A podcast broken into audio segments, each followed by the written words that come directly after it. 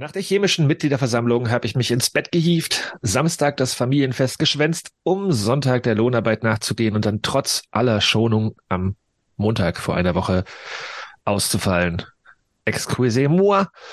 Mit einer Woche Verspätung kommt deshalb die Folge, auf die ihr alle gewartet habt, auf die wir gewartet haben. Die hundertste Folge des chemischen Elements.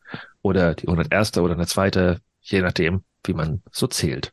Für uns ist es scheißegal. Heute ist Jubiläum. Lieber Bastian. Hallo. Lieber Max. Hallo. Lieber Nils. Buongiorno. Und gleich kommt noch Lochi, der ein bisschen mit der Technik struggelt, aber er wird wahrscheinlich gleich auch nochmal ganz hier reinschneiden und Hallo schreien. Doch vorher möchte ich sagen, was wir vorhaben. Mein Name ist übrigens Jonas. Wir haben etliche Neuigkeiten nachzuholen. Äh, Spieler und Co-Trainer sind gegangen. Es gab die eben angesprochene MV.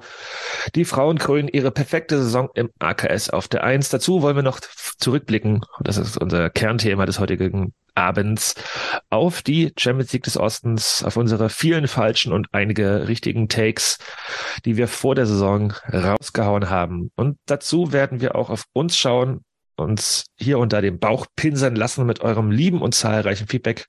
Doch zunächst begrüße ich erstmal Lochi, der jetzt hier hoffentlich gleich da ist, bevor ich das längste Intro aller Zeiten im CE anspiele.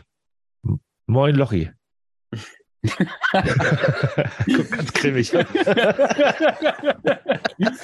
Sag das mal. Das war äh, konzentriert, nicht grimmig. Okay. Hallo, willkommen. Geht's jetzt besser? Es klingt super.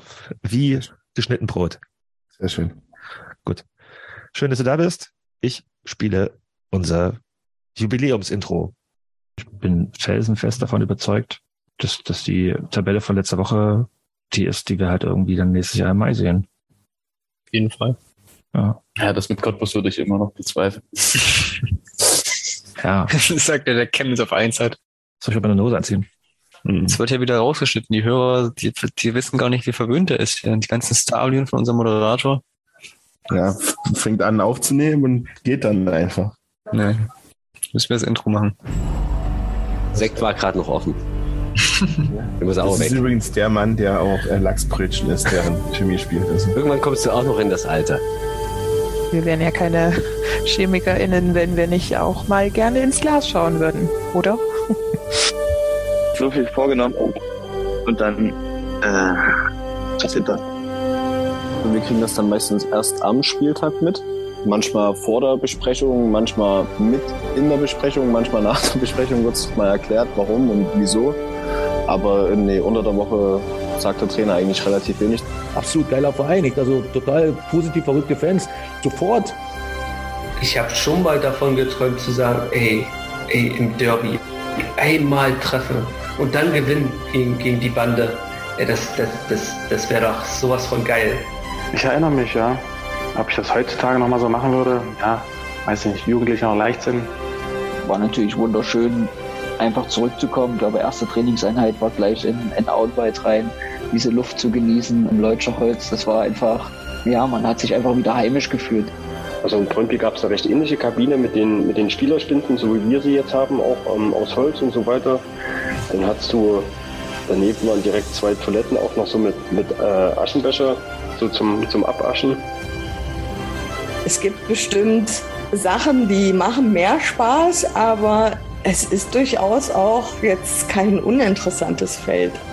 Ich bin ja auch äh, durch meinen Vater, sag ich mal, ein bisschen mit Jena aufgewachsen. Der ist früher auch mit mir ins Stadion gegangen. Deswegen ist da auch immer noch so eine Sympathie. Also ich habe auch viele Freunde, die, die dort Anhänger sind und auch regelmäßig zu spielen gehen.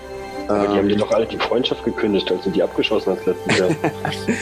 Um es mal jetzt ganz einfach zu sagen, für, für mich war schon immer jeder Mensch gleich und jeder Mensch durfte machen, was er will. Aber ich sag mal, so wie das Chemie verkörpert oder wie die Fans das verkörpern, ja, so verkörper ich das mittlerweile auch und stehe auch voll dahinter. Das äh, wäre halt auch nicht dem Verein gerecht gewesen, sage ich mal, Chemie mit seinen Normen und Werten. Die Kinder haben, haben viel mehr Erfolgserlebnisse und können aber auch mit Niederlagen viel, viel besser umgehen, weil sie wissen, okay, jetzt habe ich verloren, aber in zehn Minuten habe ich vielleicht die nächste Chance schon wieder zu gewinnen. habe tatsächlich mein erstes Spiel im Männerbereich mit Mark Randstedt im AKS gemacht. Äh, und wusste überhaupt nicht Bescheid, irgendwie was passiert oder sonst was. Also kam irgendwie von der Jugend vom Studium und dachte mir, hey, was geht hier ab? Und hab mir dann schon gedacht, ja, ist, ist schon geil, äh, macht schon Spaß. War dann häufiger mal da, häufiger auch auf dem Nordarm gestanden, äh, hat echt Spaß gemacht und hab mir natürlich gedacht, ja, wäre natürlich schon, schon mein Traum, hier auch selber mal zu spielen. Da überlegt man sich die ganze Zeit, was man dann in diesem Podcast für Fragen gestellt bekommt. Ne? Und dann wird man hier auf dem kalten Fuß erwischt. An dieser Stelle herzlichen Glückwunsch an Hermann Winkler zum Geburtstag. Ich wäre nicht auf die Idee gekommen. Ich habe auch nichts zu sagen, nichts zu entscheiden. Äh, Ist es, ist es Jugend? Darf ich das hier sagen? Okay, also er hat gesagt, du Hurensohn. Oh. Schönen guten Tag, hallo Freunde. Arminio, Armin ist am Start für euch. Ich habe richtig Bock.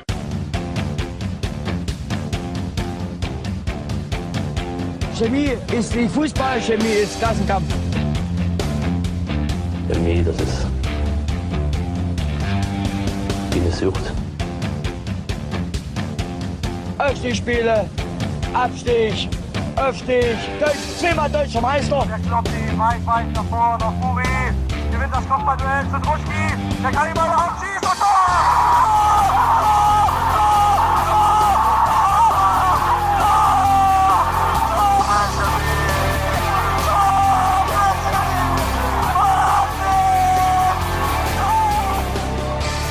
Tja, nach dem Rückblick auf äh, ein paar wild zusammengeschnittene Töne aus 100 oder 99 Folgen chemisches Element, machen wir jetzt die 100 voll und fangen an mit den News und wir steigen ein mit einer, ja, es ist schon ein bisschen länger her jetzt inzwischen.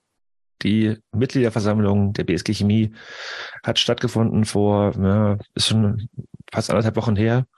Und ich würde erstmal den zu Wort kommen lassen, für den es die erste MV war. Grinst. Nils. Ja, ist wirklich schon sehr lange her gefühlt. Da war es auch wirklich. Ähm, ja, diesmal eine etwas entspanntere MV als die letzten, glaube ich. Die, die hatte jetzt nicht so die Dauer von ungefähr vier bis sieben Stunden, so ungefähr wie diese Folge auch. Ähm, sondern es war recht entspannt. Es gab jetzt keine sehr, sehr wichtigen Abstimmungen oder Entscheidungen zu treffen. Ähm, daher für mich vielleicht auch ganz, ganz gut, damit ein bisschen, ja, der Standard-MV da reinzugehen. Ähm, habe mich mit Jonas auch vorher schon getroffen und dann noch ein Bierchen vorher getrunken und dann auch oben noch ein Bierchen getrunken. Ähm, diese FOZ-Kuppel, ja, wie Hans es schon gesagt hatte in der letzten Folge, es ist ganz schön, wenn man so über die Stadt gucken kann und dabei äh, an Chemie denkt. Und ja, gab dann natürlich dann mit dem Antrag, äh, die Polizei oder den Oberstaatsanwalt äh, ja mehr oder weniger aus dem AKS auszuschließen und das Hausrecht durchzusetzen, äh, einen ja sehr besonderen Antrag, der ja auch einstimmig angenommen wurde, wie wir auch schon auf der Website äh, berichtet haben. Und genau, ansonsten, Jonas kann mich natürlich jetzt gerne gleich korrigieren, gab es jetzt keine sehr, sehr wichtigen äh, ja, Abstimmungen, außer halt die Standards, so wie Vorstand entlassen und Aufsichtsrat entlassen, etc. Aber alles in allem war es eine sehr, sehr angenehme MV. Ähm, auch wenn da verkündet wurde, dass wir eben ein kleines Minus erwirtschaftet haben. Meiner Meinung nach aber angesichts des Wirtschaftsjahres mit Energiekrise und Fluglichtbau und weiteren infrastrukturellen äh, Änderungen in Leutsch vollkommen verständlich und daher war das für mich persönlich ein sehr, sehr schöner Abend. Was man erwähnen sollte noch, also es gab zwei Abstimmungen, die eine hast erwähnt, über den, also den Auftrag an den Vorstand, rechtlich zu prüfen, ob es möglich ist, Staatsanwaltschaft und Polizei aus dem AKS auszuschließen, äh, war die Erhöhung des Mitgliedsbeitrags, die jetzt auch nicht ganz so unwichtig ist. Ähm, vor allem, was ich, also ich habe, kann ich ja sagen, persönlich dagegen gestimmt, weil der Beitrag für die Fan-Abteilung, der wurde, also ja, das, das war, also das sind, glaube ich, sind jetzt ein Euro mehr pro Monat oder so. Das ist, das ist lächerlich, aber äh, gerade für die Aktiven wurde der Beitrag erheblich angehoben was ich gerade für die Kids irgendwie so semi-geil finde. Wenn ich, vielleicht habe ich auch vollkommen falsch verstanden, korrigiere mich gerne. Deswegen äh, habe ich da das, dagegen gestimmt, dass, äh, weil ja im Endeffekt nicht die Eltern von Jugendspielern dafür zahlen sollten, dass der Verein gerade halt irgendwie ein bisschen nicht so ganz äh, im, auf dem grünen Zweig steht finanziell. Und ich finde es auch, also kann ja auch mal ein bisschen ausholen, der das Minus vom, vom, vom Geschäftsjahr 2022 hat mich auf jeden Fall schon ein bisschen geschockt und auch nicht, nicht nur mich, das ist dann wieder das Positive, sondern auch den Aufsichtsrat, der äh, jetzt in, interveniert hat und den Finanzplan für dieses Jahr nochmal in sozusagen eine zweite Runde geschickt hat und Aufsichtsrat und Vorstand wollen zusammen einen neuen Finanzplan für dieses laufende Geschäftsjahr ausarbeiten, anhand von 33 Punkten, die sie irgendwie aufgestellt haben, damit es halt immer schwarze Zahlen gibt oder halt zumindest eine Null. Klar, der Verein hat in den letzten Jahren großes Plus gemacht, aber 130.000 Minus in einem Jahr sind jetzt nicht so ja, erbauend, würde ich sagen, oder Bastian? Ja, also wir haben darüber ja schon in internen Kreisen sehr kontrovers diskutiert und ich gehöre auf jeden Fall zu denjenigen, die da doch das, den ein oder anderen, ja, das ein oder andere Fragezeichen im Kopf haben und auch Bedenken. Also mich hat das schon überrascht, dass das so kommt, weil ich eben nicht den Eindruck habe, dass Chemie als Verein durch die, durchs Land geht und äh, das Geld mit offenen Händen rausschmeißt, sondern man merkt ja schon, wie an jeder Ecke das Geld auch wirklich fehlt und wie man mit seinen Ansprüchen auf einem, denke ich, jetzt auch wirklich sehr gesunden Niveau ist und ähm, sich da sehr zurücknimmt, wenn man das gerade mit ja, dem einen oder anderen größenwahnsinnigen Konkurrenten in der Liga vergleicht. Und vor dem ganzen Hintergrund, dass man wirklich sehr kleine Brötchen bäckt, hat mich das schon überrascht, dass wir da mit so einem Minus aus dem Geschäftsjahr rausgehen. Nils hat gesagt, klar, ähm, es äh, gibt, gab und gibt die Energiekrise. Allerdings, ähm, ja, das betrifft natürlich auch alle anderen Vereine. Und ähm, ich hätte jetzt trotzdem nicht gedacht, dass das, äh, dass das so in, in, ins Kontur schlägt, zumal der Sonderposten Flutlicht ja auch eigentlich aus einer Geschichte finanziert wird, die am Etat vorbeiläuft, also die man da mit Sicherheit nicht an dieser da so mit reinrechnen muss. Ich kenne jetzt keine Details, aber ähm, ja, das mich, mich hat es insgesamt schon überrascht und das, das, was damit dazugehört, ist ja auch, dass wir ganz offensichtlich Probleme haben bei der Sponsorenakquise, gerade auch im Vergleich zu anderen Vereinen. Ähm, und äh, wir, wir stehen jetzt demnächst ohne Hauptsponsor da, beziehungsweise ohne Postsponsor. Das, das sind alles schon Sachen, die mich überraschen, weil ich denke, dass, wenn man es mal umdreht, Chemie als Verein eine gewisse Strahlkraft hat und sicherlich sehr gut vermarktbar ist. Muss man auch schauen, was, was will man machen, was kann man machen. Aber ich glaube, da haben wir echt noch viel Potenzial, das nicht ausgeschöpft wurde und wird. Und da muss man schon auch besser werden als Verein, denke ich. Ich mal ein bisschen, glaube ich, ein, also wieder widersprechen, eingreifen, weil zumindest also was, was Kevin Hochler gesagt hat, ist das Sponsoring auch weiter gestiegen. Also es lag jetzt nicht daran, dass es fehlende Einnahmen gab. Also der, die, die, die, die Plusseite war auf jeden Fall, wenn ich es richtig gesehen habe, es war ein bisschen schwierig. Wir saßen relativ weit hinten und vielleicht auch hier bald, ne, lieber Vorstand, macht eure Präsentation mal ein bisschen die Zahlen größer, wenn man es auch von hinten sieht. Äh, äh, also Kevin Hochler hat gesagt, also das äh, Sponsoring-Einnahmen im letzten Jahr sind auch nochmal gestiegen, aber er hat, glaube ich, dann, auch wenn ich richtig verstanden habe, auch gesagt, okay, jetzt sind wir langsam an einem, an einem Ceiling angereicht, äh, angekommen. Und ja, ja, aber auch da muss ich einhaken, weil guck dir andere Vereine an, die weitaus weniger Zuschauer haben, aber bestimmt das Dreifache für ihre Spieler ausgeben, für den Kader. Und das kompensieren, die müssen ja irgendwie kompensieren mit Sponsoring-Einnahmen. Und ein Verein wie Chemie mit, mit einem Schnitt von 4000 ZuschauerInnen muss ja attraktiv sein für die Vermarktung. Und ähm, da sehe ich so eine große Lücke, die ich mir einfach nicht erklären kann. Ich kann es mir auch nicht ganz erklären, aber ähm, Max aus der, du warst jetzt nicht vor Ort, aber wie hast du dir, wie hast du das alles wahrgenommen? Ja, das war irgendwie allgemeine ziemlich blöde Woche auch mit den äh, anderen Pokalspielen dann. Äh, ja, mich hat's eigentlich ähnlich so vom Hocker gerissen wie euch, zumal ja man sich dann auch so, also ich hatte zum Beispiel auch im Hinterkopf, äh, ja, wir suchen ja auch noch einen Sportdirektor und irgendwie es sind ganz viele Ehrenamtliche jetzt auch auf den Posten zurückgetreten oder führen die nicht weiter und das ergab dann irgendwie so ein ganz ungutes Gesamtbild. Ich hatte das intern so ein bisschen, das wirkt wie ein Entwicklungsstopp, so ein bisschen und den Eindruck hatte ich dann. Inwiefern das zutreffend ist, äh, kann ich jetzt auch nicht beurteilen. Ich war nicht vor Ort bei der Mitgliederversammlung.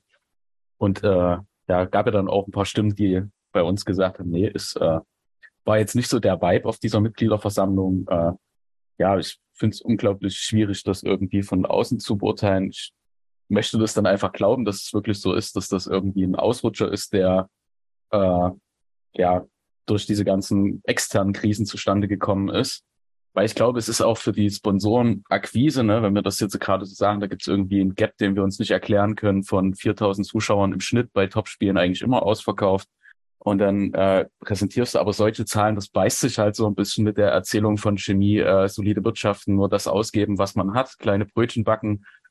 Und ne, wie Bastian das ja auch schon sagt, also es ist, das war jetzt kontinuierlich die letzten zehn Jahre unser Weg. Vielleicht erdet das auch nochmal so ein bisschen als Chance sozusagen, okay, es gibt auch Dinge, die kann man dann doch nicht alleine mit Zuschauern auffangen. Ja, also ich hoffe, dass dieser Punkteplan, der da äh, entworfen werden soll, uns die nächsten Jahre einfach bessere Zahlen wieder beschert und das, weil vom Gefühl her kam das halt aus dem Nichts. So, also ich hatte so den Eindruck, okay, unsere Zuschauerzahlen steigen ständig, wir haben mehr Dauerkarten.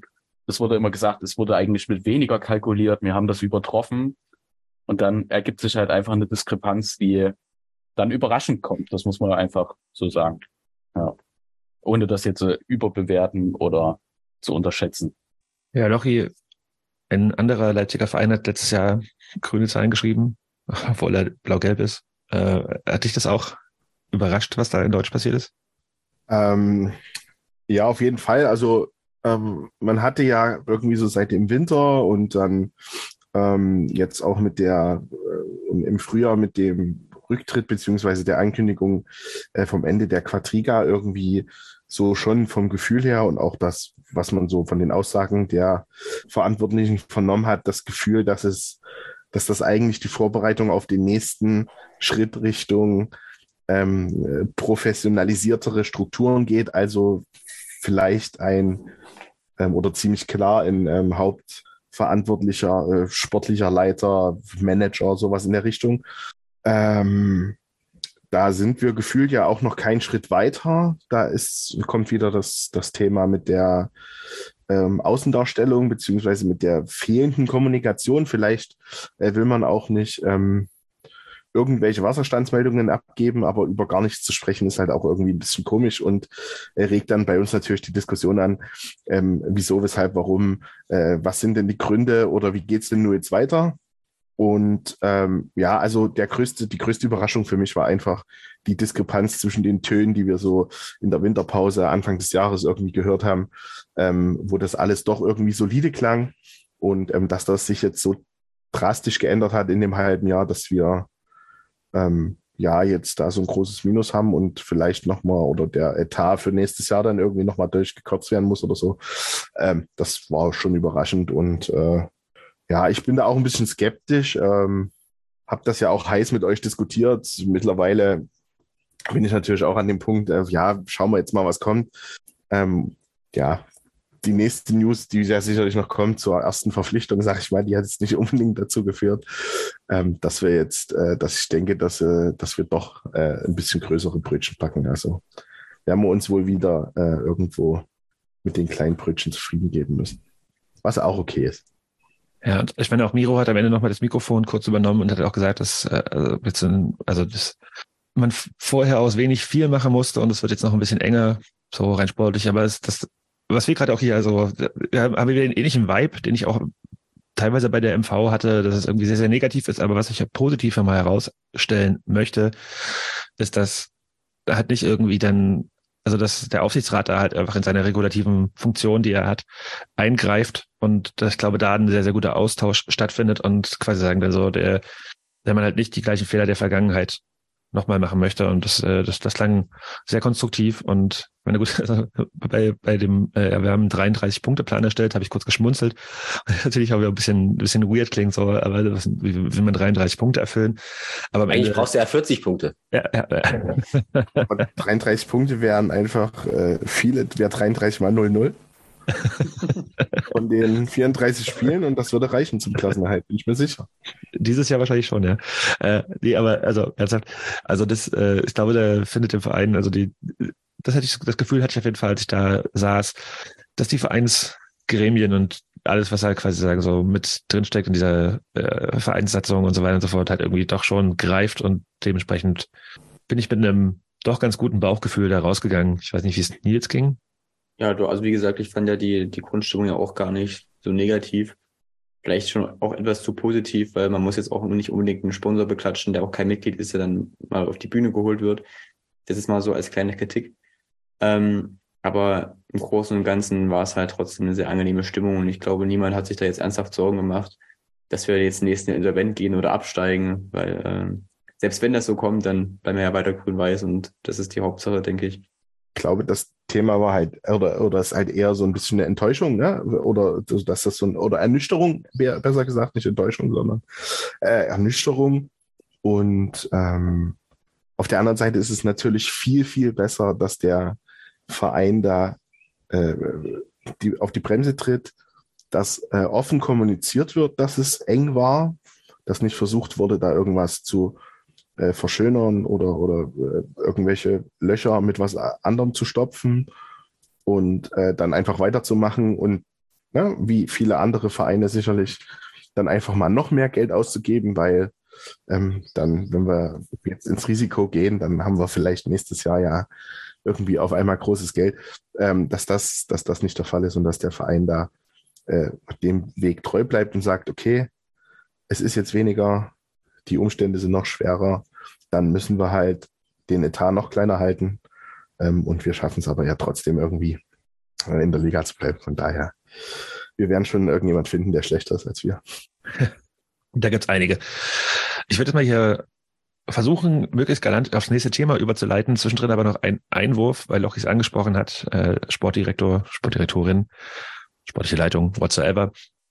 Äh, die Kategorie LSDS fällt heute aus, weil zu viele andere Themen und äh, obwohl Bastian großmündig angekündigt hat, wir hätten genug Namen bis zur Winterpause, haben wir Ja. also, haben wir, haben wir gerade nicht. Ich habe, glaube ich, gesagt, wir haben so viele Namen, dass wir bis zur Verpflichtung eines neuen Sportchefs oder einer Sportchefin da auch drüber diskutieren können. Natürlich haben wir auch alle damit gerechnet, dass jetzt irgendwann mal jemand da bekannt gegeben wird. Aber aus Zeitgründen lassen wir das heute gerne ausfallen. Aber ich persönlich würde mich natürlich weiterhin über entsprechende Zuschriften per Fax oder wie auch immer freuen. Genau, Fax an äh, nach Grimma. Eine Sache, die kam gerade ganz frisch hier hereingeflattert, denn die BSG Chemie hat Geld bekommen. Also gerade gesagt hier, ja, oh, Finanzloch hier und da. Es entsteht ein neues Finan äh, Funktionsgebäude in Leutsch, also quasi sagen so, das ist der Trakt für die, für die erste Männermannschaft, die ja, hinter der Geschäftsstelle neben der Turnhalle steht. Die wird erneuert, soll bis zum Juni, Juli 2025 fertiggestellt sein. Gesamtkosten belaufen sich auf 6,93 Millionen Euro und die Stadt übernimmt davon 5,13 Millionen. Die anderen 1,8, da wissen wir jetzt noch nicht so ganz viel. Bastian hat irgendwie spekuliert, das übernimmt vielleicht der Bund oder irgendwie, also ähm, ja, inwiefern das finanziert werden soll. Aber first things first, die, das Funktionsgebäude für die erste Männermannschaft wird saniert, wird zweistöckig. Max hat auch sogar schon ein Bild gehabt davon, wie unglaublich modern das aussieht. Beschreib's mal gerne, Max. Modern. Ja. Vielleicht, vielleicht als Anmerkung, weil ich finde, es passt jetzt gerade doch noch ganz gut zur Mitgliederversammlung. Ihr hattet ja auch dann intern gesagt, äh, dass im Gegenzug trotz dieses Finanzlochs äh, ja das Anlagevermögen gesteigert wurde. Macht ja auch Sinn mit Flutlicht etc., was ja der BSG gehört. Ähm, ja, also ich finde das immer grundsätzlich gut, wenn sich in der Infrastruktur was tut. Ich glaube, für die Spieler wird es jetzt in der nächsten Zeit dann, äh, wenn der Bau losgeht, vielleicht erstmal komforttechnisch ein paar Abstriche geben.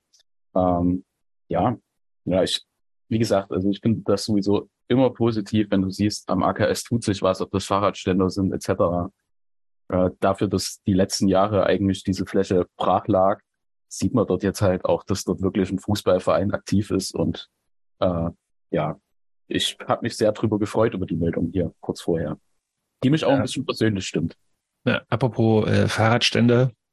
Der MDR schreibt, der Bau soll umweltfreundlich und energiesparend sein. Dazu tragen Photovoltaik, Solarthermie und Wärmerückgewinnungsanlagen bei. Am Ende entstehen 1000 Quadratmeter. Und was ich ein bisschen spannend fand, ist, dass irgendwie auch da drin steht, dass die Stadt, die ja quasi sagen auch immer noch Eigentümer des äh, Afrikaner Sportparks ist, sagt, dass sie, also der Neubau die alten verschlissenen Sanitär- und Umkleideräume ersetzt. Der, das alte Gebäude sei nicht mehr nutzbar. Also da, wo sich quasi sagen, jetzt seit Dafür wird es noch ganz gut genutzt, ja. Vielleicht auch, weil, weil du gesagt hattest, es ist nur für die, es ist nicht nur für die erste Herrenmannschaft, natürlich sind dort auch die Jugendmannschaften äh, perspektivisch anzusiedeln. Also von den 120, die dort offiziell jetzt drinne beherbergt werden könnten, wären es dann 250. Und ich denke, den Bedarf an mehr Jugendmannschaften, den sieht man, den kommuniziert der Verein ja auch perspektivisch mit dem Unterbau jetzt auch für die Frauenmannschaft. Also es ist ja jetzt auch nicht so, dass mir Chemiker in dem Sinne einen Bedarf geäußert haben, der gar nicht gerechtfertigt ist, sondern der Bedarf ist durchaus da. Ähm, andere Vereine sparen beim Nachwuchs und ich denke, bei uns ist das, wäre das so die letzte Instanz, wo man da Geld zurückhalten würde. Ja, und ich würde noch einen Schritt weitergehen, weil Jonas hat das ja eingeleitet mit, ähm, das war nur eine Überleitung, das rechne ich dir jetzt so mal an. Ähm, der Verein bekommt Geld, der Verein bekommt natürlich überhaupt kein Geld, sondern es wird die Stadt investiert in ihre eigene in Infrastruktur. Und das ist für mich schon ein Unterschied. Hier wird, hier wird kein Geschenk an den Verein gemacht, sondern es ist die gottverdammte Pflicht der Stadt, ihre Infrastruktur zu erhalten. Und das hat sie, dieser Pflicht ist sie über Jahrzehnte nicht nachgekommen. Und das Ergebnis sehen wir in Deutsch mit allen äh, negativen Folgen für den Verein und den, dem krassen Einsatz, den es auf Vereins- und Fansseite gibt, um dieses Gelände da so mühselig in ganz kleinen Schritten auf Vordermann zu bringen. Und ich finde es auch richtig gut, dass, dass es jetzt diese Entscheidung gibt oder diese positive Nachricht gibt.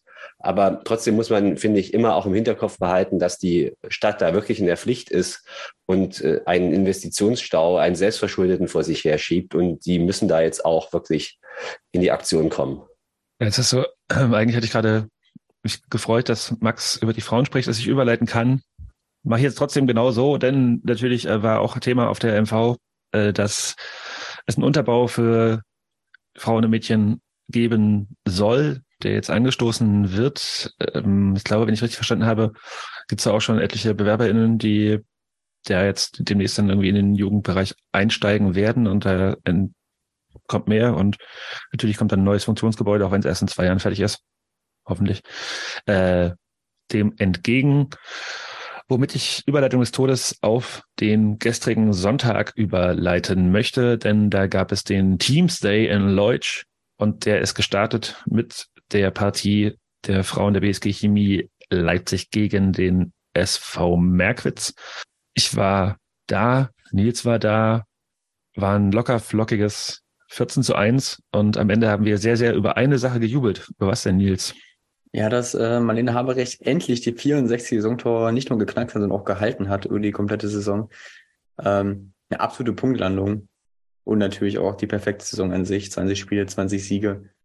Ähm, weiß nicht, ob das so unbedingt erwartbar war vor der Saison, wo es ja immer so ein bisschen ja, im Unklaren war, was jetzt eigentlich mit diesem Frauenteam, wo die Ambitionen gehen, aber Mittlerweile weiß man oder hat man schon in Interviews gelesen, langfristig äh, will man auch in die zweite Bundesliga, haben manche Spielerinnen gesagt. Da äh, ist der Schnellbus schon aufgepumpt, definitiv.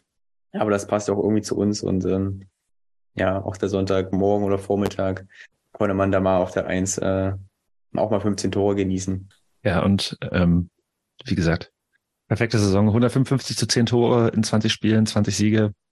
Äh, was noch erwähnt sein sollte, war, dass den Anpfiff, äh, Quatsch, den Anstoß hat Waltraud Horn, die Gründerin des allerersten Frauenteams, also die Initiatorin des allerersten Frauenteams bei der BSG Chemie, ausgeführt, die danach auch noch äh, mit der Mannschaft gefeiert hat, eine Medaille bekommen hat und mit, mit der Nebelkerze über den Platz gerannt ist. Also war, war auf jeden Fall ein sehr, sehr, sehr schöner äh, Moment. Vor allem auch, also ich äh, habe mit Waltraud ja auch ein Interview mal geführt äh, im Schatten des Fünfecks vor äh, zwei, doch ja ziemlich genau zwei Jahren.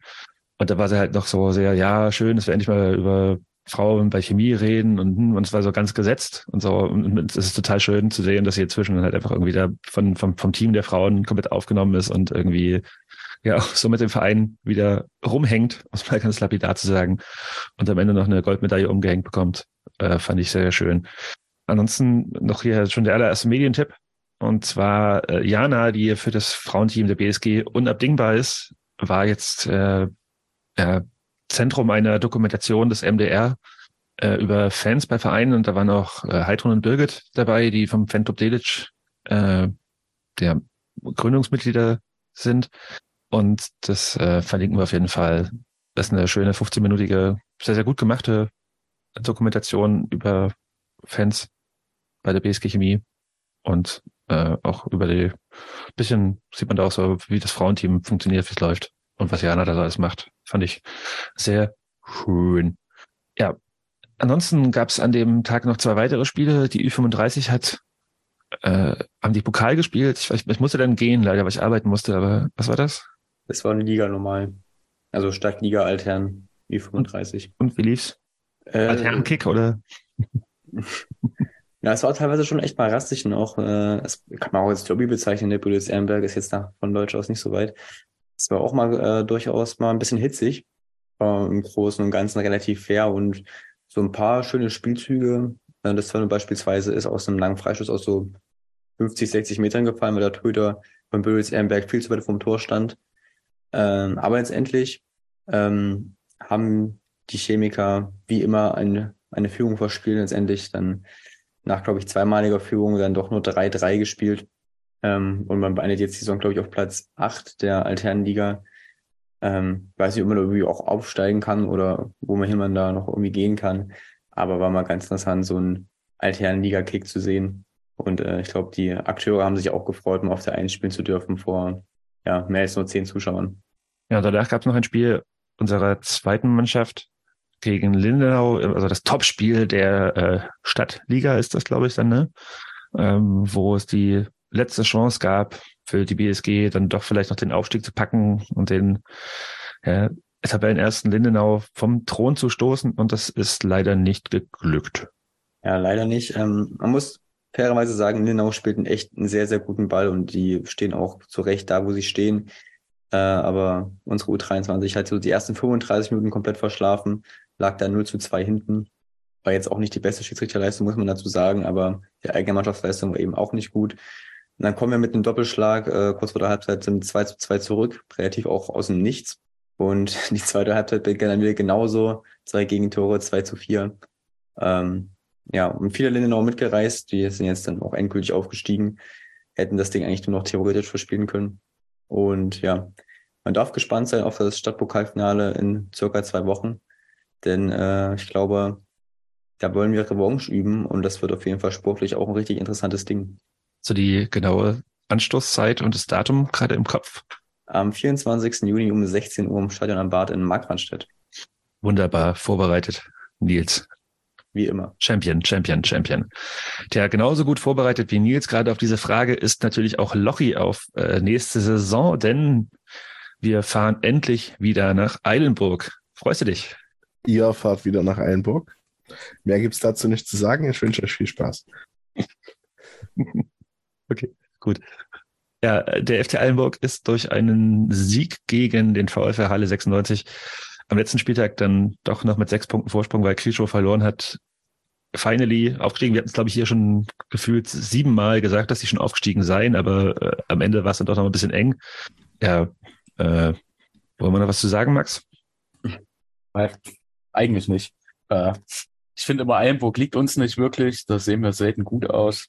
Natürlich ist immer irgendwie ganz nett, dass da ein paar ehemalige Chemiespieler sind, aber weiß nicht, da gibt es auch so ein paar Kandidaten wie den Majacek, die ich dort einfach absolut nicht ab kann. Der, der, der ist weg. Der hat es auf.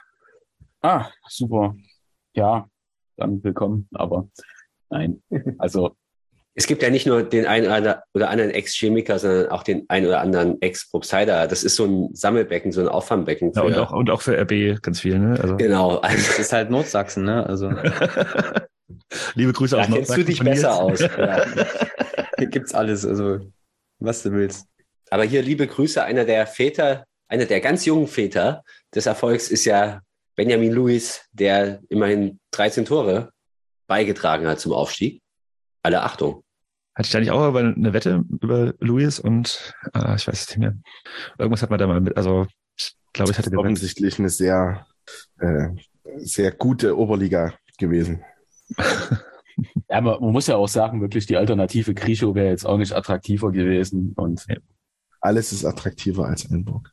Naja, nee, ich glaube, das, äh, wenn, wenn wir gegen äh, zweimal auswärts ins Stadion der Freundschaft müssen, um da halt einfach quasi sagen, im Endeffekt auch noch gegen Krischow vor 100 Gästefans, also 100 Heimfans zu spielen, wenn wir sowieso noch nach Rostock müssen, um dagegen eine zweite zu spielen, hätte ich jetzt nicht so gefeiert. Ich finde Eilburg dann doch am Ende schon geht was schon. Das, Das Einzige, was mich wirklich mal interessiert hätte, wie sich dieser Andi Hebler, der konstant in der Oberliga irgendwie um die 30 Tore macht, was der in der Regionalliga zustande gebracht hätte. Null. Sagen, kann ich dir sagen, Drei. genau. Guck mal bei Tommy Kind. Wollte ich auch gerade sagen. Da kannst du knicken. Mich hätte es trotzdem interessiert. So. Jetzt haben wir über einen, einen Aufsteiger kurz mal hier ein bisschen hergezogen. Äh, müssen wir noch über einen Absteiger sprechen. Denn ja, in Zwickau, wo wir ja nächstes Jahr auch dann hin müssen, oder die auch zu uns mal wieder hoffentlich verlieren, ja, da wird alles auf links gedreht. Ronny Thielemann, Trainer weg, Vorstandssprecher weg, Aufsichtsratsvorsitzender, Aufsichtsratsvorsitzender ist weg. Äh, das äh, sieht aus der Ferne ein bisschen interessant aus, sag ich mal, was, was da in Westsachsen passiert. Wie habt ihr das wahrgenommen, Bastian? Mich hat am meisten überrascht, dass man offenbar in Zwickau überhaupt keine Vorkehrungen getroffen hat oder es überhaupt nicht in Betracht gezogen hat, ähm, dass man doch irgendwann mal absteigen könnte, wo man doch über Jahre immer der Abstiegskandidat Nummer eins ist mit einem der geringsten Etats der Liga, wahrscheinlich auch, also weiß ich nicht, ob es der geringste war, aber die waren immer bei allen Rechnungen mit dabei. Und dass die jetzt so auseinanderfallen, überrascht mich schon.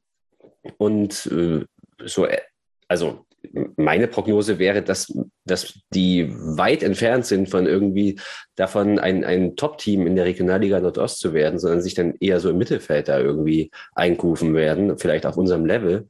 Und das ist, das finde ich super überraschend, weil ich hätte echt gedacht, dass die da einen Plan B in der Tasche haben und den haben sie augenscheinlich nicht. Ähm, aber nochmal kurze Frage dazu. Ist es schon sicher, dass sie nächstes Jahr spielen dürfen? Haben die nicht so ein großes Geldloch? Was sie irgendwie Kein, es, gibt ja, es gibt ja in der Regionalliga kein Liz- Lizenzierungsverfahren. Also die haben sich gemeldet und die werden das wahrscheinlich auch anfangen zu spielen. Ob sie es dann durchziehen können. Und also aktuell haben sie drei Spieler unter Vertrag. Das wird dann Also schwierig. Licht, Lichtenberg ist weg, ja. Ja. Nicht, wenn Zwickau irgendwie noch jetzt vor der Saison da, die können nicht noch. Oder? Also, das, ich habe das nur so nebenbei gelesen und hatte irgendwie das Gefühl, dass das noch nicht so ganz klar ist, ob die überhaupt antreten können, weil da ja noch irgendwie so viel Geld fehlt, oder? Also es gab jetzt gestern diese Pressemitteilung mit dem, mit den, mit dem Austausch im Vorstand, Aufsichtsrat und das klang schon so, ja, sag ich mal, positiv optimistisch, dass man halt irgendwie da sich neu aufstellt und äh, mit einem in die Zukunft guckt und so weiter. Also generell, also ich mich hätte auch der Thielmann-Abgang äh, überrascht.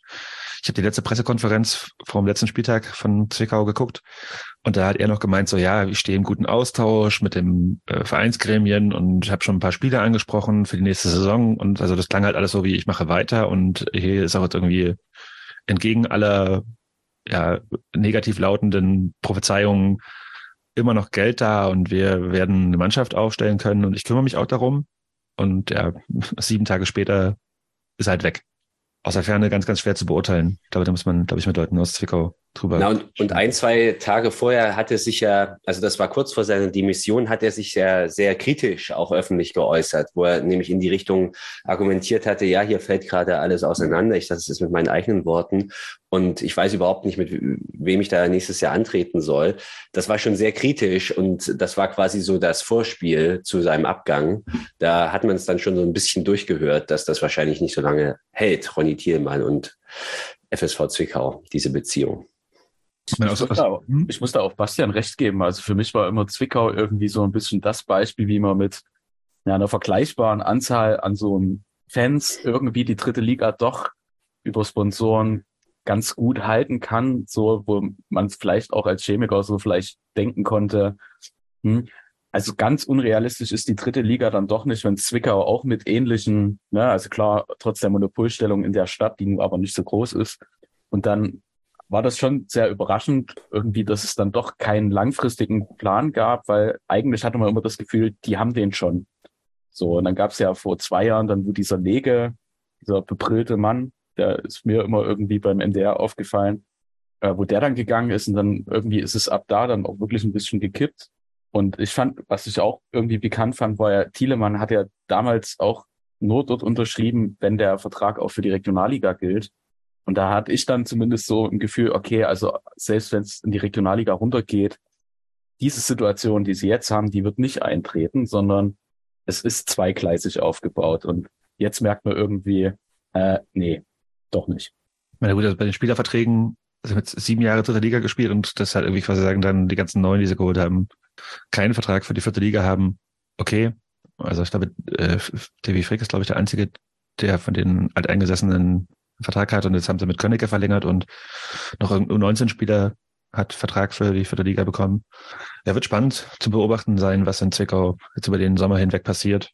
Aber am Ende, also äh, der eine Mensch, der in den Aufsichtsrat nachgerückt ist, ist halt irgendwie auch ein Mensch aus der Fanszene, wo man quasi sagen, wenn er versucht, so die mitzunehmen, um halt irgendwie eine Vereinsgremien halt irgendwie sich ein bisschen breiter aufzustellen, statt irgendwelche Sponsoren da reinzuhieven, weil Sponsoren in Zwickau, die kippen auch gerne mal Bier auf, auf Schiedsrichter, ne? Ähm, haben wir vielleicht auch daraus gelernt. Who knows? Ja, also. Wie teuer ist denn das Bier in Zwickau? Weiß das jemand? Hat, hat jemand mal einen für, Sponsoren, für Sponsoren kostet wahrscheinlich nichts. Ja. Also für den Verein viel, aber für den, für den Sponsor nichts. ja, also Max hat gerade äh, auch gesagt, er wird mit äh, Zwickau mal gucken und äh, die Lichtenberger Hoffnung. Und es gab ja immer noch eine Hoffnung für, für, für Lichtenberg 47 jetzt nach dem verpassten Aufstieg von Energie Cottbus. Und die ist Hertha BSC. Und auch da ist heute, auch da ist heute klar geworden, ja, Hertha erhält die Lizenz für die zweite Liga. Äh, muss man erwähnen, weil wir so lange drüber gequatscht hatten. Also gibt es keinen Abstieg von Hertha in die, in die dritte Liga und deswegen steigt die zweite ab und Lichtenberg bleibt drin. Also wir werden nicht nächstes Jahr im Olympiastadion gegen die erste von Hertha spielen oder so, sondern die werden in der zweiten Bundesliga starten. Ja, vielleicht spielen wir im Olympiastadion gegen die zweite von Hertha. Wer weiß, was passiert. Äh, Im DFB-Pokalfinale. Nee, äh, apropos das, äh, wir quatschen heute übrigens nicht nochmal über die Landespokalfinals. Das hätten wir letzte Woche machen wollen, machen wir nicht, weil scheißegal. Damit wären wir durch mit den News, außer ihr habt noch irgendwas Wichtiges zu sagen? Nö. Gut, dann ähm, spiele ich mal hier das erste Feedback ein. Und das mache ich von vom Kollegen vom Regionalliga Nordost Podcast, genannt Klemme. Hallo, liebes CE-Team. Ich gratuliere euch ganz herzlich zur 100. Folge, auch wenn die wahre 100. Folge schon in der letzten Woche kam, denn eine Folge ist aus der Nummerierung gefallen, wie ihr sicherlich wisst, und das war tatsächlich die allerbeste Folge des chemischen Elements, denn ich war dabei. Ähm, die Sonderfolge mit dem Regionalliga Nordost Podcast auch der einzige Grund, weshalb ihr der zweitbeste Podcast mit Bezug zur tollsten Regionalliga der Welt seid, war natürlich die allerschönste Folge. Und trotzdem möchte ich euch natürlich ganz herzlich zu 100 Folgen gratulieren. Und jetzt mal Spaß beiseite. Ihr leistet super Arbeit. Es ist immer sehr amüsant, euch zuzuhören, sehr informativ, auch immer mit dem Finger in der Wunde bei wichtigen Themen, die ihr nicht auslasst, auch abseits des Platzes. Ganz, ganz wichtig, wie man jetzt auch wieder in der vergangenen Folge gehört habt, oder wie wir das besser gesagt gehört haben, ähm, und ihr gesagt habt, so ist vielleicht besser ausgedrückt, ähm, zu den traurigen Vorfällen in der Partie gegen Energie Cottbus. Aber darum soll es jetzt nicht gehen, denn darum geht es, jetzt geht es darum, euch zu feiern und ihr seid Leute, die einen interessanten Podcast machen. Aber darum geht's mir gar nicht, denn in erster Linie seid ihr auch überragende Persönlichkeiten, die dahinter stehen und das gilt zu würdigen. Bleibt wie ihr seid, macht so weiter, bleibt stabil und venceremos. Vielen, vielen lieben Dank, Klemme. Ähm, wir werden in der Folge öfter mal Feedback hören. Wir hatten die letzten Wochen dazu aufgerufen, uns was zu schicken. Einige Leute haben sich dazu ja, berufen gefühlt, sich dazu bereit erklärt, uns was zu schicken. Und wir werden inzwischen jetzt immer mal was einspielen. Vielen, vielen lieben Dank dafür und auch vielen lieben Dank für deine netten Worte, liebe Klemme. Wir stellen uns nächste Woche und äh, kann man auch mal schon ein bisschen hier teasern. Bastian und ich werden gegen äh, Luca und Markus in einem riesig großen Quiz antreten, moderiert von Nils und Klemme. Wenn ihr noch Fragen in die Runde schmeißen wollt, dann schickt ihr die an äh, Bullshit Bing R Scheiße, ich kann die jetzt. ich hatte die andere, äh, wir verlinken es. Bullshit Bing RLNO at web.de. Also mein Tipp ist ja, dass keine einzige Mail dieses Postfach erreicht, weil keiner in der Lage ist, diese Adresse einzutippen. Aber Deswegen vielleicht schaffen es ja CE-HörerInnen. Deswegen verlinken wir sie und dann kann man einfach draufklicken. Das geht auch. Das geht auch. So, damit. Zur Not schickt sie an info.chemischeselement.de. Kann ich das weiterleiten. Das äh, wir auch hin. Bitte einfach, bitte einfach.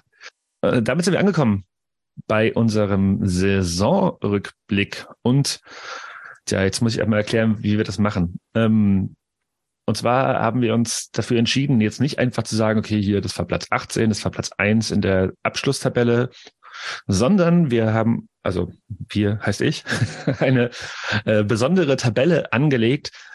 Und wir fangen an mit dem Verein, bei dem wir am weitesten daneben lagen. Also wir haben letztes Jahr eine Folge gemacht, in der wir alle ja die einzelnen Vereine getippt haben von 18 bis 1 oder 1 bis 18. Dann haben wir einen Mittelwert gebildet und da Ränge erstellt und am Ende quasi sagen, sind wir die durchgegangen. Ja, Glückwunsch an Lochi und Max in, zu dem Zeitpunkt schon mal, wer eins war. Und ja, und jetzt habe ich quasi sagen, geguckt, wo, wo äh, haben wir in unserer Prediction die einzelnen Vereine einlaufen lassen und habe dann geguckt, okay, wie sind sie am Ende eingelaufen und dann eine Differenz erstellt und ein Ranking erstellt von dem Verein, wo wir am weitesten daneben lagen, zu den Vereinen, wo wir am besten waren. Und das Raffinierte an diesem System ist, außer Jonas kann das auch keiner nachvollziehen und prüfen. Also es wird auf jeden Fall stimmen. ja, das ist as always. Aber ich glaube, dass, äh, also wenn wir ganz unten anfangen und ganz oben sind, da sind wir uns auch alle einig, dass wir da, äh, also bei dem Verein, wo wir weitesten daneben lagen und bei dem Verein, wo wir alle recht hatten, also die meisten, äh, da bleibt auch nicht viel Luft dazwischen und äh, deswegen ist es quasi sagen jetzt eine eine etwas andere Abschlusstabelle der Regionalliga Nordost 2022 23, als ihr sie irgendwo anders seht. Und wir steigen ein mit dem ja bei uns Tabellenletzten, also dem Verein, wo wir am aller allermeisten daneben lagen und der kommt aus der Thüringer Landeshauptstadt und heißt Rot-Weiß Erfurt. Wir hatten sie auf Platz Nummer 12 eingelaufen sind sie auf Platz Nummer drei. Also neun Plätze Differenz. Das war ja eher so nichts, was wir da vorher, vorher gesagt haben. Wer war denn am nächsten dran von uns? Am nächsten dran von uns war ähm, Lochi auf Platz neun. Aber ich würde eigentlich, ich würde eigentlich, eigentlich würde ich gerne einsteigen mit demjenigen, der gesagt hat, auf jeden Fall läuft Greifswald vor Erfurt ein. Und der schlägt sich an den Kopf. Komm, Nils. Das würde ich heute so nicht mehr sagen. Aber mal ganz realistisch betrachtet, wer hätte denn damals gedacht, dass Airport in die Top 3 kommt? Also, da, da hätte ja niemand mit rechnen können. No Man one. hätte vielleicht damit rechnen können, dass sie vor Kreiswald kommen, gebe ich zu. Aber ich wollte auch mal einen Hottag machen und ähm, ist ja eine ausgeglichene Liga zwischen Platz Ja. 3 und Platz 12. Da kann viel passieren. Also, wir waren gar das- nicht so weit weg, finde ich. So ist der Fußball. Nicht mal zehn, nicht mal zehn Plätze weg. Also, das ist doch Aber- warm, ja. Ich muss, ich muss ganz ehrlich sagen, so nach der Saison, äh, in der Vorschau hatte ich noch gesagt, ähm, ah, ich würde mir eigentlich wünschen, dass Erfurt nicht mit dieser, na, also mit dieser festen Mannschaftsstruktur schon besser abschneidet als Greifswald, die sich da so eine Band zusammengecastet haben. Und dass es mir nicht so gut gefallen würde, wenn sowas dann auch noch mit Erfolg belohnt wird. Und dahingehend bin ich eigentlich jetzt im Nachhinein sowieso kein Greifswald-Freund mehr. Irgendwie hat sich das über die Saison gedreht. Und äh, man muss da einfach auch sagen, Respekt Erfurt, das hatte irgendwie nicht nur in der Oberliga Format für Platz eins, sondern über lange Zeit auch in der Regionalliga. Und das, finde ich, kann man auch mal durch die Vereinsbrille sagen, dass das schon ziemlich beeindruckend war. Und wir eigentlich jede Folge so dachten, jetzt kommt der Einbruch, jetzt kommt der Einbruch. Und er kam dann erst ganz spät. Und das war auch kein Einbruch irgendwie. Also es war ja trotzdem gute Leistung, die die gezeigt haben. Na gut, am Ende sind sie halt einfach in Thüringen nur, Nummer zwei geworden. Ich glaube, das wird äh, da im Steigerwaldstadion noch einige ärgern. Wir hatten es in der Saison öfter mal, dass äh, Erfurts Spielstil halt irgendwie so ein ja, einer ist, der an das, was wir vor zwei, drei Jahren gespielt haben, erinnert hat. Sehr effizient, weil er so überfallartig war und auch echt nicht verkehrt, was er nickt. Mit dem würde ich auch gerne mal kurz nochmal drüber reden. Denkst du, dass das Konzept, was Erfurt jetzt diese Saison gespielt hat, nächste Saison noch Bestand hat? Gute Frage. Bei uns war es ja so, dass sich dann irgendwann die Gegner auch darauf eingestellt haben, auf diesen Überfallfußball. Und ich meine auch, dass das in der zweiten Halbserie immer mehr Gegnern auch gegen Erfurt gelungen ist und eben nicht mehr so überrascht und auseinandergenommen wurden, wie zum Beispiel bei diesem legendären 6 zu 2 in, also gegen Babelsberg, ähm, wo sie viermal das gleiche Tor geschossen haben. Und ähm, das, sowas nutzt sich schon irgendwann ab, denke ich, so ein origineller Spielstil und auch diese Frische und diese Unbekümmertheit hat sich dann natürlich auch gegen Saisonende bei Erfurt abgenutzt, weil man am Ende dann natürlich auch gemerkt hat, huch, es geht ja jetzt plötzlich gegen, um was. Lange konnte man unbeschwert aufspielen und äh, als es dann um das, äh, ja, um die Meisterschaft ging, hat man doch ein bisschen nachgelassen. Also ja, ich bin auch ein bisschen bei, bei Max, also ich kann das schon nachvollziehen, dass dass man da Respekt hat vor so einer Leistung. Aber zumindest, um vielleicht unseren Tipp auch ein bisschen einzuordnen und vielleicht zu rechtfertigen. Wir haben, glaube ich, da alle sehr konservativ äh, getippt und einfach gesagt, okay, du hast ja einen Aufsteiger, der aus einer Insolvenz kommt und dem es nicht gut geht und der sich komplett neu aufstellen musste. Und wenn du den dann sogar auf als quasi als sicheren Klassenerhalt verbuchst, ist das ja eigentlich schon ein Erfolg für so einen Verein. Lag mal grandios daneben, ganz offensichtlich. Aber man muss trotzdem auch überlegen, wo man so herkam. Also es war sicherlich auf keinen Fall absehbar, dass die so krass performen. Und äh, ist ja jetzt auch nicht einer unserer Lieblingsvereine, ne, wo wir jetzt eh von Anfang an sagen, aus Sympathie schon mal noch zwei, drei Plätze oben drauf geben würden oder so. Ähm, ich denke, dass die eine ähnliche Entwicklung nehmen werden, so wie wir. Ähm, die haben jetzt dieses eine Jahr Hurra-Fußball, beziehungsweise diesen, diesen, diesen überfallartigen, hm, ja, mehr, mehr oder weniger Konterfußball gespielt. Ähm, das hat man jetzt, wie ihr gerade schon gesagt habt, Richtung Ende der Saison hat sich das schon ein bisschen eingelevelt. Und die werden sicherlich jetzt eins von diesen ganz, ganz vielen äh, soliden oberes Mittelfeld Regionalliga-Teams werden.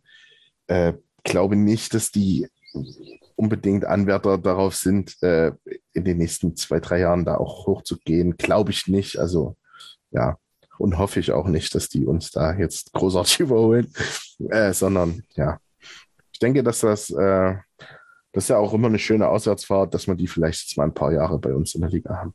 Ja, gegen die BSG Chemie haben sie nur zwei Punkte geholt, wenn ich mich richtig erinnere. Ich fand Erfurt auf jeden Fall lange Zeit sehr, sehr überraschend.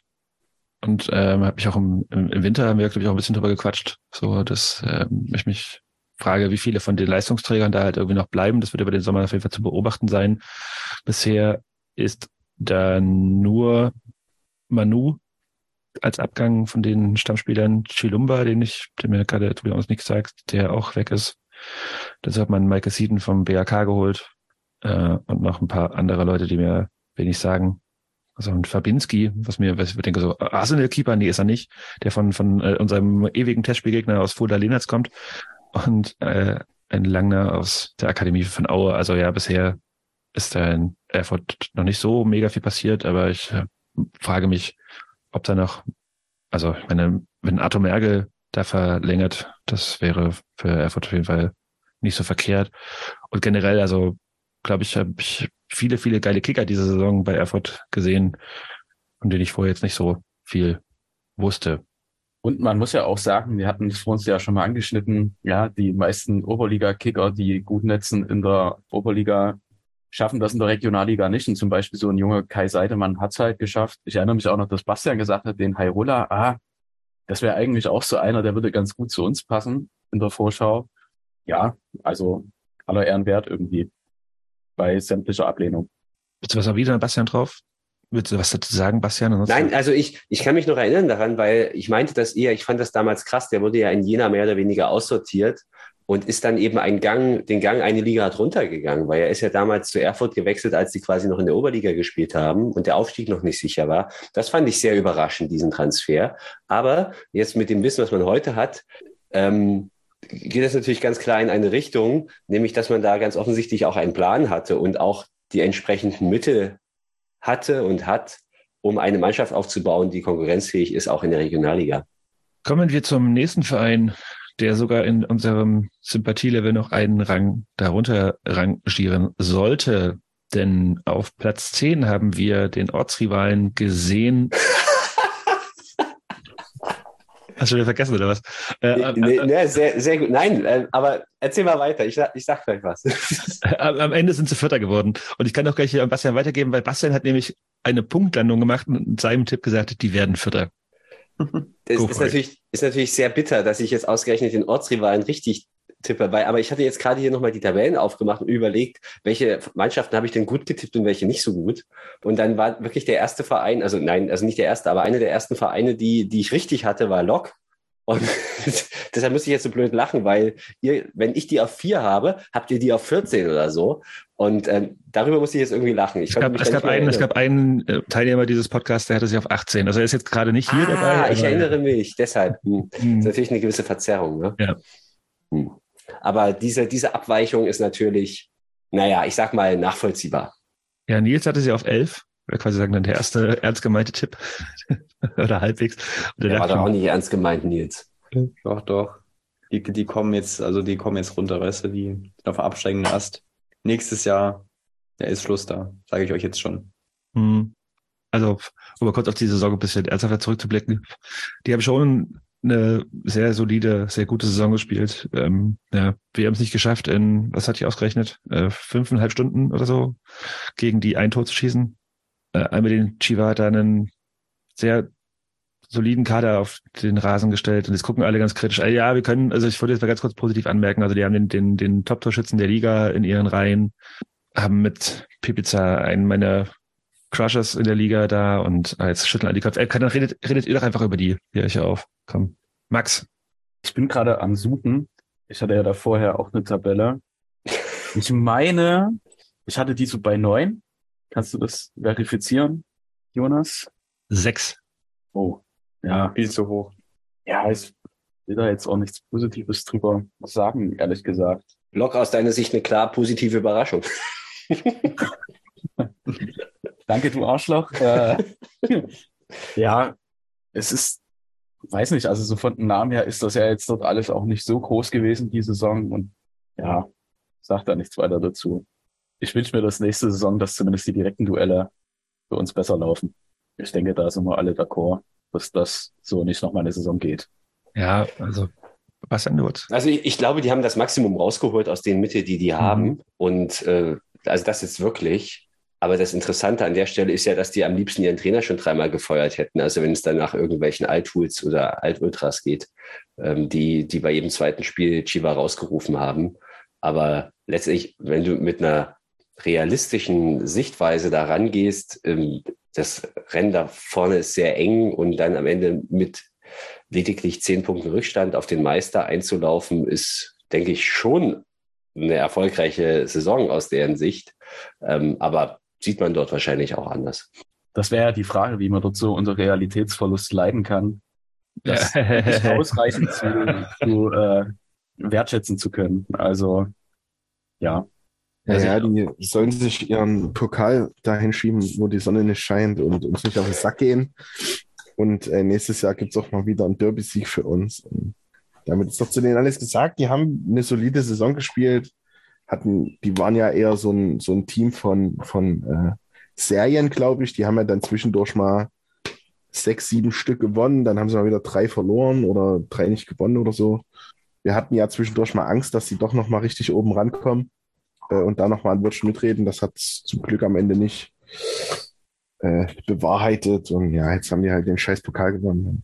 Sollen sich ja freuen, dass sie nächstes Jahr ein DFB-Pokalspiel haben und sich wieder darüber aufregen, dass sie einen Bundesligisten bekommen. Ich habe jetzt auch die nicht attraktiv ist. bei meiner Prediction gefunden, was so für die gesprochen hat. Vor der Saison hatte ich, dass die den Sirch gehalten haben. Das kam ja damals auch ein bisschen überraschend. Äh, und als Kontra hatte ich neben den Abgängen von Sievers und Berger auch die Anspruchshaltung. Und das ist bei der irgendwie wahrscheinlich noch die nächsten Jahre hakt, bis sie wieder insolvent sind. Dann äh, denke ich, kommt die vielleicht mal wieder einigermaßen in Ordnung. Also ich glaube, man muss ja sagen, die haben ja zwei Pokale gewonnen. Ne? Also die haben ja irgendwie einen Double geholt dieses Jahr. das ist auch aller Ehren wert. Und auch Hermann Winkler überreicht den zweiten Pokal. Was willst du mehr? Happy Birthday. Ähm, ja, bei denen ist es ja ein bisschen gespannt auf jeden Fall, aber das machen wir vielleicht nochmal extra. Aber wir haben jetzt, eigentlich will keiner von euch drüber reden, ich habe es gemerkt. Kommen wir zum ersten Verein, bei dem wir, den wir überschätzt haben. Jetzt hatten wir zwei Vereine, die wir unterschätzt haben. Und der erste, den wir überschätzt haben, der kommt aus West-Berlin und ist der Berliner AK. Den hatten wir auf Platz fünf. Am Ende sind sie Elfter geworden, nach einer Hinrundenplatzierung von Platz zwei. Tja, ähm, würde man mal so sagen, war jetzt vielleicht nicht die beste Rückrunde. Ähm, dazu zwei Trainerwechsel inzwischen, also äh, von Benjamin Duda auf Volkan Ulic umgestellt, der ja auch ziemlich auf den Tisch gehauen hat und jetzt aber auch nicht weiter beim Berliner AK bleiben wird. Äh, in der Rückrunde waren, war der BAK für mich auf jeden Fall ein Garant für abgefahrene Spiele, habe ich auf meinem Zettelchen noch stehen. Aber meistens haben sie halt dann am Ende verloren. Wie habt ihr die Saison des BAK gesehen, Bastian? Vielleicht das größte Mysterium der Saison, der BAK, der zuerst alles kreuz und quer, kreuz und klein schießt. Wie heißt das? Kaputt? Keine Ahnung. Aber äh, also eine beispiellose Serie zu beginnen und wie man dann so nach dem ersten Saisondrittel so einbrechen kann, das ist für mich einfach ein Rätsel und diese Rückrunde. Und da, das, also so ein Saisonverlauf ist doch auch untippbar. Ja, und wenn, wenn der BHK jetzt bei uns quasi die dritthöchste Abweichung hat, äh, ja, wenn die Saison jetzt noch weitergegangen wäre, was wäre dann passiert? Wären die noch abgestiegen oder wären die dann wieder auf Platz eins zurückgekommen? Wäre irgendwie, glaube ich, grundsätzlich alles denkbar gewesen. Also das ist total irre, was da abläuft. Ich mag mich daran erinnern, dass wir, dass wir zwischendrin hatten, wenn wir die Frage von Nils gestellt bekommen, wer ist denn der ewige Tabellenführer der Regionalliga Nordost? Und das ist der BAK. Und das war, glaube ich, deren schlechteste Saison ever in dieser Liga. Und das ähm, war ja mal. Aber das Ding ist, dass man in den letzten Jahren sieht, es geht kontinuierlich bergab. Aber mich würde auch mal interessieren, also äh, die Konstante beim BAK ist ja die Inkonstanz von Hin- und Rückrunde, die ja irgendwie nie zusammengeht. Und äh, ja, nachdem dort irgendwie Natter und all die anderen, also Lemmel fällt mir da, glaube ich, noch ein, der dort ursprünglich mal war, hat man so gedacht, ach krass, das können die so gut wegstecken, dass die hier in der Hinrunde so performen. Ne, meines Wissens nach waren wir auch die ersten, die die überhaupt dann mal geschlagen haben. Und das erste Tor überhaupt geschossen haben gegen die. Und dann Ja. zwei. Ja. Und das, das ist ja, also ich weiß nicht, gegen welche Truppen die gespielt haben, aber das ist schon bemerkenswert. Und ja, also ich bin gespannt, wie es nächste Saison verläuft bei denen.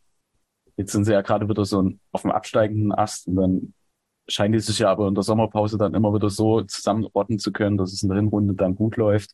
Ja. Auf jeden Fall sind die Spiele gegen BAK immer besuchenswert. Also finde find ich zumindest auch mit Chemie. Da war selten irgendwie was Langweiliges dabei. Ja. Ich hatte es auf der vier. Stimmt, das am höchsten. Ähm, ich hätte es ja auf elf. Ha! gut, Jonas, sehr gut. Experte. Nee, weil dieser ganze Umbruch vor der Saison äh, mich, mich halt irgendwie verschreckt hat. Ich glaube, die hatten 13 Abgänge und 12 Zugänge, irgendwas, also irgendwas mit 13, 12 auf jeden Fall. Und es sieht diese Saison jetzt auch nicht so viel besser aus. Also bisher sind äh, Sieden weg, der geht zum RWE, Richter geht zum FTC, Ben Meyer geht zum BFC und dann noch ähm, ja, drei weitere, die auf jeden Fall schon jetzt den Verein verlassen haben. Zugänge gibt's glaube ich, noch nicht. Aber ja, also wie das nächste Saison BRK im Sommer wahrscheinlich wieder der gleiche ähnliche Umbruch, auch mit neuem Trainer wie letztes Jahr. War eine abgefahrene Saison, glaube ich, da in Moabit für alle Beteiligten. So, da haben wir die ersten drei Vereine abgespeist, was natürlich jetzt hier den Moment gibt, das nächste Feedback einzuspielen. Und das kommt von Paddy und ist ein bisschen länger. ihr werten Freunde vom chemischen Element. Als erstes geht es mal zu sagen, danke für eure Initiative und für euren Einsatz, dass, die, äh, dass ihr euch fast jede Woche hinsetzt und äh, ein, eine Analyse macht von den Spieltagen und über den Verein, was dort so vorgefallen ist, was dort abgeht, was die Perspektiven sagen. Das ist wirklich eine ganz großartige Sache. Dafür ähm, danke ich euch sehr und äh, ziemlich, ziemlich äh, viele weitere Hörer sicherlich auch. Meine absolute Lieblingsfolge, beziehungsweise waren es eigentlich zwei, äh, waren auf jeden Fall die Folge, als ihr über die ähm, Geschichte von Sachsen-Leipzig berichtet hat, also die, die Schnellboot-Folge und dann auf jeden Fall die Kooperation ähm, mit den Jungs von dem Podcast der Regionalliga Nordost. Das war auf jeden Fall äußerst amüsant. Was mir an eurem Podcast auf jeden Fall sehr gut gefällt, ist auf jeden Fall, dass ihr halt einfach ganz bodenständig euch artikuliert, ja, das nicht irgendwie versucht überheblich äh, darzustellen, sondern einfach wirklich ähm, so, dass es jeder Fan versteht und auch wirklich auch emotional und trotzdem noch äh, faktisch nachvollziehen kann. Also ähm, da macht auf jeden Fall eure Sache sehr gut. Ich finde es auf jeden Fall auch sehr großartig, dass ihr sehr, ähm, ich nenne es mal, unterschiedliche, ähm, unterschiedliche Kompetenzen habt, ja. Also ähm, Basti mit seiner langjährigen äh, chemischen Geschichte, der schon zu Sachsen-Zeiten äh, Chemiker war, oder eben der Nils, der äh, so der junge, dynamische Nerd unter euch ist, ähm, was auf jeden Fall aber keine Kritik ist. Das finde ich sehr, sehr fähig auf jeden Fall. Ja, Jonas so ein bisschen als äh, Master of Disaster und ähm, der, der Kopf des, des Podcasts. Ähm, über dich muss ich immer sehr schmunzeln und zwar insofern, ähm, dass ich es halt sehr amüsant finde, dass du ja ähm, glaube ich, ähm, irgendwie mit Sport zu tun hast und auch über Sportberichterstattung und sowas. Ähm, aber es nichtsdestotrotz immer gerne schaffst, in, der, in den Folgen so ein bisschen verpeilt zu wirken. Also ähm, ich muss immer sehr schmunzeln, ja. Du, Jonas, wirkst sehr oft sehr unvorbereitet und äh, stammelst dir so ein bisschen was zurecht und äh, wo war ich denn jetzt eigentlich? Und ähm, also das ist keineswegs eine Kritik das ist auf jeden Fall eher ähm, was ja bodenständiges und das zeigt halt wirklich, dass da äh, einfach ganz normale Leute sitzen, die das sozusagen auch in ihrer Freizeit machen, so wie es im Prinzip auch bei uns äh, im Verein ist. Und das finde ich auf jeden Fall sehr fähig. Also ihr solltet auf jeden Fall weiter so machen, ähm, bleibt weiterhin so motiviert, denn ihr macht auf jeden Fall ähm, die Welt von der BSG ähm, wirklich ein großes Stück besser, besser und ähm, auch transparenter, durchsichtiger und ähm, ja, dadurch auch ein bisschen nahbarer, auch für Leute, die vielleicht nicht so oft ins AKS gehen oder zu Auswärtsspielen, mit euren Analysen, auch ähm, in Bezug auf, äh, Mensch, wie war es denn für die Fans, so nach dem Motto äh, Einblick zu den Zuständen im Auswärtsblock etc. pp. Also da ist wirklich für jeden was dabei. Also ihr sprecht halt auch wirklich das breite Spektrum an. Das finde ich wirklich sehr passend. Und ja, es gilt auf jeden Fall nichts weiter zu sagen, als ähm, mach wei macht weiter so und habt weiterhin so viel Freude. Niemand wie wir. Ja, ähm, wo war ich jetzt? Danke, Paddy. das ist schönes, sehr, sehr sweet Feedback.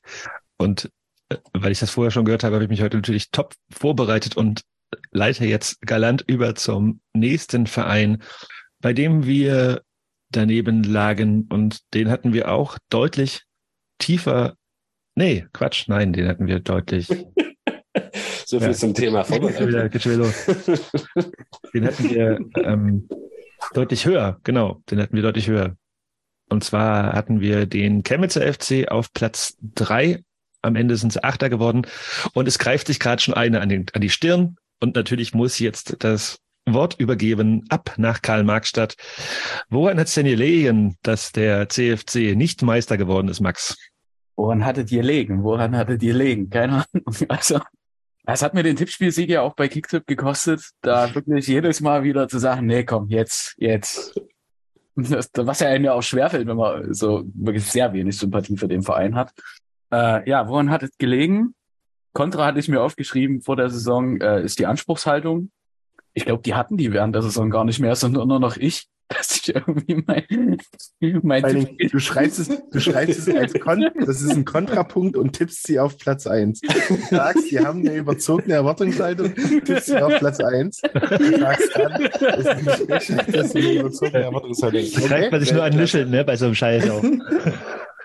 Das ist, äh, das ist äh, was, was ich auch noch als Kontra aufgeschrieben hatte, ist, äh, ja, dass hier in der Stadt mal irgendwie eine Euphorie entstehen könnte. Dafür bräuchte es erstmal eine Siegesserie. Die haben sie ja dann irgendwie auch nicht so wirklich hingelegt. Nochmal ganz kurz, glaube ich, in der Saison. Ja, Pro hatte ich Sachsenpokalsieg keine absoluten Leistungsträger abgegeben, nur diesen Berger nach äh, zum Ortsrivalen. Ja, das war ein Der ist, der ist, zu denen hin, der ist zu denen hingekommen, nicht weggegangen. Oder? Ja, ja. Richtig. So ja, war, war, war einfach die dünnste Leistung von mir an dem Ganzen. Also ich glaube, Max hat offenbar die ganze Zeit gedacht, er spricht über einen anderen Verein. Die, die Transfers stimmen nicht, die, die Siegesserie stimmt nicht, weil die hatten tatsächlich mal zwischendurch eine ganz gute Serie. Ja. Nämlich, ich glaube, nachdem wir die dort geschlagen haben, haben die doch eine krasse Serie hingelegt und sich da richtig rangerobbt, bis ganz nach oben. So Richtung, Richtung ähm, äh, Winterpause war das. Ja, ja, ja, ja, genau. Nachdem wir ja auch so gesagt hatten, na, was macht denn der Tiffert hier eigentlich? Dann hatte ich den ja nochmal beim Netto drei Bananen kaufen sehen und stand hinter dem und da hat er schon nervös gewirkt. Da hätte ich eigentlich ahnen müssen, ah, den Tipp, den kannst du nicht halten, aber ja. Also sie haben nach, sie haben nach der Niederlage gegen uns äh, elf Spiele in Folge, wenn ich es richtig sehe, glaube ich gerade in der Regionalliga nicht verloren. Zwölf sogar. Was ja dann auch bemerkenswert ist, dass das dann nicht reicht, um sich nur ansatzweise irgendwie oben zu, äh, sag jetzt mal, etablieren. Also sie waren schon, sie waren schon. Die waren zu dem Zeitpunkt, waren sie dran, ja, klar. Aber so auf Aber lange dann Sicht, so eine halt Serie. Rest der Saison. Ja. ja, also ich glaube jetzt mit den Voraussetzungen für nächste Saison sich so ein Fauxpas auch nicht nochmal begehen. Ja. Ja gut, aber Max, ey, also jetzt äh, ganz so in die Asche werfen musst du dich jetzt auch nicht. Ich hatte die auf zwei.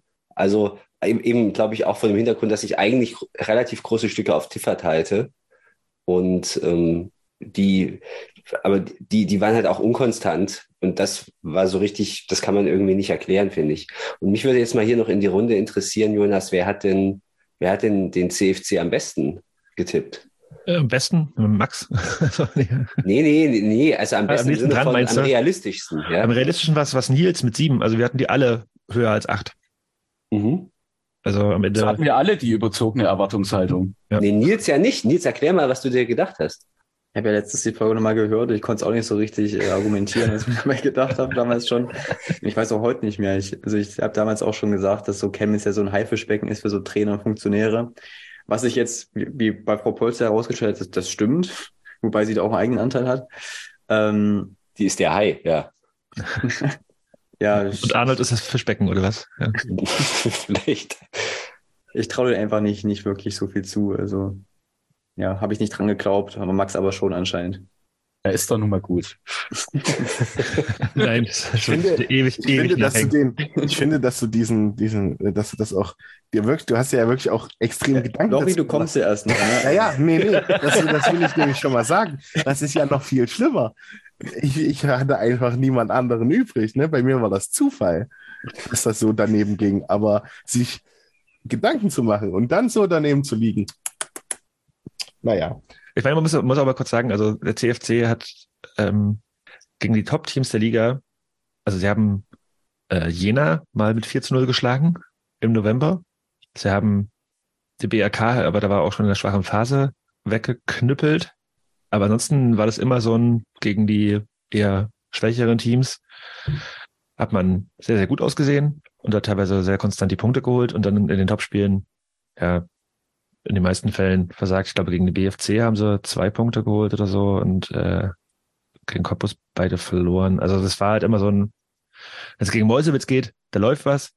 Und wenn dann die, die nächste Woche ja, Erfurt kommt, dann war es halt irgendwie vorbei. Also dieser Lauf von diesen zwölf Spielen, wenn ich gerade mal so drüber gucke, Luckenwalde, Lichtenberg, Mäusewitz, BRK, Babelsberg, wie gesagt, Jena, Unentschieden gegen Hertha, gegen TB gewonnen, Unentschieden gegen den Ortsrivalen, gegen Greifswald gewonnen, Unentschieden gegen BFC und dann gegen Viktoria auf die Fresse bekommen. Also ich glaube, das, das ist halt quasi die Diskrepanz, die halt quasi sagen, da immer war, dass äh, der BFC, äh Quatsch, der CFC es gegen die ganz Großen der Liga nicht auf den Rasen bekommt.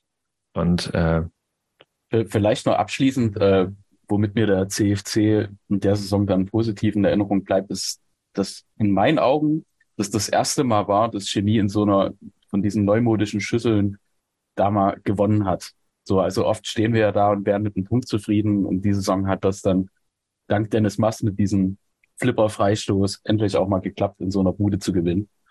Da habe ich mich persönlich sehr drüber gefreut, auch wenn gar nicht so viele Fans da waren, glaube ich. Für uns war das eher unüblich, dass es da nur so 400, 500 Fans waren, die. Da war das dritte Spiel mitten in dem Jahr, ne? Also. Nach den Erlebnissen vorher. Ja, ja. Und apropos Dennis Mastern, äh, darüber reden wir jetzt nicht mehr so weiter. Ja, die größte Enttäuschung übrigens ist nicht nur, dass Chemnitz nicht für Max äh, Meister geworden sind, sondern auch absolute Pokalversager sind. Muss man an der Stelle vielleicht nochmal erwähnen, denn der Auftritt, den der CFC da am Südfriedhof geliefert hat, Junge, Junge, Junge. Wir wollten nicht drüber reden, aber ich habe es trotzdem mal kurz angesprochen gehabt. Und das Ding ist, es wird auch nicht besser bei denen wahrscheinlich werden, denn die haben einen Aderlass sondergleichen jetzt schon, also früh in der ja, Bevorbereitung auf die nächste Saison. Also Felix Brückmann, der kommt nicht zu uns. Das ist So? schon hier. Hm? Wir haben es hier so krass angeteasert, dass äh, ordentlich gejinxt. Der geht zur Weiche Flensburg. Paliuka, Kampulka, Jakubov, Pelivan, Kirchcek, alle weg. Und dazu noch äh, Lukas Arnold ist ja eigentlich mit, mit Marc Arnold verwandt, weiß gar nicht. Und Okan Kurt verlassen den Verein. Bisher gibt es keine neuen Zugänge. Äh, ich glaube, dass wenn die nächste Saison noch irgendwie eine Rolle in der Liga spielen wollen, dann höchstens wegen Christian Tiffert, den ja Bastian und ich ja schon zwischendrin mal rausgeschmissen hatten, der aber auf jeden Fall einer der fähigsten Trainer der Liga ist, würde ich sagen. Oder Lochi? Mhm. ähm, ja, also ich, ja, wir haben das ja jetzt schon gesagt, äh, wir haben ihn, wir haben ihn rausgeredet, dann, das hat er offensichtlich gehört, dann hat er sich zusammengerissen äh, und hat da ein bisschen äh, ein paar Punkte mal eingefahren. Ja, äh, keine Ahnung, Chemnitz ähnlich wie der Südfriedhof, ähnlich äh, wie viele andere von den ganz früher mal so toll erfolgreichen Mannschaften, ist halt auch mittlerweile ein Viertliga-Verein. Und die werden da, die werden auch nicht mehr rauskommen so schnell. Außer vielleicht nach unten, wenn das Geld mal komplett weg ist. Ja, und das ist es ja. Ja, ne, also, ja, aber bei denen, ich meine, die, die finden ja immer irgendwo mal noch eine Million, mit der sie, mit der sie eine, eine Saison spielen können. Naja, ich meine, aber wo wir jetzt gerade über Tiffert reden, also ich weiß nicht, ob der nächste Saison da noch Trainer ist. Also vielleicht ergibt sich für den ja auch irgendwie was anderes, weil, also, also jetzt weniger, also, ja. Drittliga, Drittliga-Stuhl noch irgendwo frei wird. So. Ja, oder vielleicht ein ambitionierter, ja, genau, ein ambitionierter Regionalligist könnte ich mir grundsätzlich auf jeden Fall vorstellen, weil ich meine, das Geld ist dort absolut alle. Und was, was hat er dort für eine Mannschaft, die er auch betreuen soll? Also sportlich attraktiv ist es nicht. Und es wird da eher nicht um den Aufstieg gehen, sondern wenn dann vielleicht eher gegen den Abstieg. Also ich spitze es mal ein bisschen zu.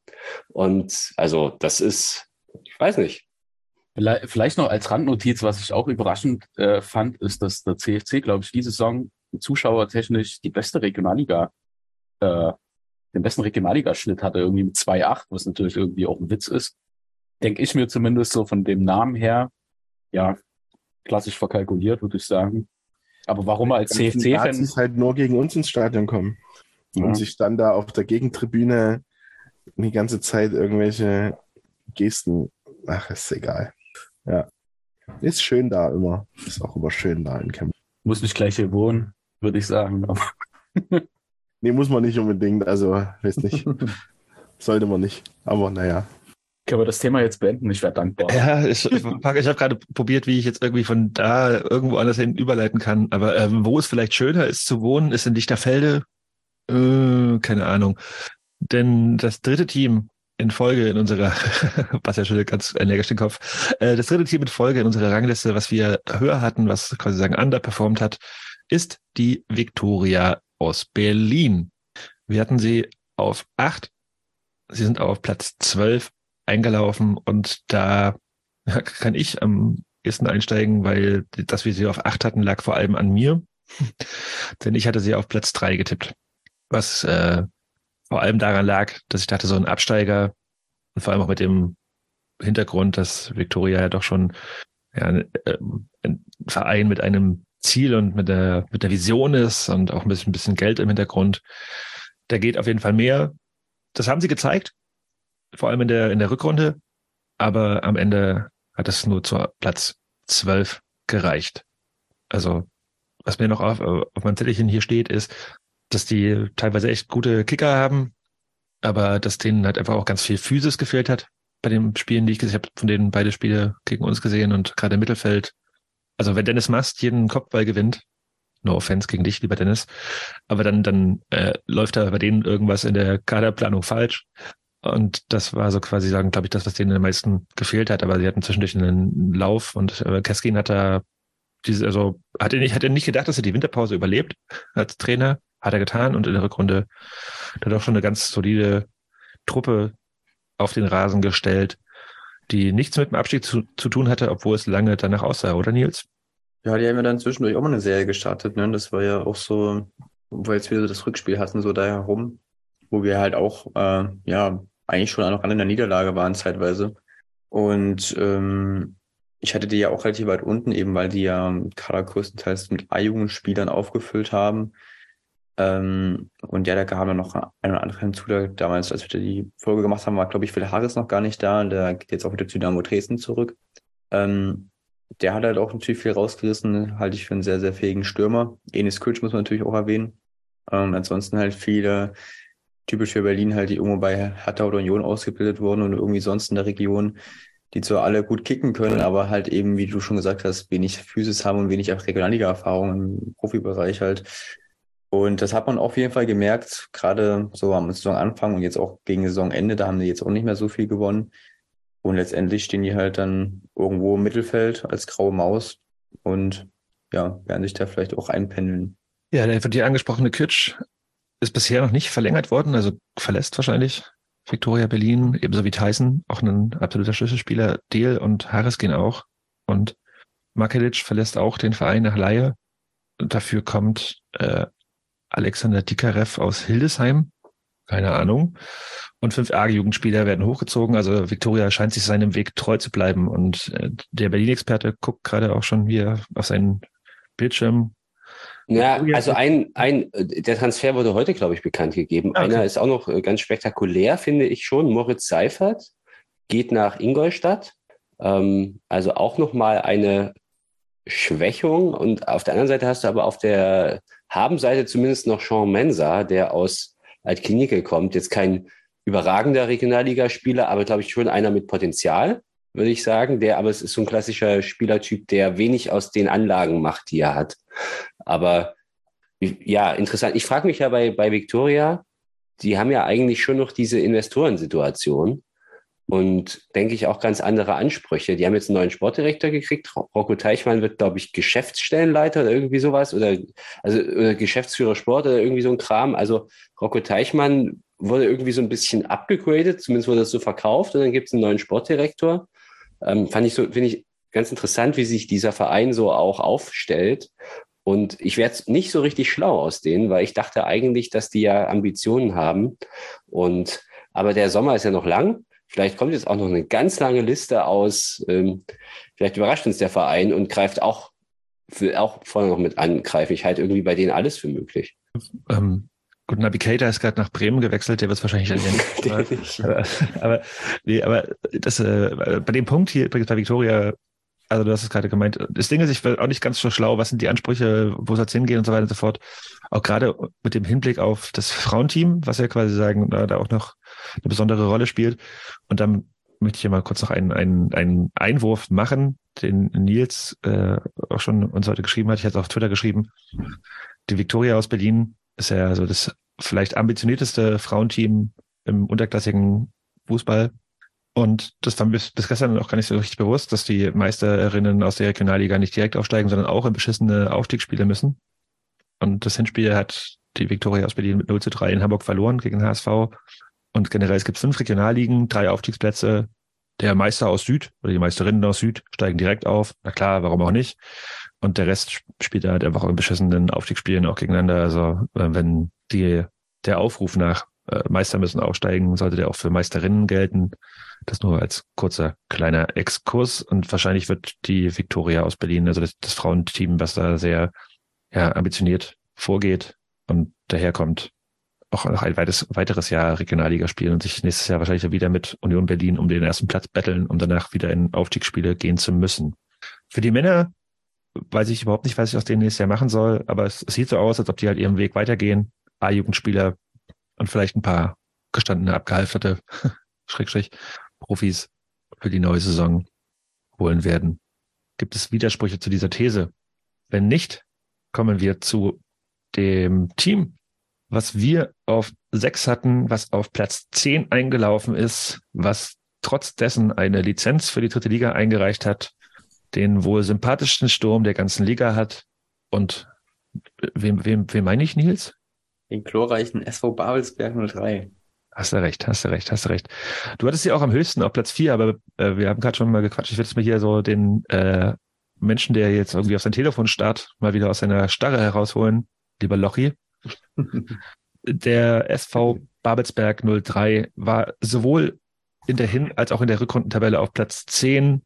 Rund ja, ist äh, offensichtlich auch nur ein durchschnittliches Regionalliga-Team, wie so viele andere auch.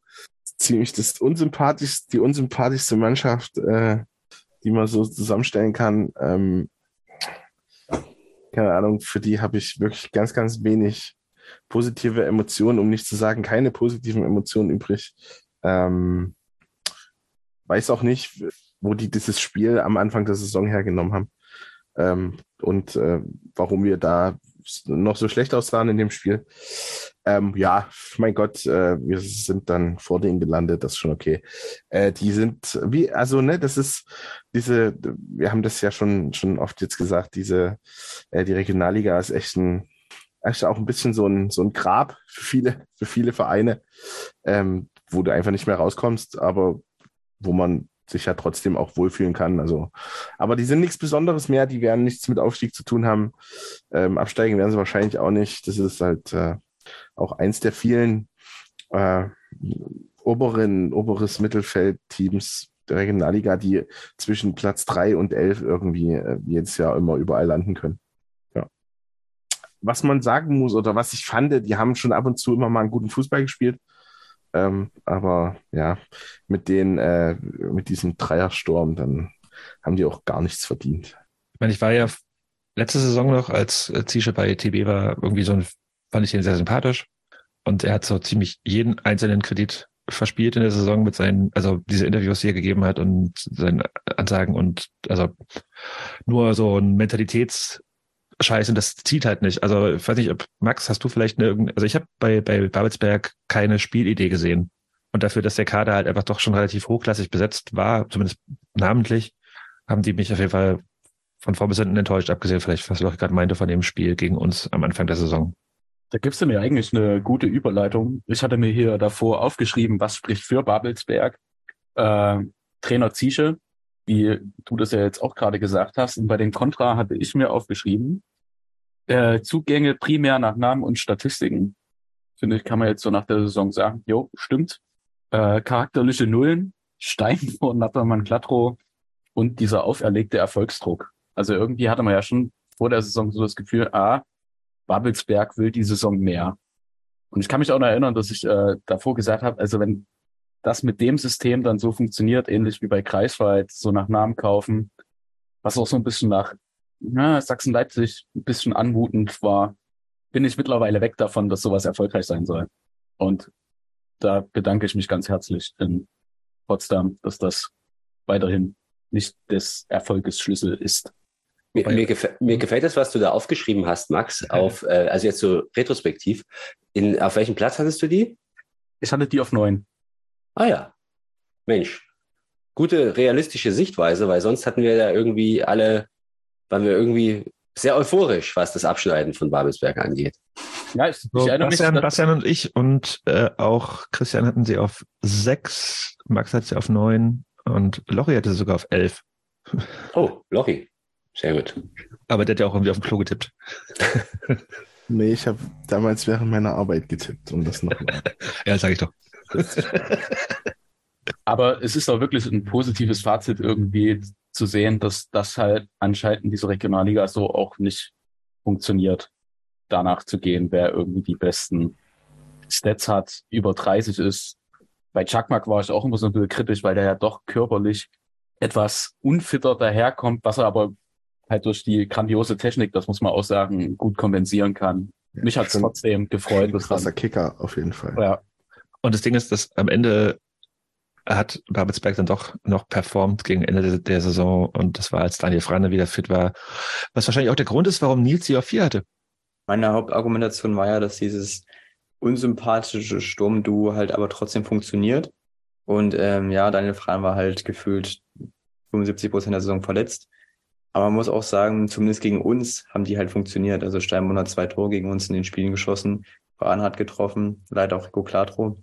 Ähm, vielleicht wären die irgendwo höher gewesen, wenn Frahn fitter gewesen wäre, aber man weiß es natürlich nicht. Letztendlich bin ich natürlich froh, dass es nicht so gekommen ist, denn äh, ich glaube, nicht nur, nicht nur Markus Ziesch hat auch der gesamte Verein so jeglichen Kritik bei jedem Chemiker verspielt. Ähm, ja, können da auch gerne irgendwo da unten runddümpeln, meinetwegen. Tja, bevor wir jetzt zum nächsten Underperformer kommen, spiele ich noch mal ein bisschen Feedback ein hier von Mathis. Also liebe C-Runde, zu 100 Folgen eures Podcasts möchte ich euch erstmal ganz herzlich gratulieren. Ähm, ist erstmal eine tolle Leistung, überhaupt so viele Podcast-Folgen an den Start zu bringen. Da steckt viel Arbeit drin und das hört man ja auch. Und ich muss sagen, ich habe lange überlegt, wie ich euch irgendwie eine Nachricht schicken kann. Ähm, und am Ende will ich eigentlich einfach nur Danke sagen. Meinem Lieblingspodcast überhaupt danken für 100 tolle Folgen, bei der ich immer das Gefühl habe, sobald ich eine dieser Folgen anschalte, ich stehe mit euch irgendwie im Blog äh, oder auf dem Norddamm und man kann mit euch irgendwie über Fußball philosophieren und euch dabei zuhören und vor allem über Chemie und alles, was dazugehört, über diesen tollen Verein mit allem drum und dran. Und äh, das macht ihr total super. Deswegen vielen Dank dafür. Und ich freue mich schon auf die nächsten 100 Folgen.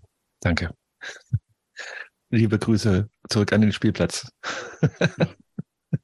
Apropos Spielplatz, denn Spielplatz, das war auch Tennis Borussia Berlin in dieser Saison für fast alle Teams. Denn der Tabellenletzte, den hatten wir auf Platz 15 getippt, was vor allem auch mal wieder an mir liegt, denn ich hatte TB am allerhöchsten mit Platz Nummer, nee, hatte ich gar nicht. Ich hatte auf 13. Christian war auf Platz 12. Kann jetzt nicht für Christian sprechen, weil er nicht da ist, aber äh, bei mir war das so, dass ich TB so hoch getippt hatte, eher aus Sympathiepunkten. Und es ist, also ich kann es jetzt schon mal sagen, bitte kommt bald wieder. Und wenn er wiederkommt, spielt nicht so eine Saison.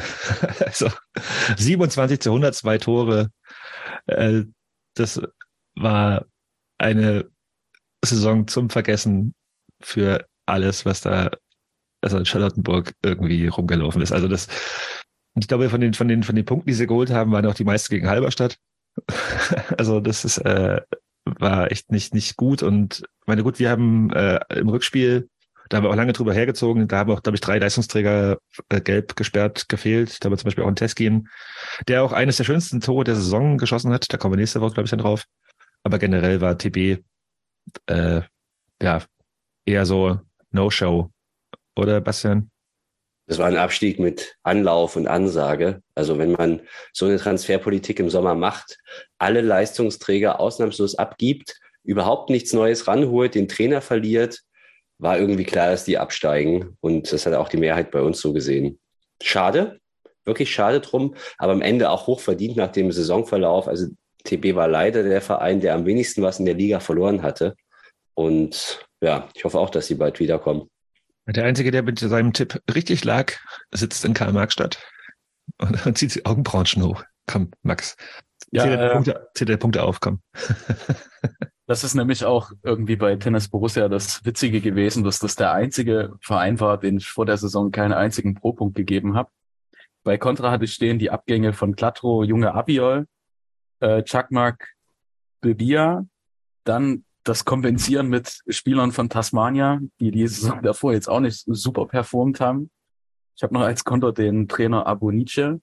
Und nichtsdestotrotz möchte ich äh, Tennis Borussia eigentlich für mich äh, oder mich dafür bedanken, weil einen besonderen Moment gab es für mich in dieser Saison, der direkt mit einem Tennis Borussia Spiel zusammenhing, nämlich als wir dort waren und diese sagenhafte Sticker-Aktion war, wo eine eine Zusammengehörigkeitsgefühl in dem Blog entstanden ist, nachdem ich erinnere mich mit Nils, äh, wir da unten angefangen haben, so ein paar Sticker zu überkleben vom unsäglichen Ortsrivalen und wir dann auch in unserer Größe ein bisschen limitiert waren und peu à peu größere Menschen, was nicht schwer ist, äh, dazugestoßen sind, immer weiter Sticker überklebt werden konnten und wir es dann gemeinschaftlich als Fanblock geschafft haben, selbst den höchsten Sticker zu überkleben. Und das war irgendwie ein besonderer Moment, der eine eigene Dynamik hatte. Und ich glaube, den werde ich auch immer mit diesem Stadion jetzt verbinden, wenn ich dort mal wieder sein sollte. Ja, Wo ich auch äh, ganz äh, viel Daumen drücke, also zwei äh, dass die wieder hochkommen. Also Ausflug ins Mommsen-Stadion war auf jeden Fall auch eines der äh, Highlights. Ja, Also, auch so vom Catering, alles tipptopp, die Leute freundlich, äh, alles auch eine Spur nicht ganz so ernst, was auch mal ganz angenehm ist in diesem manchmal doch tristen Auswärtsalltag, wo man das in anderen Stadien erlebt. Da könnten sich viele Vereine wirklich eine Scheibe abschneiden, wie man als Gastgeber auftritt. ja. meine, sportlich war es halt einfach so, also ich habe jetzt drei Namen aufgeschrieben, bei denen ich sagen würde, die hatten die Saison noch Regionalliga-Format mit Karl Albers, Damelang und Tekin. Der Rest waren halt einfach, also zumindest, also dann auch, also dieser, die hatte im im Winter diesen großen Umbruch mit, ich glaube, äh, zwölf Neuzugängen und so und dann haben wir alles, also weiß nicht, ob das jetzt der, die, die Idee war, dass man mit den Kickern dann halt irgendwie die Liga hält oder quasi sagen auch schon eher in Richtung Oberliga plant. Gab jetzt, also mit Tasmania vielleicht in der Saison davor, ja, also gut, eigentlich, wenn ich so zurückdenke, ja, gab regelmäßig Absteiger, die es vollkommen verdient haben und TP gehört auf jeden Fall die Saison dazu. Das war sportlich gesehen überhaupt nicht. Aber der Rest natürlich, finde ich, Ist, äh, okay. irgendwie auch Bände, dass äh, die bei drei Gegentoren im Schnitt, dass wir trotzdem alle ja irgendwie äh, Karl Albers da als äh, das hellste Licht Mhm. äh, in diesem doch sehr dunklen Jahr ähm, da irgendwie wie festgestellt haben. Also vielleicht, äh, er hat zumindest ja äh, viele, viele Chancen bekommen, sich auszuzeichnen. vielleicht hat er davon auch ein bisschen profitiert, aber trotzdem ist schon, äh, ist schon krass. Also drei Gegentore äh, im Schnitt, das ist schon, das ist schon, das ist schon brutal. Also Ja, und, und weniger als eins im Schnitt geschossen. Also, ja, also also vorne und hinten. Ja. Ja. Das war ein ganzes Jahr voller. Also die, das war halt so der klarste Abstieg, glaube ich, den es so in den letzten Jahren auch mit gab. Ne?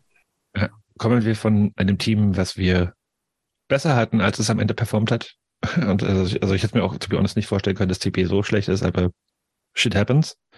Kommen wir zu einem Team, wo wir glücklicherweise falsch lagen. Denn wir hatten die BSG Chemie auf Platz Nummer neun Und das eigentlich auch fast nur deswegen, weil Christian sie auf eins getippt hat. Und am Ende haben wir selbst das übertroffen, beziehungsweise die Spieler der PSG Chemie. Bastian, ist das zu viel Enttäuschungspotenzial für nächste Saison? Hatten wir ja schon mal dieses Thema und hat es bis zu einem Folgentitel gebracht. Ja, also wir lasst uns mal auf die Saison erstmal zurückblicken und nicht auf die nächste, weil da machen wir ja noch eine großartige Saisonvorschau irgendwann.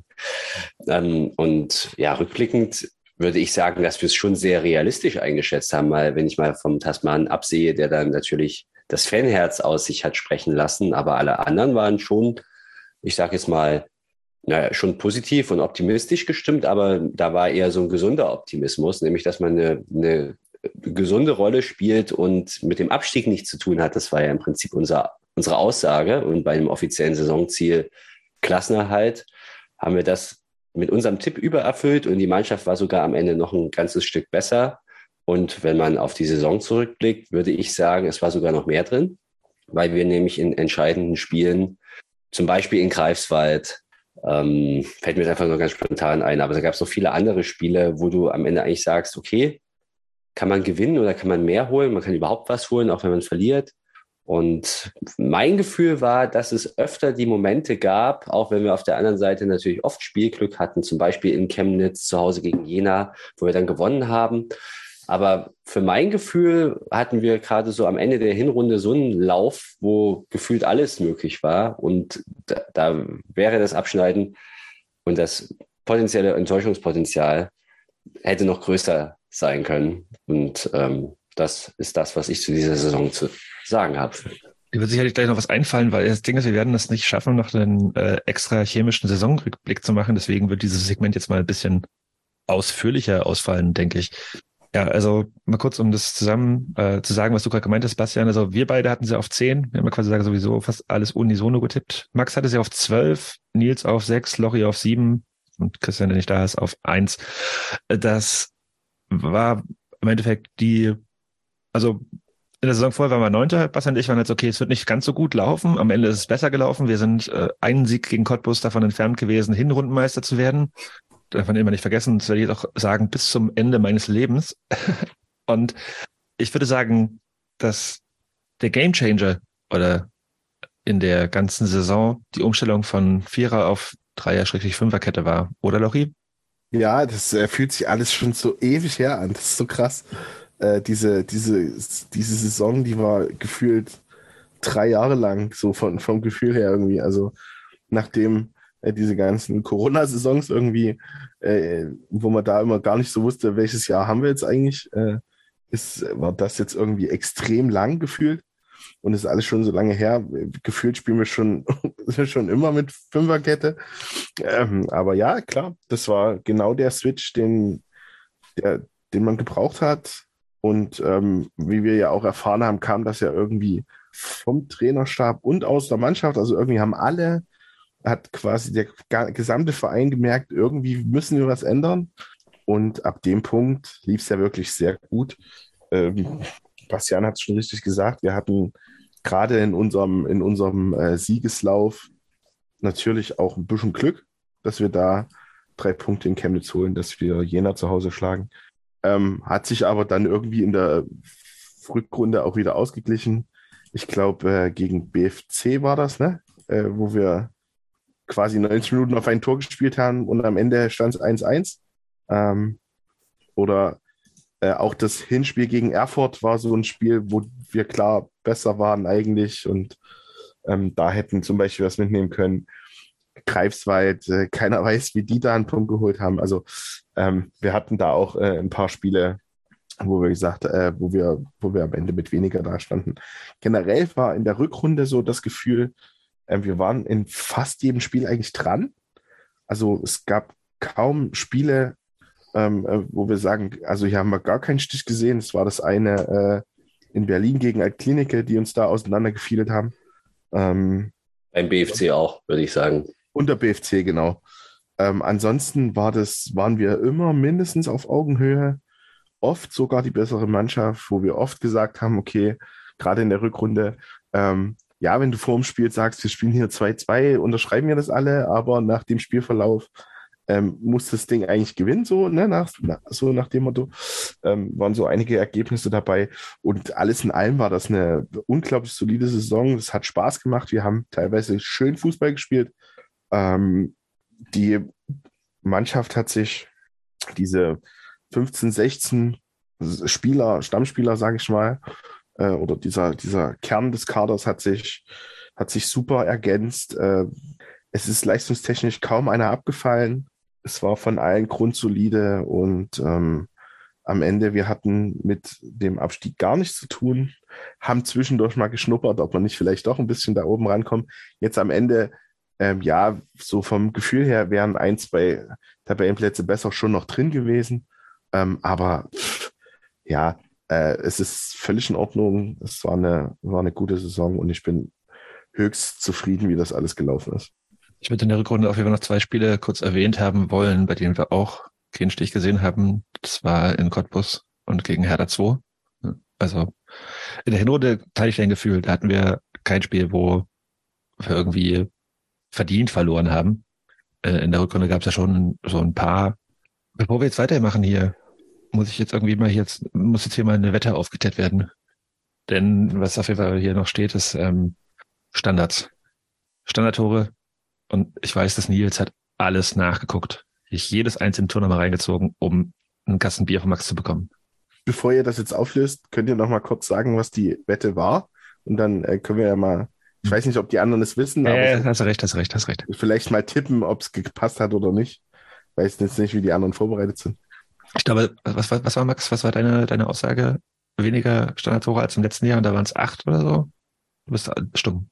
Soll ich das mal kurz ein bisschen auftrösten, auch mit Zahlen vom letzten Jahr? Mhm. Also Max Wette war, ich weiß auch leider nicht, was der Wegansatz war, aber im Zweifel halt ein Kasten Bier natürlich, ähm, dass wir durch die Neuzugänge Eschel Harand, äh, die halt groß gewachsen sind, mehr Standardtore schießen als im Vorjahr. Im Vorjahr waren das 17 an der Zahl. Und Max hat gesagt, wir schießen auf jeden Fall dieses Jahr mehr Standardtore. Was denkt ihr? Hat das geklappt? Boah, also 17. Waren so viel letztes Jahr, ja? Ja, finde ich jetzt schon, das finde ich schon eine hohe Zahl.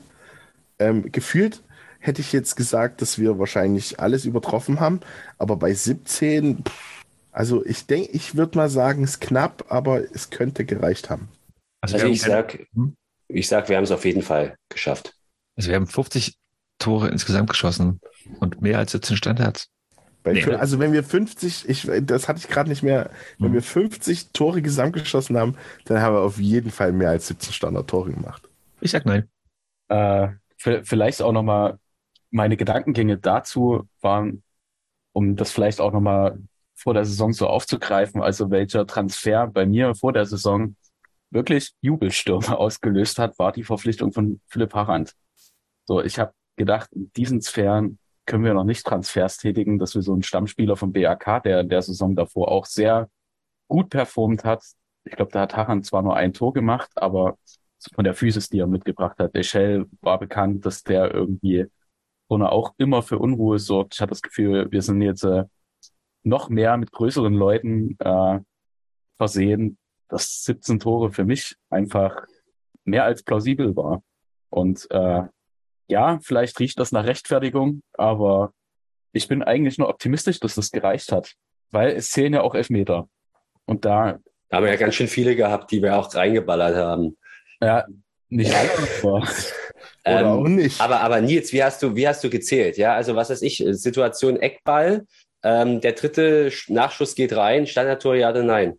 Ich habe so grob gemacht, so ja, okay, wenn der Ball innerhalb von fünf Sekunden nach Ausführung des Standards reingeht, dann zähle ich das als Standardtor. Da gab es auch nur eine strittige Entscheidung, das war das Ding gegen BRK, als Ben Kessler den Ball nochmal 25 Meter an der Außenlinie hatte. Das habe ich dann Mhm. nicht mitgezählt. Ähm, ich hoffe, das hat nicht einen Ausschlag gegeben, sonst muss ich intervenieren. nee, das Ah. nicht auf jeden Fall.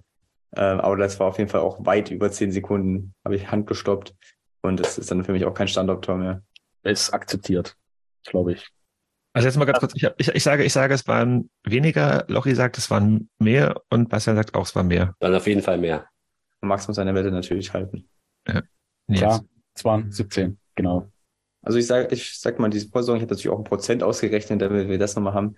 Ändert das Ergebnis aber übrigens auch nicht. Wir hatten letztes Jahr, wie gesagt, 17 von den 47 Toren, also wir haben dieses Jahr auch drei mehr geschossen.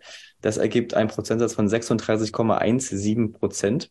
Und Und dieses Jahr, dieses Jahr haben wir 15 Standardtore. Ah! Und ich habe gerade, mir ist gerade aufgefallen, wenn Dennis Mast zwei Elfmeter seine zwei Elfmeter hätte, dann wären wir auch auf 17 gewesen. Interessant. Also, also hier, Dennis, der Aufruf, du kannst dich gerne beteiligen. An den Kasten Bier, genau. Aber, aber Nils, kann es sein, dass wir da Versicherung oben drauf. in der, in der Hinrunde sehr gut lagen und dann in der Rückrunde abgebaut haben? Wir haben ja insgesamt jetzt- in der Rückrunde sehr viel weniger Tore geschossen. Und ähm, wir hatten ja ganz am Anfang hatten wir ja mal vier direkte Freistoßtore in, in Folge sozusagen. Also deshalb hätte ich eigentlich fast gesagt, in der Hinrunde waren wir sehr auf Kurs. Also das, das Interessante war, ich habe jetzt nicht Hin- und Rückrunde geteilt, aber mir ist aufgefallen, das letzte Standardtor war Kirscher in Erfurt, klar. Also der Freistoß, den Kirscher reingeköpft hat. Und das letzte davor war dann gegen den Chemnitzer FC, was ungefähr zweieinhalb Monate zurücklag. So. Also wir hatten eine Serie so sechs, sieben Spiele, wo wir kein Standardtor gemacht haben. Ähm, kurz nochmal zum Zahlen.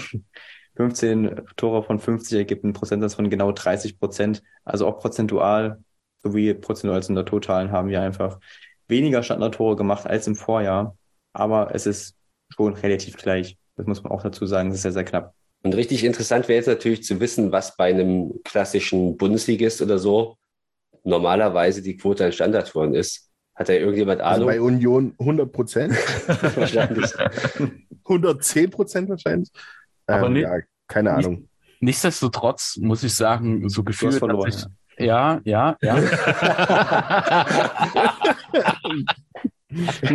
Aber jetzt nochmal im Ernst, ich habe das Gefühl trotzdem, dass unsere Standards, was lange Zeit nicht unsere Stärke war, mittlerweile echt ein probates Mittel sind. Also angeblich äh, war es das ja auch schon letzte Saison und ich kann mich aber noch an paar Saisons davor erinnern, wo die Ecken wirklich unsäglich waren und vielleicht da auch nochmal Props an unseren Spieler der Saison, der gekürt wurde. Ich glaube, der ist da wesentlich mit dafür verantwortlich, dass Ecken etc. jetzt äh, schon so eine gewisse Anspannung auslösen, was eine Zeit lang bei mir zumindest nicht so war und ich mir dachte, Mist, Ecke. So. Also da zahle ich den Kasten dann auch gerne. So. Ich habe mir kurz, geht's nächstes Jahr? Ja, das machen wir dann in der Folge, die so spezifisch. Da, da würde ich jetzt gerne auch noch ein paar Neuzugänge mal sehen. Äh, na, da, da kommen wir gleich drauf. Äh, vorher möchte ich auch sagen, dass ich hier kurz mal rumgegoogelt habe und die Standardtore aus der Bundesliga in der vergangenen, nee, in der vorvergangenen Hinrunde, also äh, 21, 22, nur mal als so ein random Zahl eingeworfen. Da hatte der SC Freiburg 53,6, der erste FC Köln als schlechtes Team 14,8. Über 50 Prozent ist schon crazy. Ja, und 30 Prozent ist, glaube ich, so ein, das ist, glaube ich, ein, halbwegs Schon ganz gut, ne? Durchschnitt, durchschnittlicher. Also, das ist ja gemeint gehabt. Also am Anfang haben wir da schon relativ krass viele Standards reingemacht und auch also dieses, dieses, äh, jeder tritt mal, also das fand ich ja diese Saison auch irgendwie so geil. Das hat irgendwie jeder mal einen Freistoß tritt. Also keine Ahnung, gefühlt hat wahrscheinlich Benjamin Bellot auch mal das Ding an den Pfosten gesetzt von Philipp Wendt, Philipp Harand, Uri. Also in, in allen Mannschaftsteilen hat sich irgendwann jemand mal hingestellt und einen Freistoß irgendwie äh, richtig, richtig geil aufs Tor gebracht. Äh, die Ecken waren halt einfach für den Arsch. Das äh, hat sich, das kann man, glaube ich, nicht äh, negieren. Also das, die Standards waren halt nicht so effizient, aber was die, die Freistöße anbelangt, haben wir auf jeden Fall einen großen Schritt nach vorne gemacht, würde ich behaupten, oder Lochi? Auf jeden Fall. Ähm, ja, also generell ähm, ich finde die Zahl gut. Fühlt es sich mehr an, weil wir eben so gut angefangen haben. Ähm, aber äh, vielleicht, ja, was du über die Ecken hast du ja, meckerst du ja schon sehr lange. Oder äh, eigentlich immer. Aber so generell ähm, war das das Gesamtgefühl schon, dass wir ähm, da sehr gefährlich sind. Ob wir da jetzt nur die Dinger immer reinmachen oder nicht, aber ähm, das ist schon, schon ein wichtiges, wichtiges Element. Nils, hast du Äh, ein, ein, ein Eckballtor im Kopf? Ich habe zwei im Kopf. Einmal war es Paul Horschig gegen den BAK und einmal Philipp Haran gegen Erfurt oder so. Oder gegen, nee, wie war es ein Elfmeter? Muss es gegen Erfurt gewesen sein. Aber Ja. sonst, außer die zwei. Und war generell eigentlich äh, diese Kopfballtore, ob das jetzt Ecken oder Freistöße waren, immer so auf dem ersten Pfosten, ne? Und entweder dort dann schon direkt reingeköpft oder von dort verlängert und dann hinten noch reingedrückt. So, also habe ich es zumindest im Kopf so vor, oder vor Augen, dass das so eine, so der, der, der Freistoß oder die Ecke vorne auf meistens Buri, glaube ich, äh, immer Richtung Kurzpfosten gelaufen hat, da versucht, die Dinger zu verlängern. Und dann hat sie hinten halt nochmal jemand über die Linie gedrückt. Ja, mich hat's genervt. Aber äh, vielleicht gab es auch einen großen Masterplan dahinter, aber das hat anscheinend dann nicht so mega krass funktioniert. Ich meine, so zwei Eckballtore in einer Saison ist jetzt auch nicht so viel, würde ich mal jetzt irgendwie postulieren, ohne das gegen gecheckt zu haben. Wir haben jetzt schon mehrmals den Namen Philipp Harand gedroppt. Wir hatten ihn nicht erwähnt bei unserer Diskussion über den Spieler der Saison, glaube ich. Aber man muss ihn auf jeden Fall erwähnen als wahrscheinlich den, den Neuzugang der vergangenen, des vergangenen Sommers, der schon sehr krass eingeschlagen ist. Also sowohl ja, offensiv als auch defensiv. Also absoluter ja, Karo-Ersatz vielleicht im Endeffekt. Und auch nach vorne mit seiner Standardgefälligkeit. Also gerade, ich glaube, zu Kopfballgefällig hatte ich ihn nicht irgendwie unbedingt äh, in Erinnerung, aber mit, mit seinen, seinen ja, auch 30 Meter mal ganz galant irgendwie das Ding aufs Tor schweißen und auch sonst drumherum. Aber da, da, da, da würde ich sogar äh, intervenieren in dem Sinne, dass der aber hinten bei den Ecken wirklich immer viel in meinen Augen abgeräumt hat. Ja, ich sich rede gerade offensiv, ich rede ich rede gerade offensiv. Also ja, also, also das, das, du hast ja vorhin gemeint, dass er als offensiver, also quasi als klar Innenverteidiger, aber als dann offensiv die Gefahr bei Ecken ausstrahlt, das hatte ich jetzt nicht das Gefühl. Aber ansonsten äh, absoluter Garant und hatte dafür auch noch äh, das vielleicht schönste Tor der Saison geschossen. Jonas, wie konntest du den jetzt liegen lassen? Ein absoluter Harand. Und äh, nee, was, was, was ich noch sagen wollte zu der äh, offensiven Kopfballstärke. Ähm, ich nehme mal an, dass äh, jede Abwehr den besten Kopfballverteidiger gegen Harald stellen wird. Und ähm, du musst halt immer einen sehr guten Verteidiger an ihn abstellen.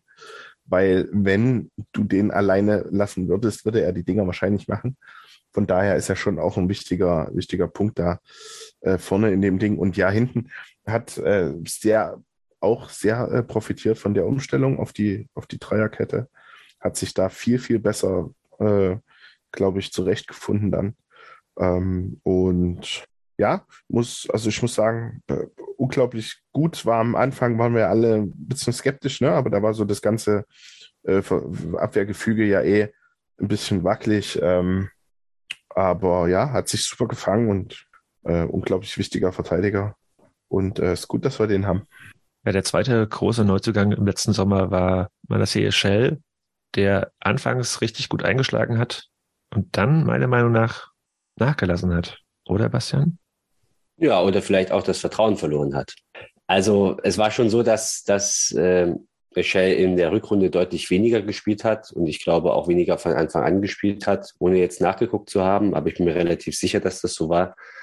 Und ja, rein sportlich kann ich es nicht unbedingt immer nachvollziehen. Es gab viele Spiele, wo ich mir, wo ich mich gefragt habe, warum wird er jetzt so spät eingewechselt? Warum spielt er nicht überhaupt nicht von Anfang an?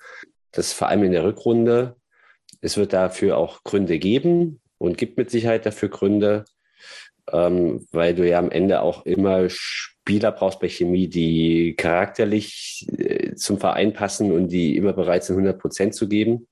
Und ähm, ja, ich fand seine, ich finde, er ist ein, nach wie vor eigentlich grundsätzlich ein wertvoller Spieler, eben weil er auch eine Körperlichkeit reinbringt, weil er kopfballgefährlich ist, weil er überhaupt auch ein anderer Spielertyp vorne ist. Ich finde halt, dass sich vorne bei uns die Spielertypen sehr stark ähneln.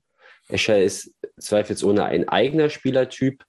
Ähm, was gegen ihn spricht, ist, dass er sich natürlich hin und wieder auch mal so verleiten lässt zu Nicklichkeiten und dann mehr damit beschäftigt ist, mit seinem Arm den Verteidiger wegzuboxen, als ähm, zum Ball zu gehen. Da geht dann manchmal quasi so das Fußballspielen, also das Ziel geht dann so verloren. Und ähm, ja, aber insgesamt fand ich schon, dass er eine Verstärkung auf jeden Fall für uns war und einen entscheidenden Beitrag dazu geleistet hat, nicht zuletzt mit seinen Toren. Er ist, glaube ich, zweitbester Ligatorschütze. Ähm, und ähm, dass, dass die BSG Chemie so gut abgeschnitten hat. Haben wir nachgeguckt, also er hat in diesem Jahr zwei Spiele über die volle Distanz gemacht. Gegen den BRK und gegen Luckenwalde. In beiden hat er getroffen. So. Mhm. Äh, habe ich auch mal ein bisschen, habe ich auch mal ein bisschen gewundert. Also bin ja totaler Fan davon, hat einfach quasi gesagt, davon so einen, so einen Stoßstürmer, großen Anspielspieler zu haben bei dem Spiel, Spiel, was wir halt irgendwie machen. Wobei ein anderer da halt irgendwie auch dann jetzt zumindest gegen äh, im letzten Drittel der Saison ihm da ganz klar den Rang abgelaufen hat. Und das ist äh, unser äh, reisefreudiger Derby-Held.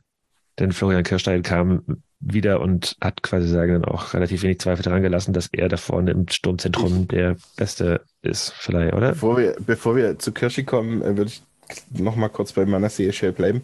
Mhm. Ähm, der hat natürlich auch eine wirklich beschissene Aufgabe gehabt, gerade in der Hinrunde in unserem Spiel.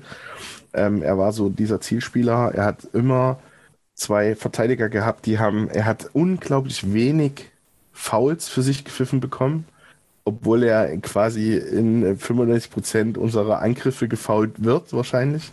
Ähm, der hat immer hat seine Knochen dahin gehalten, immer 60, 70 Minuten jedes Mal, wenn, die, wenn er ausgewechselt wurde, war der auch völlig am Ende, weil er einfach sich aufgerieben hat und war alles in allem manchmal einfach ein bisschen glücklos. So, das hat sich so ein bisschen durch die Saison gezogen.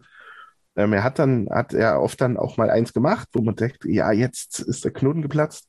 Und dann waren aber irgendwie wieder zwei, drei unglückliche Aktionen vielleicht dabei, ähm, wo dann das Tor nicht fällt oder so. Und äh, also ich bin auch totaler Fan von diesem Spielertyp. Ich habe den ja auch bis, auf, bis aufs Blut gegen jede ähm, Kritik da verteidigt und habe gesagt, der ist super wichtig für unser Spiel. Das ist ganz wichtig, dass er vorne drin steht, dass er die Kopfbälle holt, dass der sich da reinschmeißt, dass der in die Zweikämpfe geht und sich aufreibt. Ähm, war sicherlich dann auch ein bisschen Opfer davon, dass äh, die anderen Jungs auch einfach gut performt haben und es dann zwischendurch mal nicht so den Grund gab, ihn von Anfang an zu bringen.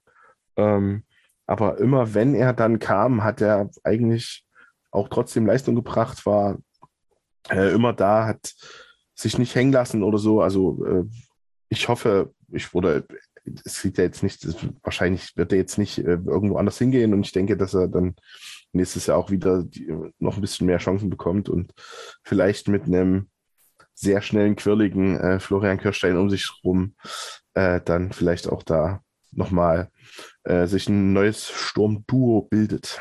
Hat Lochi am Ende doch noch den Rahmen zu Kirsche geschlossen und ich gebe mal kurz den Ball weiter an Max.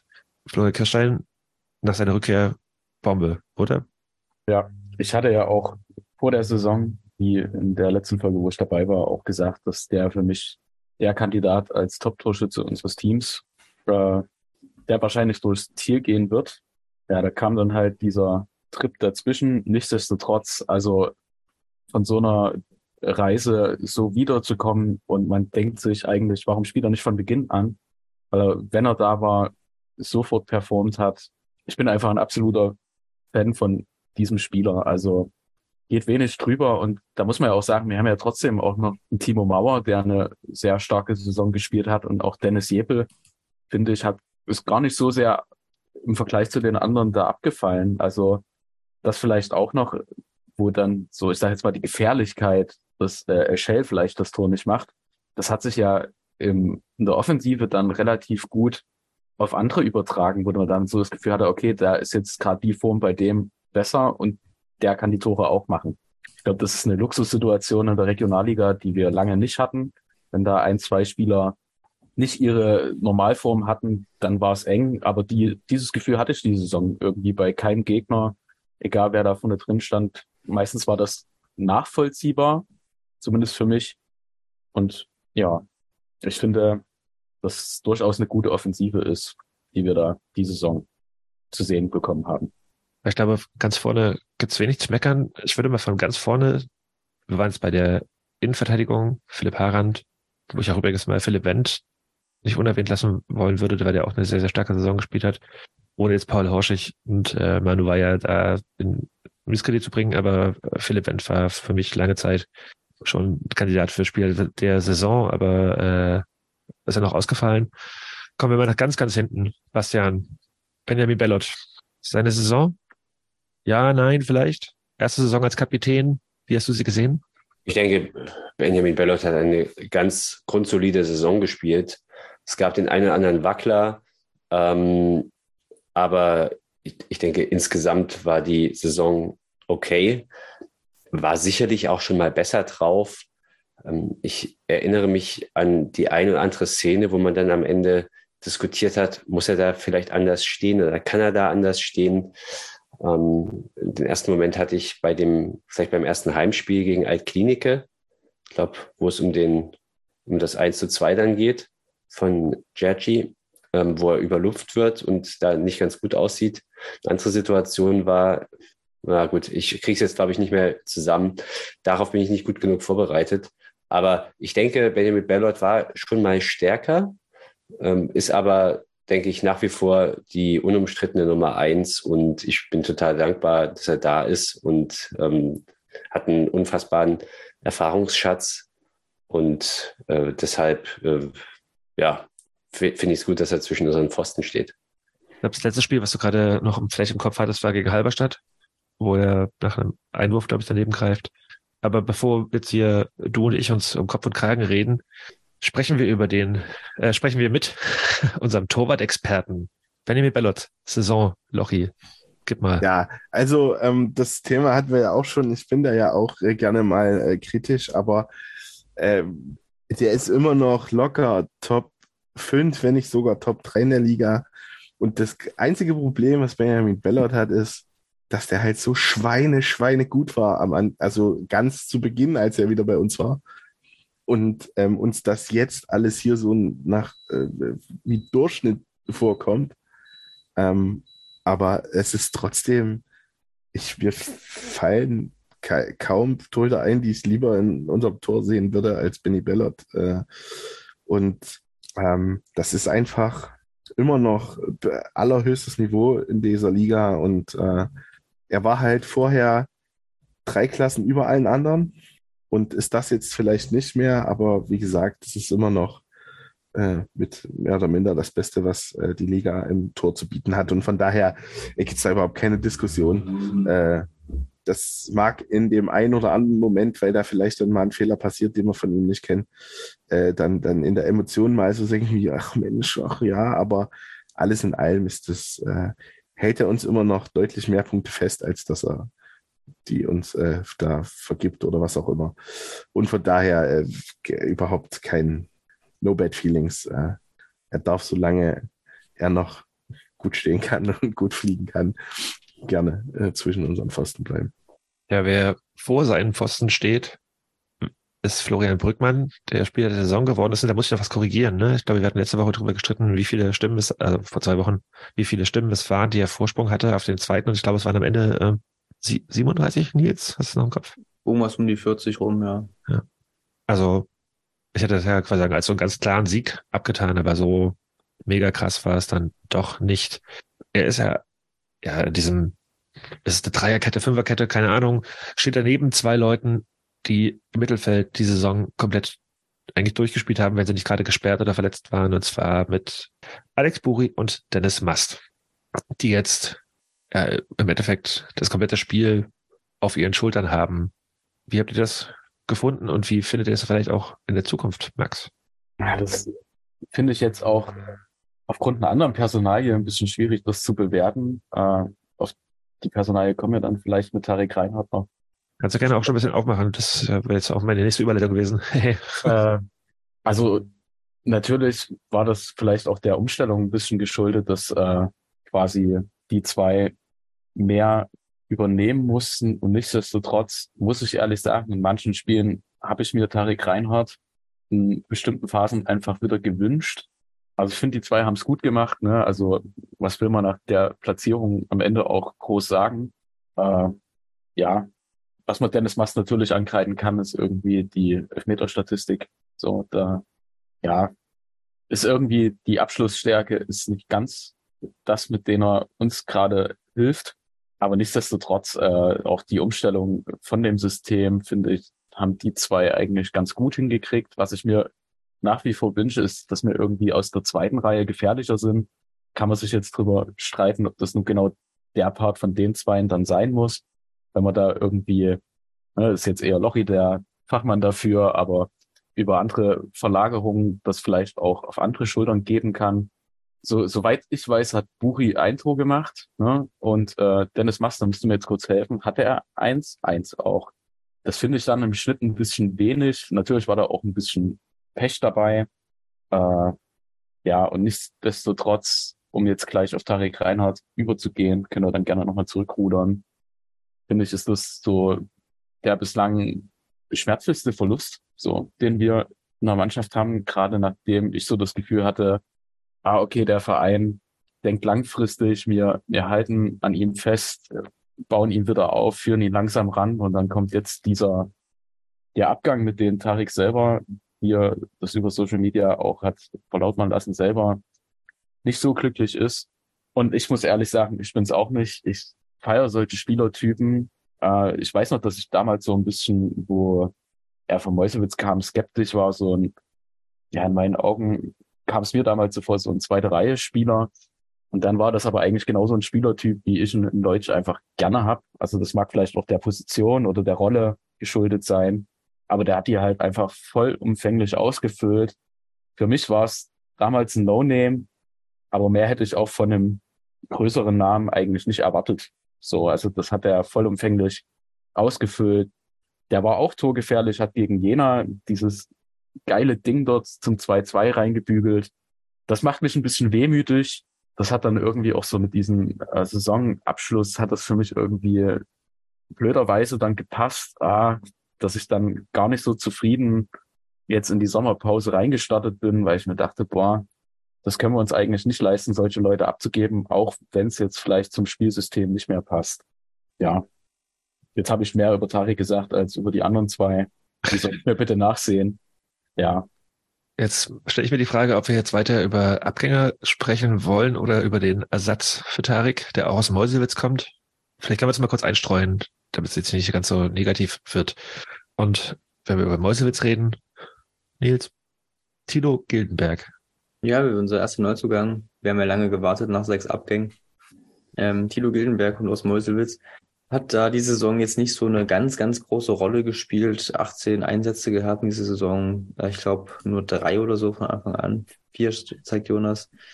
Ähm, hatte also nicht so unbedingt zum Stammpersonal gehört. Kam vor der Saison vom Absteiger aus Rathenow. Hat also vom großen Ingo Kalisch lernen dürfen. Und war in der Jugend eigentlich überall. Äh, in Berlin geboren. Hat dann bei TB und beim BFC gespielt. Später bei Hansa Rostock. Und ist dann über den BSV Reden äh, nach Jena zuerst und dann nach Erfurt wiederum, bevor äh, dann nach Rathenow ist.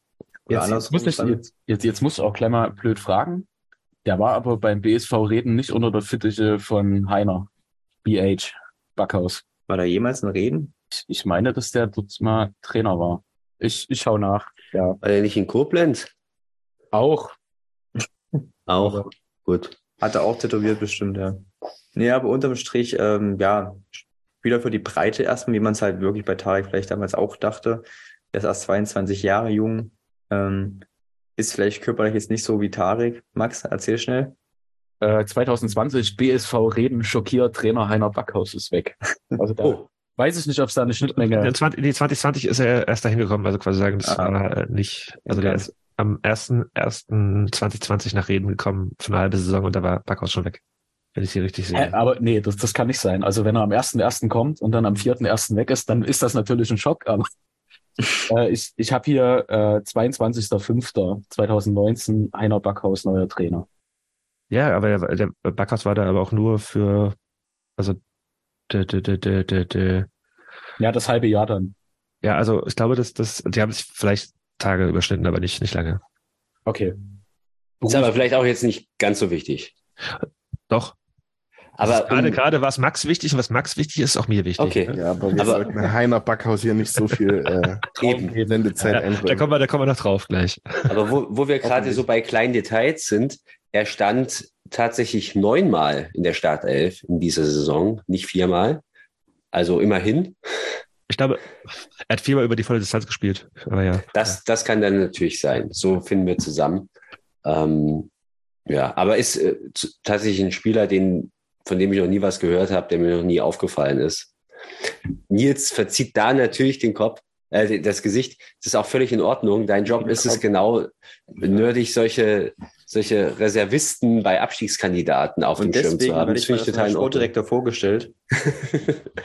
ähm, es hat dich noch niemand vorgeschlagen, ähm, aber das können wir natürlich Mach, gerne mach auch ich noch. gleich, mach ich gleich. Ja. Können wir gerne auch noch machen. Aber äh, ein, Punkt, den ich jetzt zumindest anbringen würde, der hat ja recht stabile Nachwuchsstationen gehabt und dürfte da eine sehr solide Ausbildung genossen haben mit TB Berlin, BFC Dynamo. Es gibt schlechtere Adressen und ähm, also ich denke, die Ausbildung ist ganz okay. Also, ähm, ich, wenn ich mir seine Vita so angucke nach der Jugend, er ist irgendwie so ein bisschen auf der Suche nach dem Sprungbrett, habe ich das Gefühl. Ne? Also, äh, es ist immer so eine Saison, dann nächste Aufgabe sozusagen irgendwie. Ähm, hat er wahrscheinlich den Wunsch nach äh, Profifußball noch nicht aufgegeben und äh, äh, ist da äh, auf der Suche nach einem passenden Sprungbrett.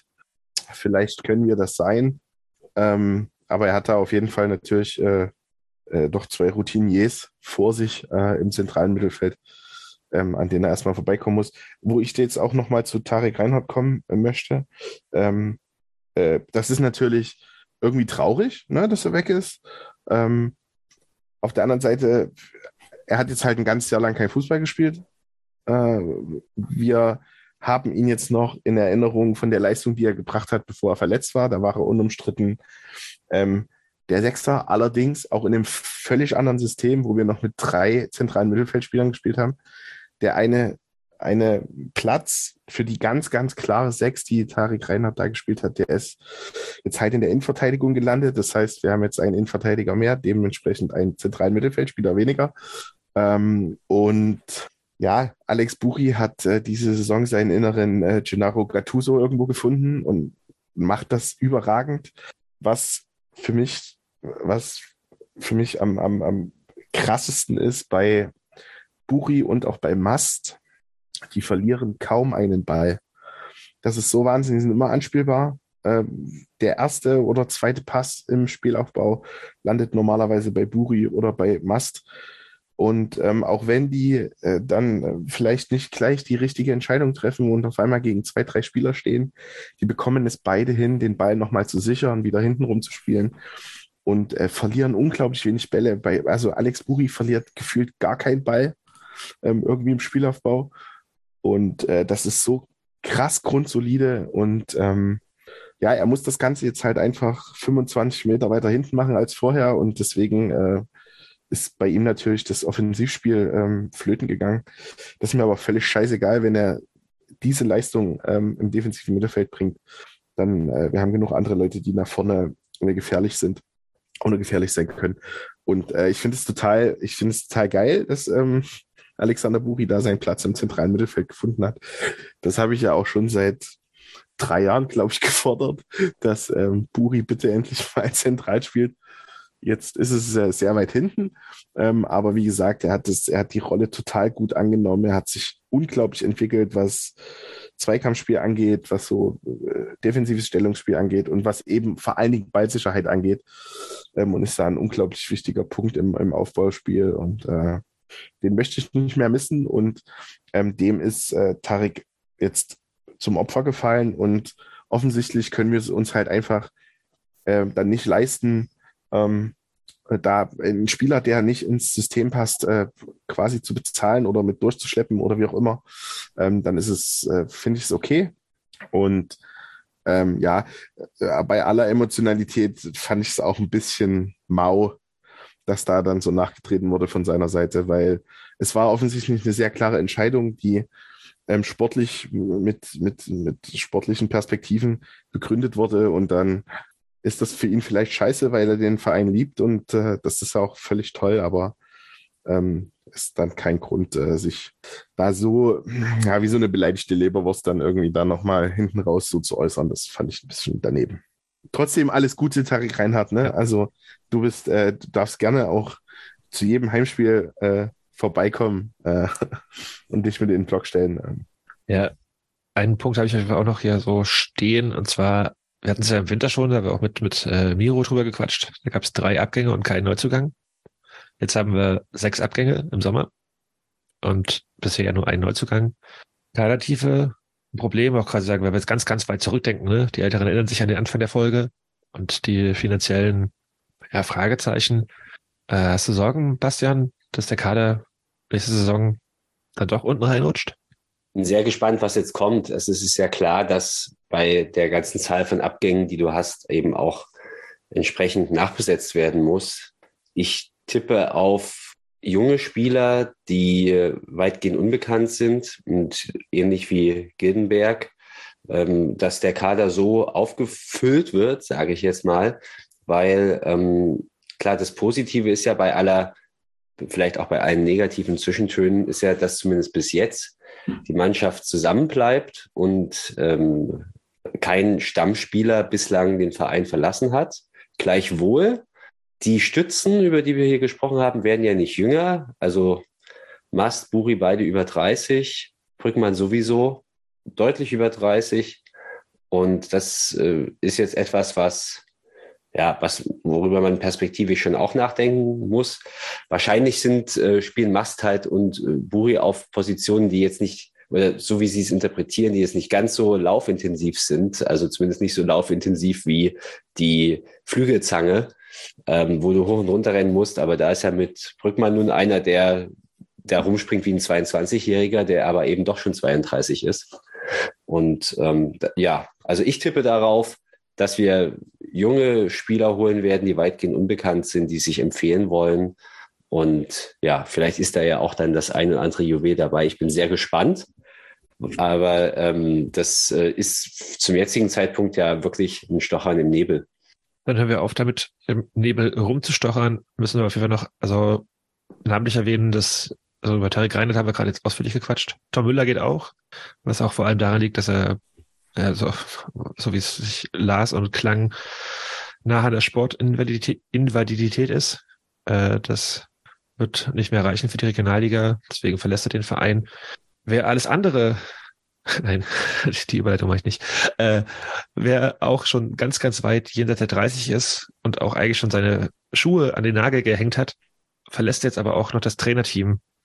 Denn Stefan Karau ist gone. Also auf jeden Fall, ähm, das klang in so einem Video, er macht jetzt zusammen mit Benny Schmidt einen Fanclub auf und stellt sich auf Nordern. Ich gehe davon aus, dass die Verabschiedung aus privaten Gründen passiert ist, aber es gibt jetzt keinen Stefan Karau mehr, der da auf der Bank äh, rumhängt und das Training mitleitet. Und irgendwie mit mir da ein bisschen wehleidig, rund ums Herz. Wie geht's dir, Max? Also ich muss ehrlich sagen, mir ist er jetzt auch nicht als der Co-Trainer in Erinnerung geblieben, ohne das äh, irgendwie negativ zu meinen, weil ich glaube, solche Leute kann man auch im Staff brauchen, äh, der da sonderlich auf dem Platz hin und her rennt und äh, das war für mich immer auch so ein Stück weit unvereinbar, so wie man Stefan Karau als Spieler kannte. Das wirkte als Co-Trainer dann nicht mehr so. Das war jetzt natürlich auch nur mein Eindruck vom Norddarm. Ich wünsche ihm auf jeden Fall alles Gute, aber ich glaube, der Christian Sobotka hat äh, da auch wirklich eine sehr große Rolle ohnehin schon inne.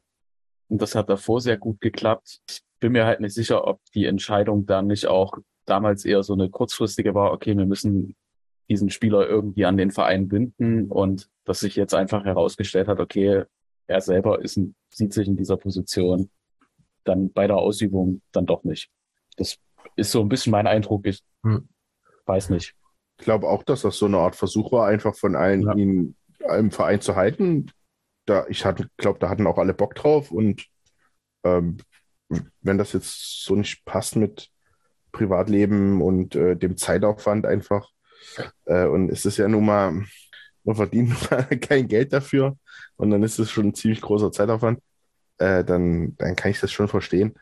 Und äh, dann ist es auch okay, wenn dann die, wenn dann, wenn man dann sagt, ja gut, ähm, ist jetzt, war ein Versuch, aber ist, ja, ich glaube, so einen großen Impact äh, hatte er da jetzt auch nicht mehr. Und äh, ja, war nochmal so ein sanftes Ausfäden, äh, den, den endgültigen Karriereende-Abschied quasi nochmal so ein bisschen mit einem kleinen Step äh, nochmal ein Jahr verlängert, aber das ist jetzt, glaube ich, kein so großes Ding. Noch Ergänzungen dazu oder generell? Ich glaube, ich wäre jetzt mit dem Chemiesegment meinerseits durch. Gibt es noch irgendwelche Sachen, die euch der Saison der BSG Chemie einfallen, die unbedingt erwähnt werden müssen? Ich wollte nur noch äh, Sigi Müller alles Gute wünschen. Den hattet ihr ja schon in der letzten Folge verabschiedet. Für mich ein großartiger Typ, den ich irgendwie jedes Mal, wenn ich bei einem Subotnik war, irgendwo auf dem Gelände in Leutsch getroffen habe, der sich nicht so blöd war, sich mit mir auch mal eine halbe Stunde zu unterhalten, habe ich als sehr grundsympathischen äh, Menschen kennengelernt, der irgendwie immer einen flachsischen Spruch hatte und auch alles nicht zu ernst genommen hat. Was ich finde, was den meisten Chemikern immer ganz gut steht, das sich selbst auch mal irgendwie mit einem Augenzwinkern zu sehen und vielleicht auch manchmal unseren Verein, wenn wir da auch oft sehr verbissen sind. Deshalb nur an der Stelle alles Gute, Sigi. Cooler Typ. Auf jeden Fall. Er wird auch noch in den Medientipps gewürdigt. Just saying. Tja, jetzt haben wir lange und ausführlich über die BSG Chemie gequatscht. Und bevor wir zum nächsten Verein kommen, der eigentlich auch irgendwie nicht interessiert, spielen wir mal wieder ein bisschen Feedback ein. Und der nächste Beitrag ist, äh, ich weiß gar nicht, ob er AI konstruiert ist oder Chat GPT, aber danke Till. Stabil und agil. Subjektiv und subversiv. Liebes chemisches Element. Herzlichen Glückwunsch zu 100 grandiosen Podcast-Folgen. Ihr gebt mir grün-weiße Struktur. Woche für Woche. Forza BSG Chemie Leipzig. Forza chemisches Element. Das ist ja großartig. oh, nö. Hat er bestimmt lange dran gesessen. Ich glaube schon, also er ist ein sehr, sehr äh, akribischer Typ. Ah, da, da, da, müssen wir auf jeden Fall das nächste Da stimmt Mal, jedes Wort. Jedes Mal raus, beim nächsten Mal rausfinden, ob äh, Till denn diesen das Schweizerdeutsch auch drauf hat. Das ist eine gute Frage. Ob er nur seine Stimme verfremdet hat, quasi. das wird es gewesen sein, ja. Ja. Jonas, musstest du dir, um diese Sprachnachricht abzuspielen, irgendwie so drei Brücken in so einem 3x3 Feldereck anklicken, damit du es überhaupt abrufen kannst? Weißt du, was ich meine? Wenn du, wenn du hier irgendwie so eine Paywall hast, dann musst du da immer, dass du kein Roboter bist, so drei Brücken oder drei Taxis oder so. Ja, ja Ampeln, Ampeln. Taxis. Ja, ja. Genau. Klicke ordentliche Stadien in Leipzig an. Ja. Äh, habe ich, hab ich nicht gewusst. Aber du, weißt, du merkst, der Joke ist verpufft. Ja. Wie die ein Meistertipp. CFC. Ah, noch hier. Ja, ja. Gejinxt. Apropos Joke. Nee, äh, wir kommen zur nächsten Mannschaft. Und Das ist die zweite Mannschaft von Hertha BSC. Die hatten wir getippt auf Platz Nummer 11. Eingelaufen sind sie auf Platz Nummer 9. Ich glaube, jetzt nach sehr viel längeren Segmenten können wir das vielleicht auch ein bisschen kürzer abhandeln, sage ich, und das ist wahrscheinlich auch jinxen, aber äh, Hertha 2 hat in der Rückrunde, äh, Quatsch, in der Hinrunde unterrascht und in der Rückrunde überrascht, würde ich sagen, oder Bastian? Sehr schön formuliert. Ich habe dem nichts hinzuzufügen. Es ist wie jedes Jahr. Die, es ist eine Wundertüte. Die können jeden 5-0 schlagen, die können gegen jeden 5-0 verlieren. Und wenn dann äh, im Frühjahr die 18, 20-Jährigen sich da zusammengerauft haben, dann fangen die halt an, Fußball zu spielen. Und dann hat es jede Mannschaft schwer gegen die. Aber wahrscheinlich wird es nächstes Jahr ein bisschen schwerer, weil ja jetzt der ein oder andere wirklich gute von denen äh, direkt den, den Weg in Liga 2 finden wird. Gut, aber das sagen wir auch jedes Jahr. Also, das stimmt natürlich. Hertha setzt auf den Nachwuchs, aber die werden auch nicht die ganze Mannschaft da hochziehen. Da kommt auch immer wieder von unten jemand nach. Diese, diese Mannschaft ist einfach nicht ernst zu nehmen. Also jetzt, das meine ich jetzt gar nicht so böse, aber du, du weißt nicht, woran du bist. Und die Mannschaft hat ganz viele Gesichter, die wandelt ihr Gesicht innerhalb der Saison zuverlässig. Und du weißt nur, dass sie besser werden, aber dass sie auf jeden Fall nie ganz schlecht sind und dass es auch nie dazu reicht, dass sie ganz oben anklopfen. Ja, aber irgendwie immer ein unangenehmer Gegner. Also sie hätten ja fast quasi sagen, den Meisterschaftskampf eingegriffen, als sie auf einmal Cottbus zu Hause geschlagen haben. das war auch so, ja, die obligatorische Wettbewerb, Wettbewerbsverzerrung, die da immer mal so kommt aus äh, Berlin. Aber ich glaube, eine, also klar gibt es halt irgendwie Spieler, die halt aus der Bundesliga runtergekommen sind, die und da mitgekickt haben, die man hervorheben könnte. Aber ich glaube, dass für mich ist äh, Ante Czovic auf jeden Fall jemand, den man, den man hervorheben muss. Und ich habe mich auch ein bisschen gewundert, warum die jetzt wieder hier irgendwie Dardai ausgraben, statt Czovic da mal bei der ersten Mannschaft auf die Bank zu setzen. Ja, weil es mit Czovic halt auch nicht geklappt hat auf, in der ersten. Also. Das wird ja noch besser. Man hat ihn ja nicht nur bei der ersten Mannschaft auf die Bank gesetzt, sondern man hat ihn auf jeden Fall auch bei den Hertha Bubis vom Stuhl gestoßen. also, und das hat mich schon überrascht. Also, Jovic wechselt ja, weiß nicht, habt ihr es mitbekommen, der wechselt in den Nachwuchs. Was? Der ist Ja. nicht mehr Trainer? Der ist nicht mehr Trainer bei den Hertha Bubis. Und das fand ich schon eine interessante Personalentscheidung. Also noch weiter in Ähm, den Nachwuchs quasi. Hintergrund ist, ja, ja, Hintergrund ist, meine ich, dass er eben nicht mit Dardai kann, beziehungsweise Dardai nicht mit ihm.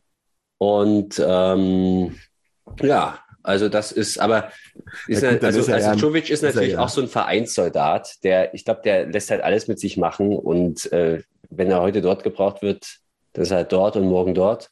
Aber dann ist er in drei Monaten ja wieder bei den Hertha Bubis, wenn Dardai dann weg ist. das- Das ist ja. Aber krass, das ist völlig an mir vorbeigelaufen. Das habe ich gar nicht mitbekommen. Aber es ist krass, also beide, also das Jovic da zu feuern, ist ja wirklich das Dümmste, was sie hätten machen können. Also, äh, ja, gut, okay. Hertha. At least haben sie eine Zweitliga-Lizenz. Und äh, Glückwunsch dazu. ja. Ansonsten, ja, keine Ahnung, wer der nächste Saison auflaufen wird. Ulrich wird es nicht sein. Der geht zu Gladbach. Ansonsten werden da sicherlich die gleichen Leute mal hier und da rumlaufen wie auch diese Saison. Aus der A-Jugend haben sie ein paar Leute hochgezogen. Tja, das wäre es zum Hertha-Segment, was dann doch tatsächlich kurz geworden ist. Jawollo. Kommen wir zum nächsten Jawollo-Club und der kommt aus Brandenburg. Wir hatten sie auf Platz 15 getippt. Am Ende wurden sie 13. Das ist nämlich der FSV Luckenwalde. Also wir lagen im Endeffekt zwei Plätze daneben. Und am höchsten, eigentlich sind wir da, genau, da, da gab es quasi dann kaum Varianz. Also äh, Christian 17, Lochi 14, Nils 15, Max 14, ich 15, Bastian 15. Was auch in, in Summe eigentlich heißt, sie haben overperformed. Also keiner hatte sie auf Platz 13 oder höher. Tja, wer möchte jetzt hier die Luckenwalde-Exper- Luckenwalde-Experten geben? Alle gucken ver ver verstohlen nach unten und keiner will. Deswegen gebe ich das Wort an Nils. Ja, ich kann mich noch erinnern, dass sie ja ewig gebraucht haben, den ersten Sieg einzufahren. Ne? Da war ja auch erst irgendwie so am 8., 9. Spieltag oder so, so sehr, sehr spät. 14. 14. Ja gut, dann muss auch sagen, dass, dass zumindest, ja, zumindest in der Phase haben sie Glück gehabt, dass es halt TB und Halberstadt gab, dass sie halt da nicht ganz unten reingerutscht sind. Ähm, danach haben sie sich ja ein bisschen gefangen. Und äh, ja, die altbewährten Daniel Becker, André Thomas, etc., die ja Luckenwalder Nemesis, Ähm, hat das dann doch noch irgendwie rausgeholt. Letztendlich ja irgendwie souverän halbwegs die Klasse gehalten, auch wenn sie ja dann noch so drei, vier Spieltage vor Schluss noch theoretisch hätten irgendwie absteigen können oder auf diesen Lichtenbergplatz hätten fallen können.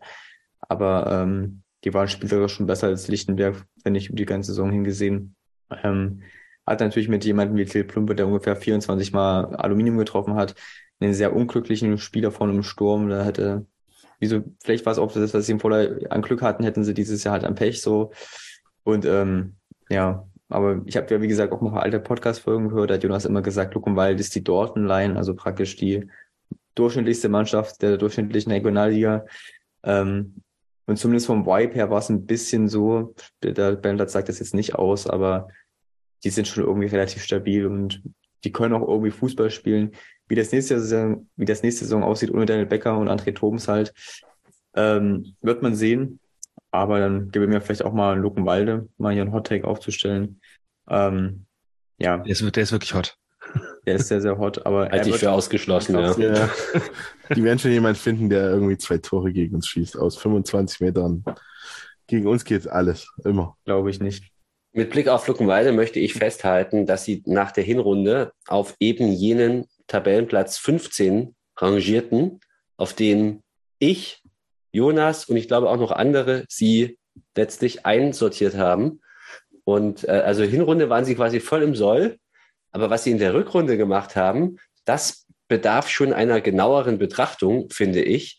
Und meine These ist, Luckenwalde ist der BAK für Arme weil die nämlich es hinkriegen, ähm, wirklich als, als eher Kirchenmausverein, ähm, die halbe Liga an die Wand zu spielen, zumindest phasenweise. Das war in der vergangenen, also in der vergangenen in der Saison davor, 2021, 2022 so mit einem mit einem krassen Saisonstart. Und jetzt haben sie eine unfassbar krasse Rückrunde gespielt. Also denen fehlten nur, die haben nur vier Punkte weniger als Cottbus in der Rückrunde geholt. Nur sechs Punkte weniger als Jena das ist schon echt gut. Die landen da zwar auf acht, aber sind dann quasi auf Augenhöhe mit Lok, BFC Dynamo, mit Hertha, die alle eine richtig gute Rückrunde gespielt haben. Ein Punkt weniger als Rot-Weiß Erfurt. Also äh, Luckenwalde gehörte ganz klar zu den stärksten Rückrundenteams. Hättet ihr das gedacht? Als ne? Ja, also ich hätte es jetzt nicht, äh, hätte es jetzt nicht gedacht. Ich wusste, dass sie eine gute Rückrunde gespielt haben, aber dass sie so gut waren, ist schon verrückt. Und dass sie sich aus diesem Loch da haben rausziehen können, finde ich überraschend. Und ja, Deshalb BRK für Arme. Ich meine, wir hatten bei BRK immer Becker im Fokus, einfach weil er auch äh, vorher auch schon blau-gelb gespielt hat.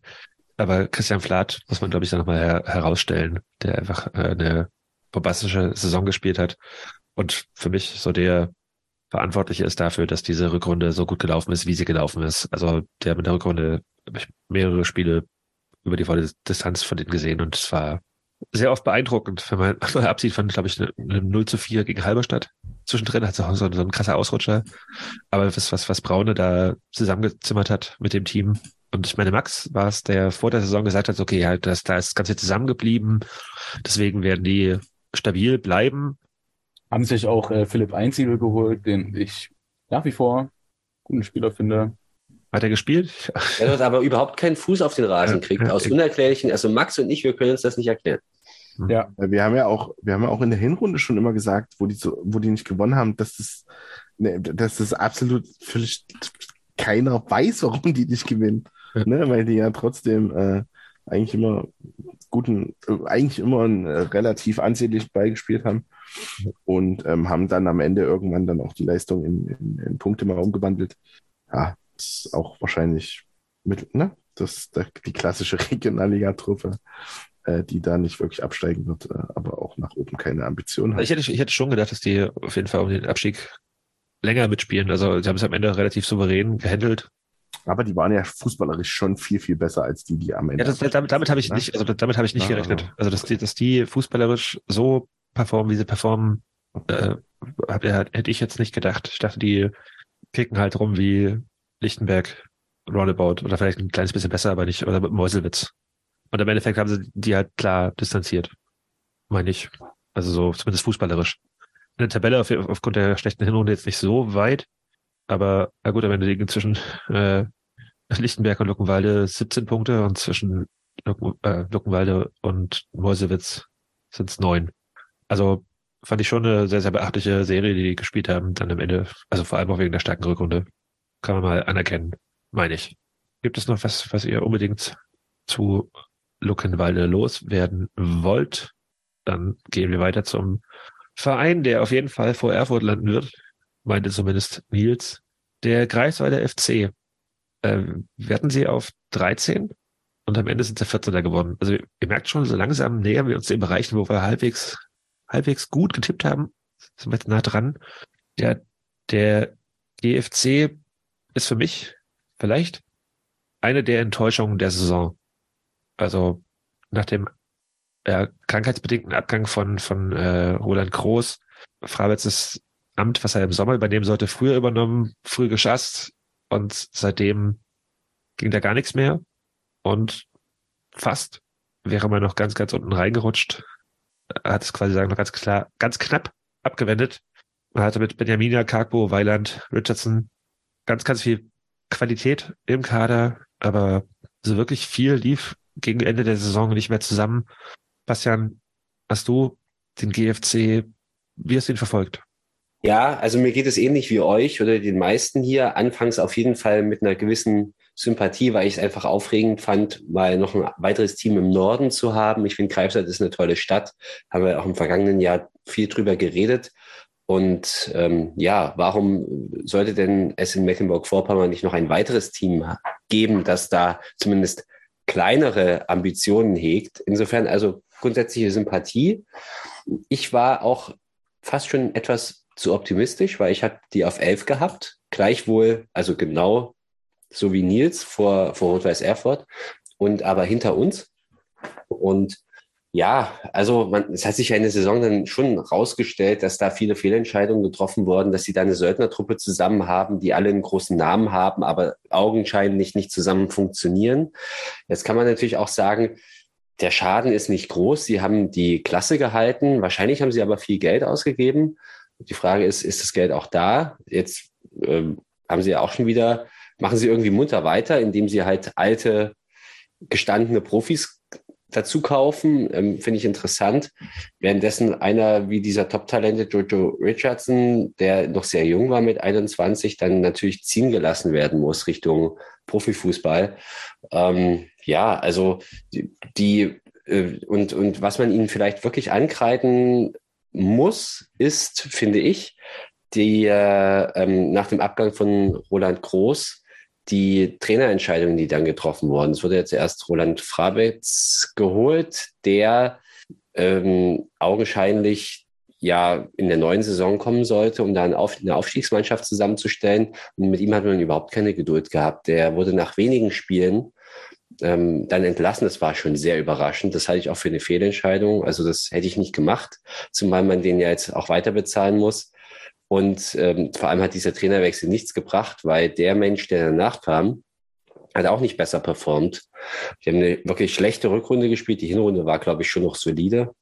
Also der, der GFC tut alles dafür, dass man ihn eigentlich nicht sympathisch finden kann, weil er eben für mich keine nachhaltige Strategie verfolgt. Und äh, ja, aber die Frage ist jetzt wirklich, wie groß ist der Schaden? Wie groß? oh. äh, nee, also ich finde, ähm, dass ich bin halt für die guten, für die guten äh, Wortwitze da. Ähm, ich äh, glaube, dass das für so einen Verein schwer ist, wenn nach so langer Zeit da diese graue Eminenz quasi weg ist. Also ich glaube, dass ja dieser ganze Aufschwung des Vereins schon sehr mit äh, äh, mit, mit Herrn Groß quasi verbunden war und dass das einfach eine wichtige Person im Verein war ähm, und wahrscheinlich so eine Art äh, stiller Präsident, Trainer, Sportdirektor, alles in einem da einfach so ein ähm, ähm, da alles irgendwie mit in der Hand hatte. Und wenn der dann ja, überraschend oder vielleicht auch nicht überraschend, sie hatten die Nachfolge ja schon geregelt, aber es musste halt alles ein bisschen schneller gehen, ähm, dann da vielleicht direkt aus dem Verein ausscheidet und dann ähm, einfach nicht mehr da ist, dann gibt es da vielleicht auch viele, die dann irgendwie dieses Machtvakuum ausfüllen wollen oder so. Also ich weiß jetzt nicht genau, wie das in dem Verein dort so aussah, aber äh, so nach außen wirkt es für mich zumindest so, dass, dass äh, äh Roland Groß da schon die, die führende Person war und äh, ja, das ist da jetzt irgendwie alles ein bisschen sich, in sich zusammengefallen. Man kann denen jetzt nur wünschen, dass die sich irgendwie über die Sommerpause ein bisschen zusammenraffen und dann vielleicht nächstes Jahr ein bisschen stabiler sind wieder. Was ich ja vor der Saison bemerkenswert bei Greifswald fand, um da auch mal den von Lochi oft zitierten Fickfinger zu zeigen an äh, Roland Groß, äh, der gesagt hat, die Regionalliga ist nur mit Profifußball überhaupt haltbar. Dass das nicht so ist, hat zum Glück ja die BSG Chemie gezeigt, so, und mit dieser Hybris, die in meinen Augen dort vorherrscht, so auf dem Boden der Tatsachen zu landen, das hat mir doch sehr gefallen. So alles in allem. Ich hatte gestern, ich weiß nicht, Bastian ist, glaube ich, gerade noch auf Transfermarkt unter, unterwegs, aber ich glaube, gestern waren es 14 Abgänge, die der GFC jetzt bisher verlautbart äh, hat. Also äh, das ist äh, ja, nachdem. Lustigerweise alle Torhüter. Alle. Also alle drei Torhüter werden äh, weggeschickt. Lochi, Lochi, da konnte man sich auch nicht so richtig entscheiden, wer denn da nun spielt.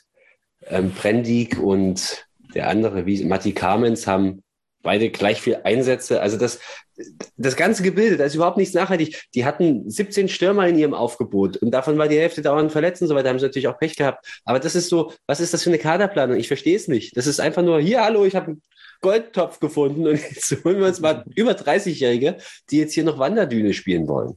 Ja. Am Kreisweiler Botten. Also ich glaube, ich glaube, Jonas, mach du die doch aus, also auch oft ausgefallen sind. Ich meine, Benjamin hat, wenn er gespielt hat, war er ja geil, ne? Also mhm. aber war halt aber auch richtig viel verletzt. Äh, ich glaube, also der Einzige, der mir da positiv in Erinnerung bleibt, so über die ganze Saison gesehen, als so jemand, der nicht halt irgendwie so als heißes Eisen bezeichnen würde, im Kreiswald, war halt Richard, Richardson, Richardson, Mann. Yes. Der jetzt aber in Sandhausen ist. Ja. ja. Und auch ein Weiland hat mich nicht so krass überzeugt dafür, dass er halt irgendwie so als, äh, ja, ich habe mal Bundesliga gespielt und hm, also so, den, den haben wir als, als den Königstransfer der ganzen Liga fast hochgejazzt. Na, ich, es war bei ihm schon so, er hat ja viel gefehlt, er hat nur 24 Spiele gemacht von 34 und da, wo er nicht mitgespielt hat, war die Mannschaft wirklich schlechter und er hatte dann mal eine Phase, es war vor allem in der Hinrunde, als er dann wieder da war, hat, hat die Mannschaft total gut performt. Also das ist schon, ich, ich, Aber ich so fand krass, ihn so gut. krass überragend fand ich ihn nicht. Also so dafür, dass, also ich habe von dem richtig viel erwartet und äh, also der, der hat schon teilweise. Die Erwartungen sehr hoch sind, aber, klar. Ja, ja. Hm. Lochi. Äh, ich wollte nochmal auf das, äh, auf das Zitat quasi kommen, von wegen, dass Regionalliga nur mit Profifußball zu halten ist. Ich glaube, für Greifswald stimmt das, weil äh, die haben keinen, das ist kein interessanter Verein, die haben keine, keine Fanszene, das ist keine interessante Stadt, da ist nichts drumherum, wo jetzt ein Fußballer hingeht und sagt, okay, hier äh, kann ich mir ein Leben so als Feierabendfußballer vorstellen oder so. Ja klar, die haben mehr. Deswegen müssen die, müssen die mit dem Geld winken, damit die Leute dort spielen. Also Also ich weiß jetzt nicht, was dort äh, in der Uni Greifswald für Studiengänge angeboten werden, aber ich glaube jetzt nicht, dass das die eine Unisono-Lösung ist, das so aufzuziehen. Zumal du ja, also wenn ich da zum Beispiel an die Beziehung von Halberstadt und Magdeburg lange Zeit denke, wo es dann einfach offensichtlich war, dass irgendwelche ambitionierten Jungspieler dorthin mal verliehen wären und dort ein, zwei Saisons zu spielen, hätte ich jetzt bei Kreiswald auch nicht für undenkbar gehalten. Und dass das dann auch für Regionalliga erreichen kann, wäre in meinen Augen schon so gewesen, dass die jetzt damit mit diesen Vollprofis in meinen Augen schon ein bisschen an der Wand gefahren sind, weil ich glaube, das war nicht so den ihre Erwartungshaltung, was da am Ende rausgekommen ist. Hat mich zumindest ein bisschen gefreut. So, Max, ich bin bei der Frage wirklich eher bei Lochi, ähm, weil, also ich glaube, es spielt halt äh, schon eine entscheidende Rolle, wo du halt lokalisiert bist. Also, und Kreiswald ist da irgendwo am Ende der Welt, zumindest von der Regionalliga-Welt. Und die müssen für jedes Auswärtsspiel vier, fünf Stunden fahren.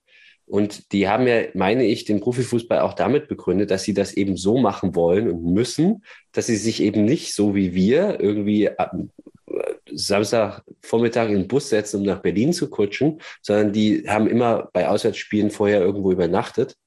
Und wenn du das so aufziehen willst, musst du es wahrscheinlich wirklich mit Profifußball machen, weil du sonst an, am anderen Ende eben äh, totale, schon allein logistische, terminliche Probleme bekommst und natürlich auch finanzielle Probleme mit Sicherheit. Also das sind alles so, ich kann es schon nachvollziehen, dass sie das so machen, aber für mich sind sie halt, äh, die Strategie ist nicht so richtig erkennbar. Also das ist, ähm, Ja, mein Punkt. Nee, dass das nicht, und da, das ist ja auch nicht cool, ne? Aber äh, es ist trotzdem den, den ihr Weg, den die, glaube ich, wie Basti sagt, gehen müssen, weil die haben halt nichts zu bieten außer Geld. Aber hier noch ein was ganz Grundsätzliches. Ich habe überhaupt nichts gegen Profifußball. Also für mich ist Profifußball per se nicht schlecht und Amateurfußball per se nicht gut. Also, weil man könnte genauso gut andersrum äh, argumentieren, nämlich dass bei Amateurvereinen äh, musst du als Spieler für Luft und Liebe spielen und ähm, wirst da quasi am langen Haken gehalten und, und äh, kannst dann da irgendwie auch ein bisschen verhungern. Also du kannst das Thema ja auch ein bisschen aus Spielersicht sehen. Ähm, ich weiß nicht, ob es jetzt immer geil ist, dann irgendwie nur nach Feierabend oder nachdem du aus dem Unihörsaal kommst, dann abends noch zu trainieren und dir das ganze Wochenende versauen musst, um, um halt Fußball zu spielen. Und um dich rum sind nur Profis. So ist es ja in der Liga. Zwei Drittel sind halt Profis und ein Drittel sind äh, Feierabendfußballer oder Halbprofis. Also ich habe nichts per se gegen Profifußball, sondern ich finde halt, es ist total wichtig, wie du, wie du den umsetzt und ob du da halt Nachhaltigkeit reinbringst. Ich würde mal jetzt weitergehen zum nächsten Verein, bei dem wahrscheinlich wenig Leute irgendwas mit der Uni zu tun haben. Bevor ich das mache, aber spiele ich nochmal kurz ein Feedback ein von Emilia. Alles, alles Gute zu 100 Folgen chemisches Element. Ähm, von mir wirklich allergrößten Props, dass ihr euch da Woche für Woche hinsetzt, geilen Content kreiert, ähm, auch mit geilen Gästen. Für mich persönliches Highlight, die Schalte zur Kirsche nach Neuseeland. Wirklich absoluter Hit und wirklich Props für jede Folge, die ihr da raushaut. Äh, macht weiter so und ja, bleibt stabil, venceremos. Wir bleiben stabil. Danke, Emilia.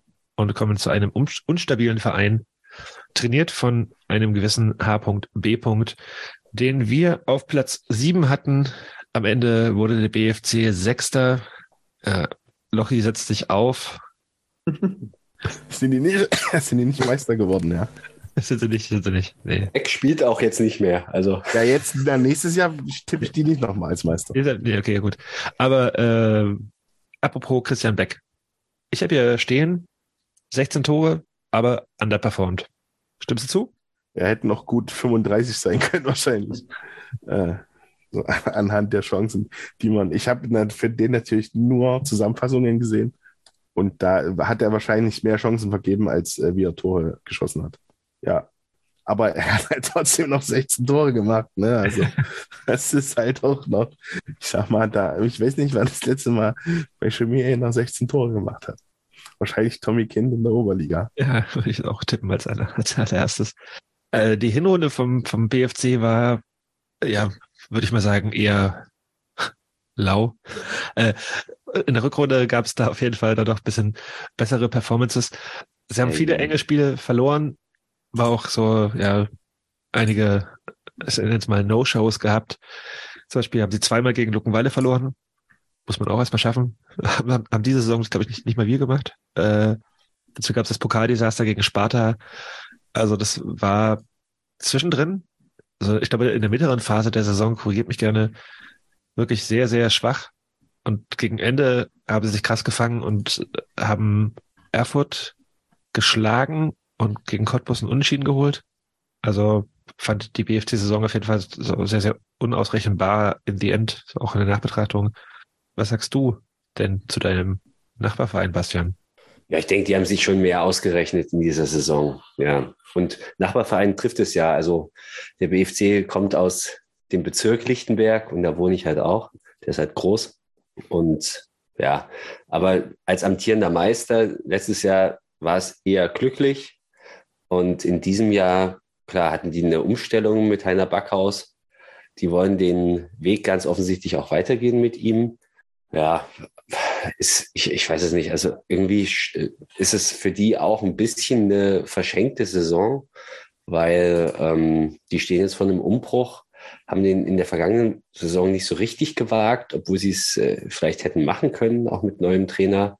Und ich bin, bin irgendwie bei dir, Jonas, weil auch ein bisschen ratlos. Ähm, die, mir, mir fällt zu dem Verein nicht wirklich viel ein. Das ist eine sehr gesunde Einstellung. Aber gerade, also ich weiß gar nicht, ob jetzt über die vergangene Saison, bei denen finde ich es halt besonders spannend. Also wir haben ja, ne, in der nächsten Saison gibt es einen fixen Aufstiegsplatz und der wird hart umkämpft sein. Und wir haben uns immer gefragt, okay, welcher Verein geht jetzt so richtig in die Vollen?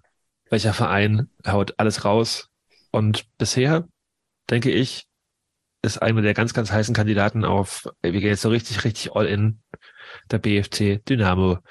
Denn mit Dadaschow, Usan, Eder, Dedidis, Bädke, Liebelt, Malina hat man sich, also das waren jetzt nicht alle Neuzugänge, die bisher feststehen, schon mal richtig, richtig krass verstärkt. Klar, Christian Beck ist weg.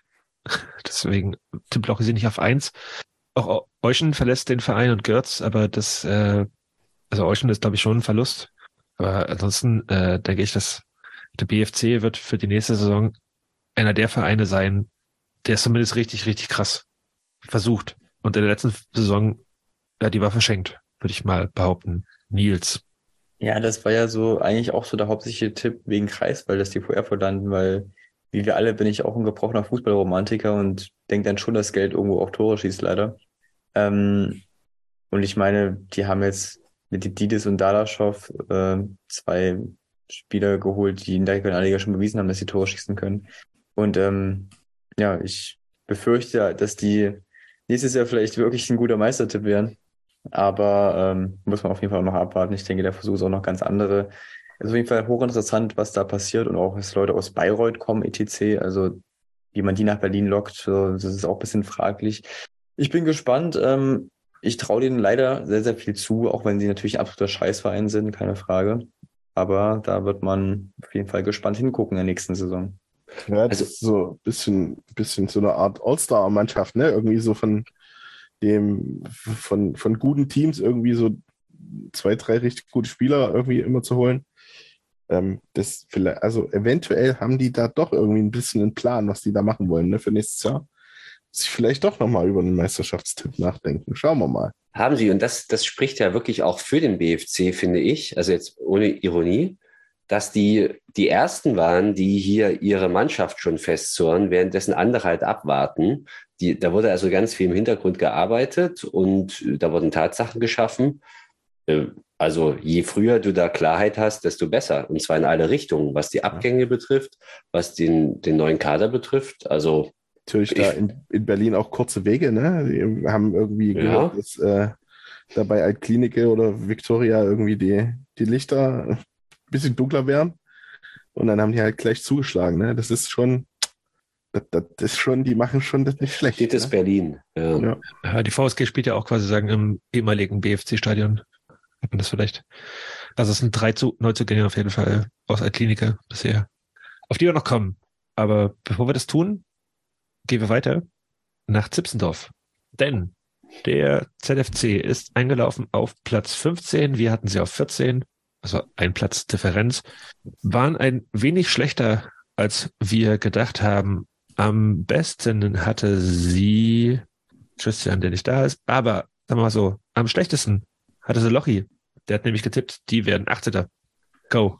Das ist also wirklich völlig überflüssig, dieser Verein. Ähm, die haben ja auch, also von TB mal abgesehen, finde ich, als, also sahen die auch so spielerisch als der klarste Absteiger eigentlich aus. Keine Ahnung, wo die am Ende dann nochmal Punkte gefunden haben. Äh, aber für mich ist das auch immer, ich verwechsel die auch immer mit Halberstadt dann noch zwischendurch und so. Also das ist, das ist, äh, nee, äh, brauche ich nicht. Aber äh, ich, es ist ja nur, ähm, ist meine kürzeste Anreise für gewöhnlich äh, zu, nach äh, Meuselwitz. Also ich freue mich, dass ich da, dass wir da wieder hin können nächstes Jahr. Äh, ich mag ja auch den kleinen Stadion. Ich habe ja zwischendurch schon mal gesagt, schade, dass man die da nicht mehr, dass man da nicht mehr hinfahren dürfen und so, aber ähm, ja, äh, die haben sind drin geblieben, äh, haben keinen schönen Fußball gespielt. Ähm, ja, mehr habe ich dazu auch nicht zu sagen. Ich habe bei meinen Gedanken über die Liga bei zwei Vereinen aufgeschrieben. Ich habe keine Ahnung, für was sie stehen, fußballerisch. Und das war zum einen Babelsberg, die trotz ihrer ganzen Klasse im Kader halt einfach quasi sagen, kein Konzept für mich auf dem Rasen gebracht haben, wo ich dachte, okay, das spielen die oder das spielen die oder hm, weil da halt einfach keine, für mich keine Linie klar war. Und der zweite ist Mäusewitz. Zumindest bis zum Abgang von Heiko Weber. Inwiefern war das denn relevant, lieber Mäusewitz-Experte Nils? Ich weiß gar nicht mal, ob es unbedingt ein Trainerlager, die hatten ja hinten raus jetzt nicht mehr so starke Gegner, ne? Also dieses 7-0 bei DTB und dann noch 4-0 gegen Greifswald. So, also ich will nicht sagen, das hätten wir auch geschafft, weil wir schießen niemals sieben Tore. Aber es gibt schwere Gegner in, in dieser Liga. Ähm, der neue Trainer, der jetzt kommt, den kannte vor, glaube ich, auch niemand von uns. So, da bin ich auch gespannt, was mit dem jetzt ist in der nächsten Saison.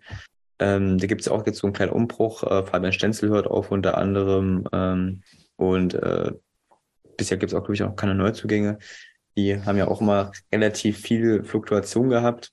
Ähm, ja, also ich glaube, die werden es dieses Jahr noch, die auf jeden Fall schwerer haben als dieses Jahr, auch wenn da jemand wie Eilenburg jetzt mit hochkommt oder Hansa 2 auch. Ähm, aber ich freue mich natürlich vorerst auch erstmal, dass wir da nochmal hinfahren können. Das ist eine relativ kurze Auswärtsreise. Und ähm, ja, bin gespannt, was da noch so geht in Meuselwitz. Ist gerade schon das nächste gedroppt. Der nächste Trainer wird Georg Martin Leopold. Korrekt? Ja. Max, kennst du den? Ein Gut. Schön, ich wollte, ich wollte mal wieder mit ins Boot holen, aber das. Äh ich, ich hatte mir, ich hatte Meuselwitz vor der Saison irgendwie auf 16 getippt, hatte da noch gedacht, irgendwie der Weber tritt trotz dieser, glaube ich, mehrheitlich Oberliga-Zugänge da so ein bisschen als Stabilisator auf. Hat man, glaube ich, nicht so viel gesehen. Ich fand damals den Transfer von den Pistol von Rathenow ganz clever. Ja, dann haben die halt aber trotzdem solche Leute noch wie Florian Hand. Ich glaube, das reicht dann im unteren Segment manchmal zum Klassenerhalt. Ich glaube aber auf lange Sicht, das war ja jetzt auch die Saison mit René Eckert, ne? Wenn, wenn mich jetzt nicht alles täuscht, die haben ja auch wirklich krass unterperformt, alle. Also die sind ja in keinster Weise in Erscheinung getreten. Hm. Vielleicht, vielleicht ist das auch bei denen so das Maximum, wo ich schon vor der Saison gedacht habe, krass, dass die überhaupt solche Leute kriegen. Hm. Ja, Ja, gut, Mäuse- hm? Klar hast du die regionale Nähe da irgendwie zu den Thüringen Vereinen, aber ja, Ich glaube, Mäusewitz ist einer von zwei oder drei Vereinen, der die ganze Zeit, seitdem diese Liga besteht, Mitglied darin ist. Also so als äh, der Dino von der Zipse. Also, also kein Krokodil, sondern äh, Danke, dass du den noch erklärst. Also ich habe auch zwischendurch, zwischendurch habe ich gedacht, so, okay, das wird dieses Jahr richtig, richtig hart. Am Ende haben sie es trotzdem halt wieder relativ souverän, fand ich, geschafft, da sich rauszubasteln. Und hätten sogar es um ein Haar geschafft, auch sogar den, den äh, theoretischen letzten Abstiegsplatz zu verlassen, der jetzt nicht so relevant war, weil von oben keine zwei runterkommen. Aber nach dem, nach dem Endspurt in der Saison fand ich das schon okay. Zwischendrin natürlich horrende Leistungen. Also das war teilweise habe ich lieber TB geguckt als als Mäusewitz. Das äh, muss ich muss ich mal so. Bei TB passiert wenigstens immer was, ne? Äh, bei Mäusewitz auch. Also für die Gegner. äh, äh, was ja nächste Saison Mäusewitz kommt die jetzt? Nee. Gut. Dann machen wir den Haken dran an den ZFC Mäusewitz und kommen zur VSG Altklinike, die am Ende Fünfter geworden sind. Wir hatten sie auf Platz vier getippt im Konsens. Und das ist, ich hatte vorhin gesagt, Greifswald ist eine der Enttäuschungen der Saison. Die andere ist für mich auf jeden Fall Altklinike. Bastian und ich haben es wieder geschafft, ein, ein Team hoch zu jazzen als, ja, die, die steigen auf oder die werden Meister. Hast du nicht? Okay, gut. Die waren bei mir auf sieben. Nein, ich meine aber so zwischendrin. Ja, ja, ja, ja, okay. Also quasi sagen, wie wir das in der Saison davor waren wir halt so, okay, der BRK auf jeden Fall, die ziehen das Ding und dann sind sie halt irgendwie, weiß gar nicht, wo sie eingelaufen sind. Und diese Saison war es zwischendrin so der, der, der Vibe, sieben Spiele in Folge gewonnen, alle zu null. Das stimmt, Und ich war, ja. mir, ich war mir völlig klar, okay, die VSG halt Klinik, die werden jetzt diese Liga richtig, richtig krass in Grund und Boden spielen, weil sie auch so geil gespielt haben. Und ja, nichts war's. Völligste Enttäuschung im Jahn-Sportpark.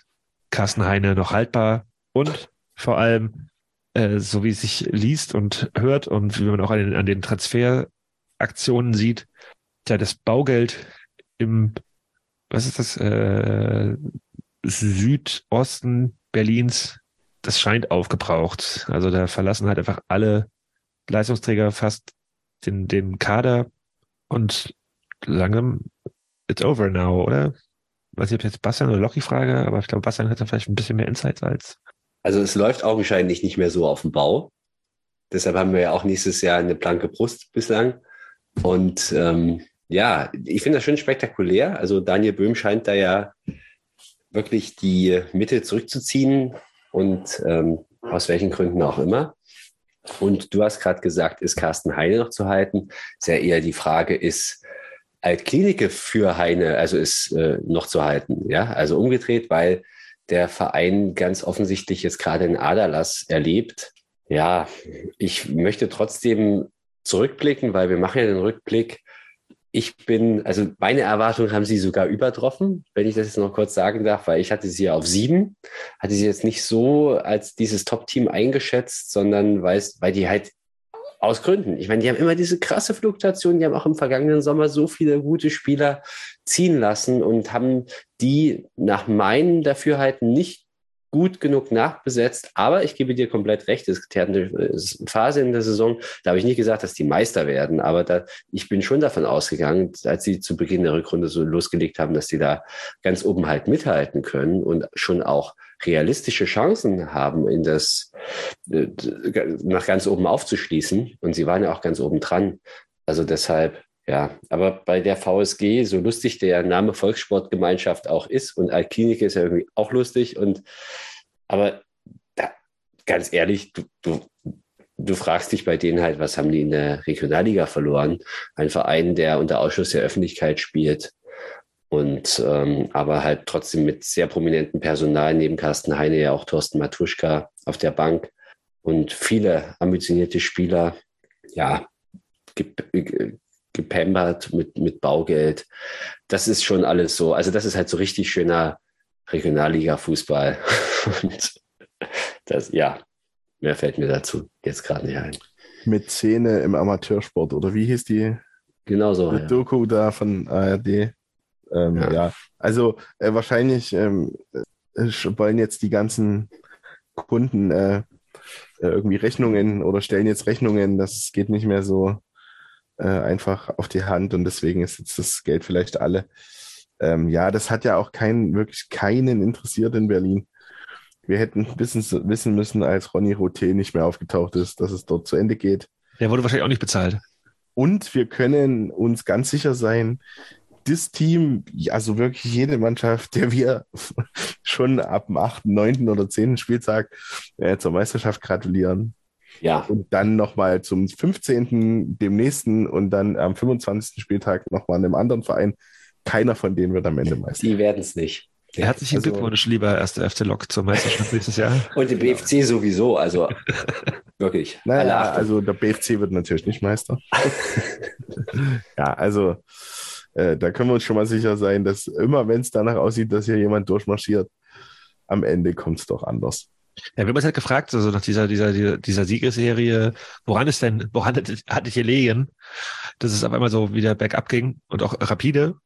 Und vielleicht erklärt es jetzt inzwischen, dass, also der äh, FUPA hat irgendwie geschrieben, dass es da irgendwie um Gehaltszahlungen gegangen sein soll, die nicht pünktlich kamen und so weiter und so fort. Und ja, inzwischen haben mit Usan, Büch, Zeiger, Mensa, Bremer, Bethke, Liebelt und Apia etliche Leistungsträger den Verein schon verlassen.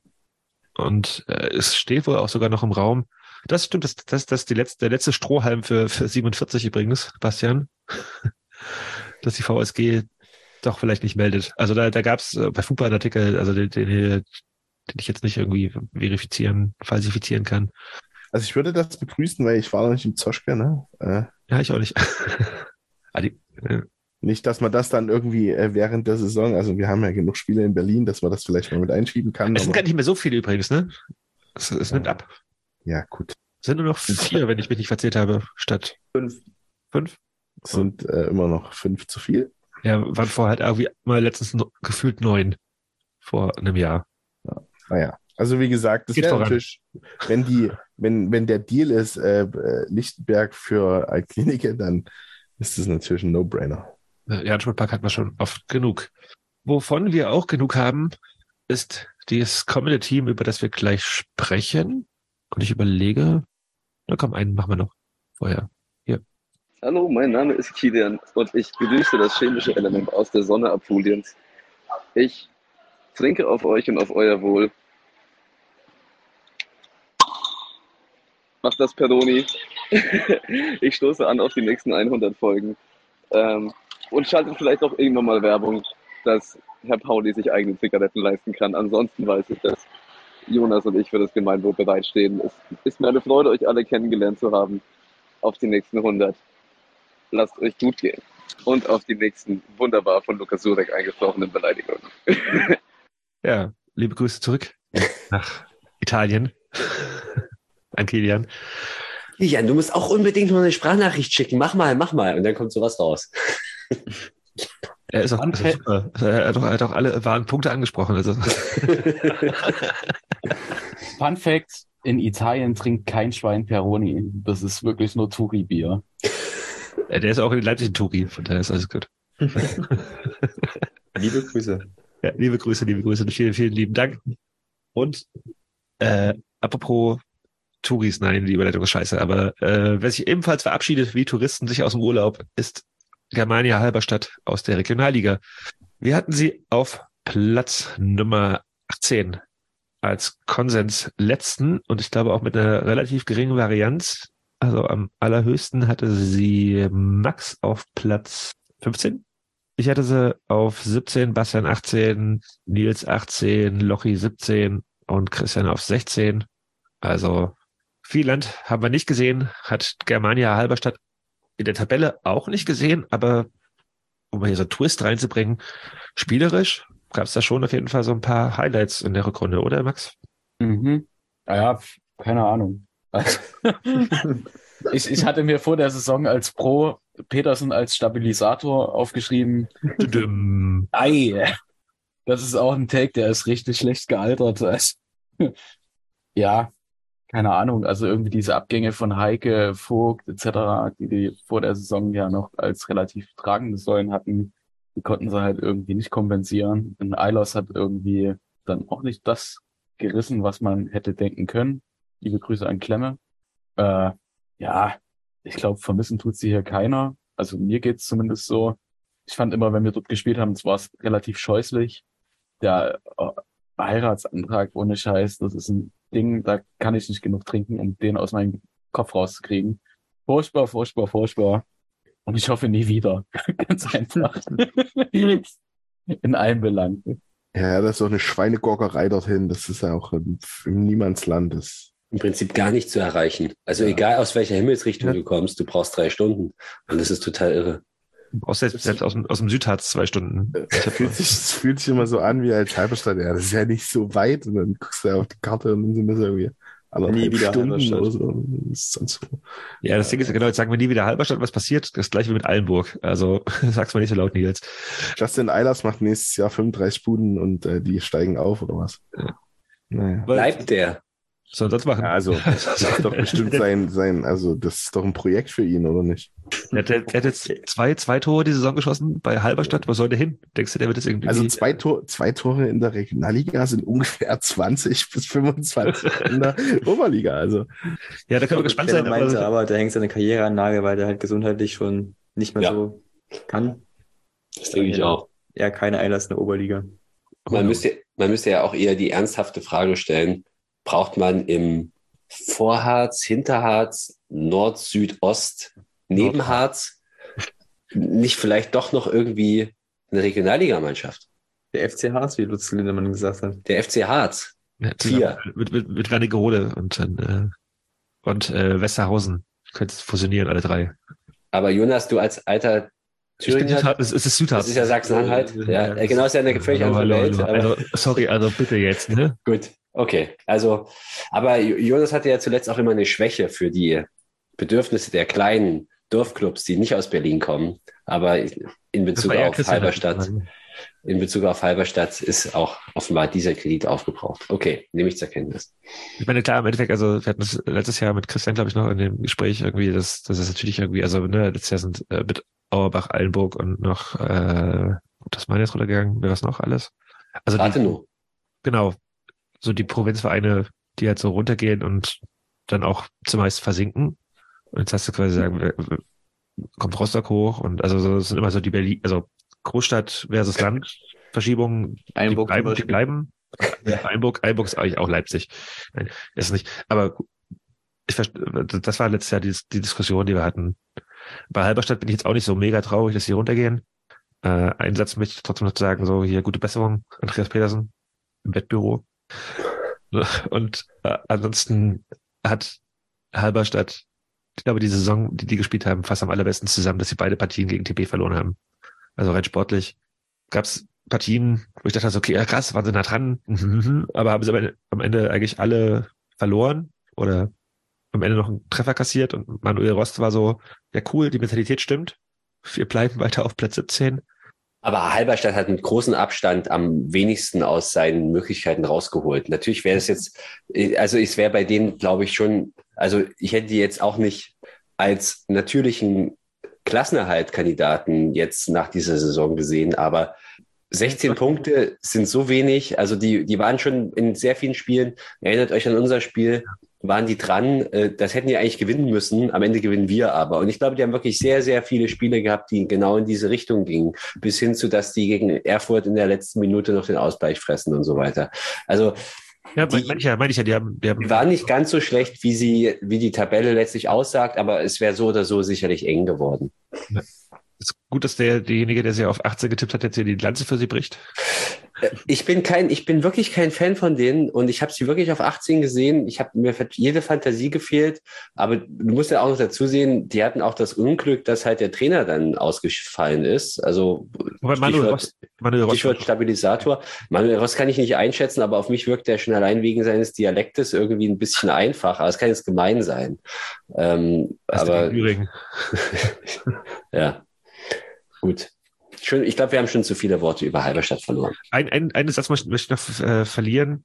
Äh, und zwar habe ich mich in der äh, Rückrunden-Rückschau despektierlich über Liani ausge... Äh, also habe ich... Der, der, erzählt? Der, der Ukrainer. Mh, der aus der Landesklasse kam? Oder äh, mhm. Verbandsliga Sachsen-Anhalt. Ja, also äh, der ist halt dann doch tatsächlich SSC. Voll, voll eingeschlagen. Also so, ich glaube, wenn die halt weiter den Weg gehen, können die auch nächstes Jahr in der Oberliga wieder oben mitspielen. Also da, ich glaube, die sehen wir wieder. Eher, eher früher als später. Oder den FC Einheit Wernigerode. Jobi. Spielen die überhaupt Oberliga? Ja. ja, ja. Wir werden sehen. Wir werden sehen, wir werden sehen. Gut, gehen wir weiter. Und wir kommen zu Platz Nummer drei. Also drei Teams fehlen noch. Und wir kommen zum Team, bei dem wir minimal daneben lagen. Also, wenn ich frage, die Reihenfolge, die ich erstellt habe, die, ich sage sag immer die Ränge an, aber es gibt quasi auch noch so eine, so eine, so eine andere Spalte, wo quasi sagen dann auf Kommastellen genau gerechnet der Mittelwert versus tatsächlicher Tabellenplatz und so. Mhm.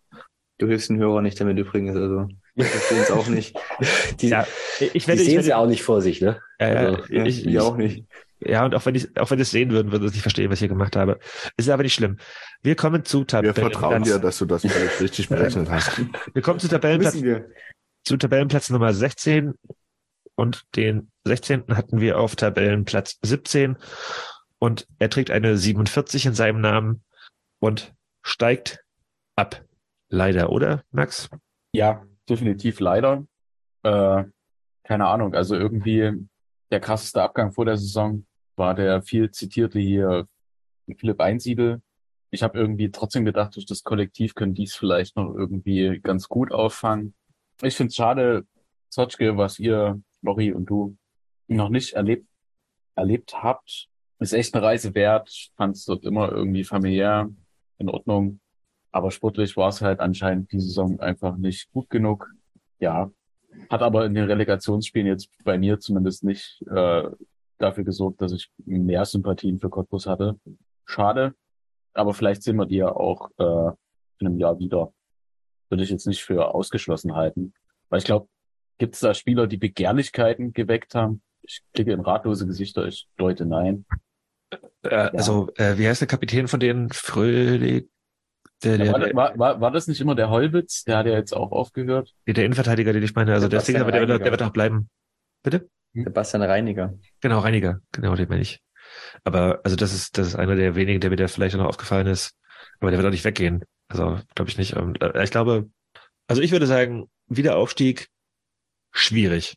Oder, Bastian? Das wird ganz schwer, einfach wegen Berlin, weil da sind einfach viele ambitionierte Vereine unterwegs und irgendjemand, lass es Maccabi sein oder Sparta Lichtenberg, die dann vielleicht im nächsten Jahr um den Aufstieg in die Regionalliga mitspielen. Also ja, ich denke, das wird echt schwer. Ich finde es sehr schade, dass die, dass deren Kapitel in der Regionalliga Nordost jetzt vorerst beendet ist und ergänzend zu dem, was Max gesagt hat. Ich denke, der entscheidendste Abgang mit großem Abstand war der von Tarek Öztürk, der in der Vorsaison sehr gefährlich war, zehn Tore gemacht hat, ist zum VfB Lübeck gegangen und ist mit denen jetzt in die dritte Liga aufgestiegen, auch als einer der Leistungsträger dort. Ich denke, das war der Schlüsselspieler, der da gegangen ist. Da wird es halt ganz schwer. Und die Neuzugänge von Lichtenberg in dieser Saison, also vor der Saison, die hatten halt alle nur Oberliga-Format. Also das war so erwartbar, dass es die erwischt. Dafür haben sie es, glaube ich, noch richtig gut gemacht. Und eine Zeit lang, gerade am erstes Drittel der Saison, sah es auch wirklich so aus, als hätten die dann eine Chance mithalten zu können.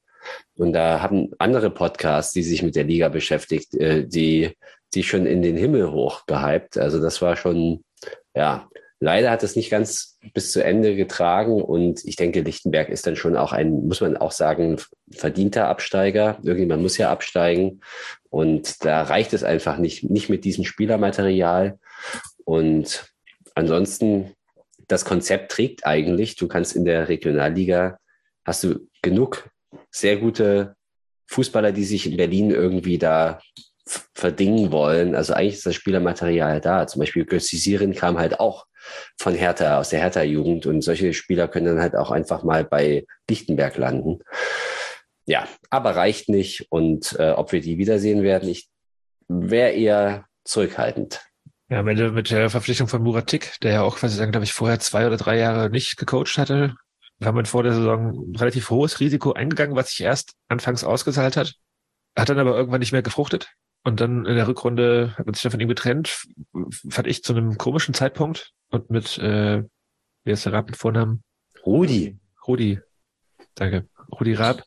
Äh, ja, die versucht umzustellen, neu zu stellen und dann hat es aber eine Zeit lang gedauert und ich glaube, diese, diese Zeit, die es gedauert hat, bis er da irgendwie einen Impact gehabt hat, die hat quasi sagen, im Endeffekt gefehlt, um halt irgendwie da unten dann noch einen Platz vielleicht nach oben zu springen, um den Abstieg zu verhindern, würde ich mal behaupten. Lochi, hast du noch was zu sagen zum zu Südenviertel? Ähm, nee, aber das Einzige, was der Unterschied zu den anderen beiden Absteigern ist, dass äh, Lichtenberg der erste Verein quasi dann war, der äh, ein bisschen mitgespielt hat, auch in der Liga. Ne? Also äh, die anderen beiden sind ja schon sang- und klanglos da punktetechnisch äh, untergegangen. Ähm, ja, Lichtenberg ist wahrscheinlich auch einer der wenigen oder äh, eben einer von diesen Berliner Vereinen, die es jetzt nicht über die ganz klare Geldbrechstange versuchen, sondern das eher äh, da relativ ähm, ähm, äh, bodenständig äh, quasi versuchen, da ihren, ihr, ihre Sache durchzuziehen. Und dann ja, reicht's halt irgendwie nur so für zwischen Oberliga, Regionalliga irgendwie so da in diesem Bereich. Und äh, ja, Cottbus nicht aufgestiegen. Damit haben wir drei Absteiger. Und dann hat's die eben erwischt. Ich glaube, das ist äh, leistungsgerecht durchaus. Ähm, aber ja, schade. Wie gesagt, äh, ihr habt ja auch immer alle äh, positiv von den Auswärtsspielen dahin berichtet und äh, wart, da, wart ja gerne dort. So von daher glaube ich, einer der äh, sympathischeren Berliner Vereine, auf die man jetzt nicht zwangsläufig verzichten muss. Da kann man, gibt es andere, die da überflüssiger sind. Man muss aber auch sagen, wir haben da ja auch nie gut ausgesehen. Zweimal 0-0, einmal 1-2 verloren. Auch wenn es Ja, schön gut. da ist, ne? Ja, doch generell, also ich glaube auch zu Hause haben wir auch nicht, also Lichtenberg hat doch letztes Jahr beide Spiele gegen uns gewonnen. Ja, Lichtenberg war letztes Jahr doch Leipziger Stadtmeister, oder? Die haben doch gegen Lok Ja, die, die doch haben alle. Leipziger Spiele gewonnen. Ja, ja, ja, ja genau. Aber äh, wir haben diese Saison unser Heimspiel gewonnen und auch in der Aufstiegssaison haben wir auch unser Heimspiel gewonnen. Damals Lichtenberg auch Aufsteiger. Also kein, weit davon entfernt, Angstgegner zu sein, aber sicherlich ausbaubare Ergebnisse. Ich glaube, dieses, dieses, also letzte Saison, das Heimspiel, das war schon Angstgegner-like. Die haben doch quasi, sagen wir noch, irgendwie nach der 80. zwei Tore geschossen, glaube ich. Oder also das war doch auch so ein total ekelhaftes Scheißspiel, oder?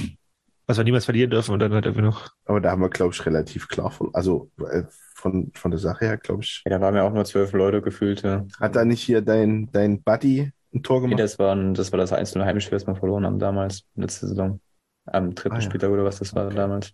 Er, Egal. meinte, meinte Jonas das nicht gerade? Ich meinte, ich glaube, ja, ich- da verwechselt es gerade mit Ich glaube, du meinst das Rückspiel letztes Jahr, was wir dann in der 80. Ausgleich bekommen haben von Götze Syrien und der 90. dann das 1-2, Genau. wo wir halt auch nur 13 Spieler waren, weil alle Corona hatten oder verletzt waren. Ja, das war dort, aber. Ja, da hatten wir aber auch nur einen Torschuss und haben halt lange gemauert und es hat dann halt nicht gehalten. Also das war schon nicht unverdient, aber ärgerlich trotzdem, klar. Okay, gut. Apropos lange gehalten. Ach man, wir fallen, langsam die Überleitung aus. Ist auch scheißegal. Wir haben noch zwei Teams vor uns und das sind die beiden Teams, bei denen wir eine Punktlandung gelandet haben. Und äh, das erste Team erratet ihr wahrscheinlich daran, wessen Nachricht ich jetzt gerade hier einspiele. Hallo, liebes CE-Team. Erstmal herzlichen Glückwunsch zu den ersten 100 Folgen. Mögen noch viele weitere hunderte Folgen dazukommen. Ich finde, ihr habt echt was Cooles aufgebaut. Macht schon Spaß, immer mal reinzuhören. Das muss sogar ich zugeben. Die besten Folgen sind aber natürlich die, wenn es um den glorreichen FC Karl Zeiss Jena geht. Wir hören uns bestimmt bald wieder. Ich habe nicht so viel Zeit. Ich habe hier einen Abakus auf dem Fliesentisch stehen, der benutzt werden will. In diesem Sinne nur der FCC und weiterhin viel Erfolg. Ja, wir hören uns nächste Woche wieder, wie schon angeteasert. Und jetzt quatschen wir über den FC Karl Zeiss Jena, denn die sind Zweiter geworden und wir haben gesagt, sie werden Zweiter. Es gab da relativ wenig Varianz, meine ich. Ja gut, Christian hatte sie auf acht, auf acht, ja, und äh, ansonsten war man ziemlich einig, dass sie da oben mit reinlaufen. Am Ende sind sie Thüringens Nummer eins geworden. Max verdient. Also so vom Saisonverlauf hätte man das, glaube ich, nicht erwartet. Fand die Verstärkung vor der Saison halt schon ziemlich gut. Also gerade der Verkamp war dort ja schon mal relativ erfolgreich. Äh, den Lemmel hatten wir ja von BRK von uns auch mal angesprochen. Muyomo immer noch ein Transfer, den ich so ein bisschen nachtraue. Ich denke, vielleicht wäre er für uns auch möglich gewesen. Ja, im Endeffekt muss ich aber sagen, für mich fühlt sich das bei Jena nicht an wie eine Saison auf Platz zwei. So, also das, da war mir das zu unkonstant. Ist jetzt vielleicht auch eine gesonderte Meinung, wenn ich jetzt hier in die Runde gucke, aber ich hatte jetzt irgendwie nie das Gefühl, so bei den Spieltagen, out bei Jena, da musste immer besonders hoch tippen und die gewinnen alles. Also für mich hat es sich nicht wie ein Platz zwei angefühlt, sondern gefühlt war es dann bei mir eigentlich eher dann Erfurt. So, auch wenn die Tabelle jetzt was anderes sagt, ist mir ist auch egal. Äh, ja, ich glaube, die können damit ganz zufrieden sein. Spricht vielleicht auch so ein bisschen für die Diskrepanz, die es dann in der Liga doch am Ende gab. Ja, fällt mir nicht viel dazu ein. Ich glaube, im Thüringen-Pokal haben sie noch gewonnen. Gegen Nordhausen jetzt 4-2. Skandal. Äh, Kraus hat jetzt doch auch noch verlängert. Ja. Denke, mit denen ist nächste Saison auf jeden Fall zu rechnen, auch wenn die wieder tief stapeln werden. Schauen wir mal. Ich habe eine Quizfrage. Jena ist die beste Defensive der Liga. Das wissen wir alle, glaube ich, ne? Also das muss man auch mal hervorheben. Welches Team hat die meisten Tore geschossen? Nicht TB. Komm, irgendwas schmeißt rein. Nein. Ich würde jetzt Erfurt sagen. Nein. Ich hoffe nicht, ich hoffe nicht der Ortsrivale. Ich wollte gerade sagen, der Das kann ja nur Jena sein. Nein. Altklinike. Korrekt. Ah, B. Das hatte ich, ich hatte, habe ich vorhin vergessen. Deswegen wollte ich jetzt mal einstreuen, aber ja gut. Also, aber mit was, für random. einer, mit was Ja. für einer Überzeugung du jetzt gesagt hast, dass es Cottbus nicht ist. Und jetzt gucke ich hier auf die Tabelle. Dann haben die ein Tor weniger geschossen als Altklinike. Also. Ja, es ist, ist weniger, ne? Also, ja, aber ich meine, bei Jena kann man auf jeden Fall hervorheben, dass die defensiv, also auch, glaube ich, auch schon der, also auch unter Patz in der Hinrunde relativ stabil standen. Das hat Klingbeil fortgesetzt. Und irgendwie ist da so ein gewisser Vibe in der Mannschaft, glaube ich. Also jetzt finde ich auch mal so eine gute Serie, die dann im Endeffekt, ich glaube, Unentschieden gegen Erfurt geendet ist und dann äh, haben sie gegen Meuselwitz verloren. Also hätte, hätte Jena aus den Thüringen-Derbys die meisten, also die, die maximale Punktanzahl mitgenommen, wären sie Meister geworden, glaube ich. Oder, Bastian? Ja, also ich widerspreche Max in einem entscheidenden Punkt. Für mich war die Mannschaft sehr konstant. Eine der wenigen Mannschaften, die sehr konstant war. Und die hatten eigentlich nur eine einzige Schwächephase. Und das war genau in der Phase, als wir sie, als wir ihnen die erste Saisonniederlage zugefügt haben. Damals im AKS ein episches Spiel, ein tolles Erlebnis. Und danach haben, also in diesem Zuge haben sie eine Serie gehabt von, ich glaube, fünf oder sechs Spielen ohne Sieg. Und das ist, glaube ich, dann auch so im, im weiteren Verlauf ähm, Andreas äh, Patz zum Verhängnis geworden, da musste er dann gehen. Und gerade die Rückrunde, die war exzellent. Sie sind Rückrundenmeister geworden. Da kann man gar nichts aussetzen. Äh, Die Mannschaft hat richtig viel Potenzial, hat, denke ich, die Erwartungen übertroffen, finde ich. Also für mich hat sie die Erwartungen übertroffen, weil ich hatte sie auf drei, sie haben es aber auf zwei geschafft. Und äh, nein, also man hätte jetzt nicht so, man hätte nicht erwarten können, dass sie so eine stabile Rückrunde spielen. Das, ich finde das schon beachtlich, muss man ganz ehrlich sagen. Die, und um Jonas Ball aufzugreifen, die, äh, klar, hatten ja viele Gelegenheiten, um ganz oben ranzukommen, weil eben auch der erste keine Übermannschaft war am Ende. Und äh, bis wenige Spieltage vor Schluss hatten die die Meisterchance, wie auch schon im, im Vorjahr mit dem BFC, wo sie es auch nicht genutzt haben, die Chancen. Also ähm, ja, Vizemeister. Und ich denke eher für, für Jena, die können drauf aufbauen, für die ist das eine positive Sache. Und für die ist das alles andere als eine Niederlage, die sind in der Konsolidierungsphase die werden, denke ich, jetzt auch richtig angreifen und ähm, ja, beachtlicher zweiter Platz. Also ähm, die sind natürlich äh, lange diesen, diesen Punkten hinterhergerannt, die die äh, da Mitte der Saison mal haben liegen lassen. Und ähm, ich glaube aber, dass die so konstant waren, weil es für die eigentlich nie um den Aufstieg ging so richtig. Die sind dann immer wieder rangekommen, so ein bisschen, aber die Spiele, wo sie dann hätten wirklich oben angreifen können, wie zum Beispiel das Spiel gegen äh, Erfurt, wo sie, wenn sie gewinnen, wären sie, glaube ich, auf ein oder zwei Punkte oben dran gewesen. Äh, das spielen sie dann am Endeffekt unentschieden. Dann haben sie das Spiel gegen Meuselwitz, wo, also es hat, gab ja auch mal so ein paar, so ein paar Spiele, wo auch Cottbus, wo Cottbus ja Punkte liegen gelassen hat zwischendurch, ähm, dass Erfurt äh, sich dann abgesetzt hat. Also ich glaube, die sind so smooth durchgegangen, weil es für die eigentlich nie um so wirklich was ging.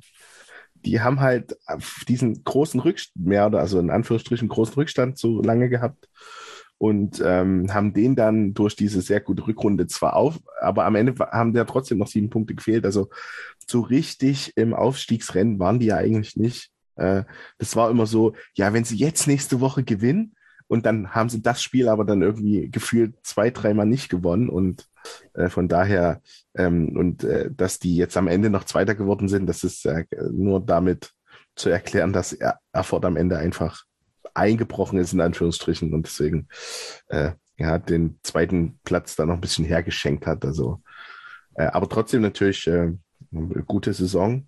Ähm, aber wie gesagt, also die waren für mich nie so richtig oben mit dabei.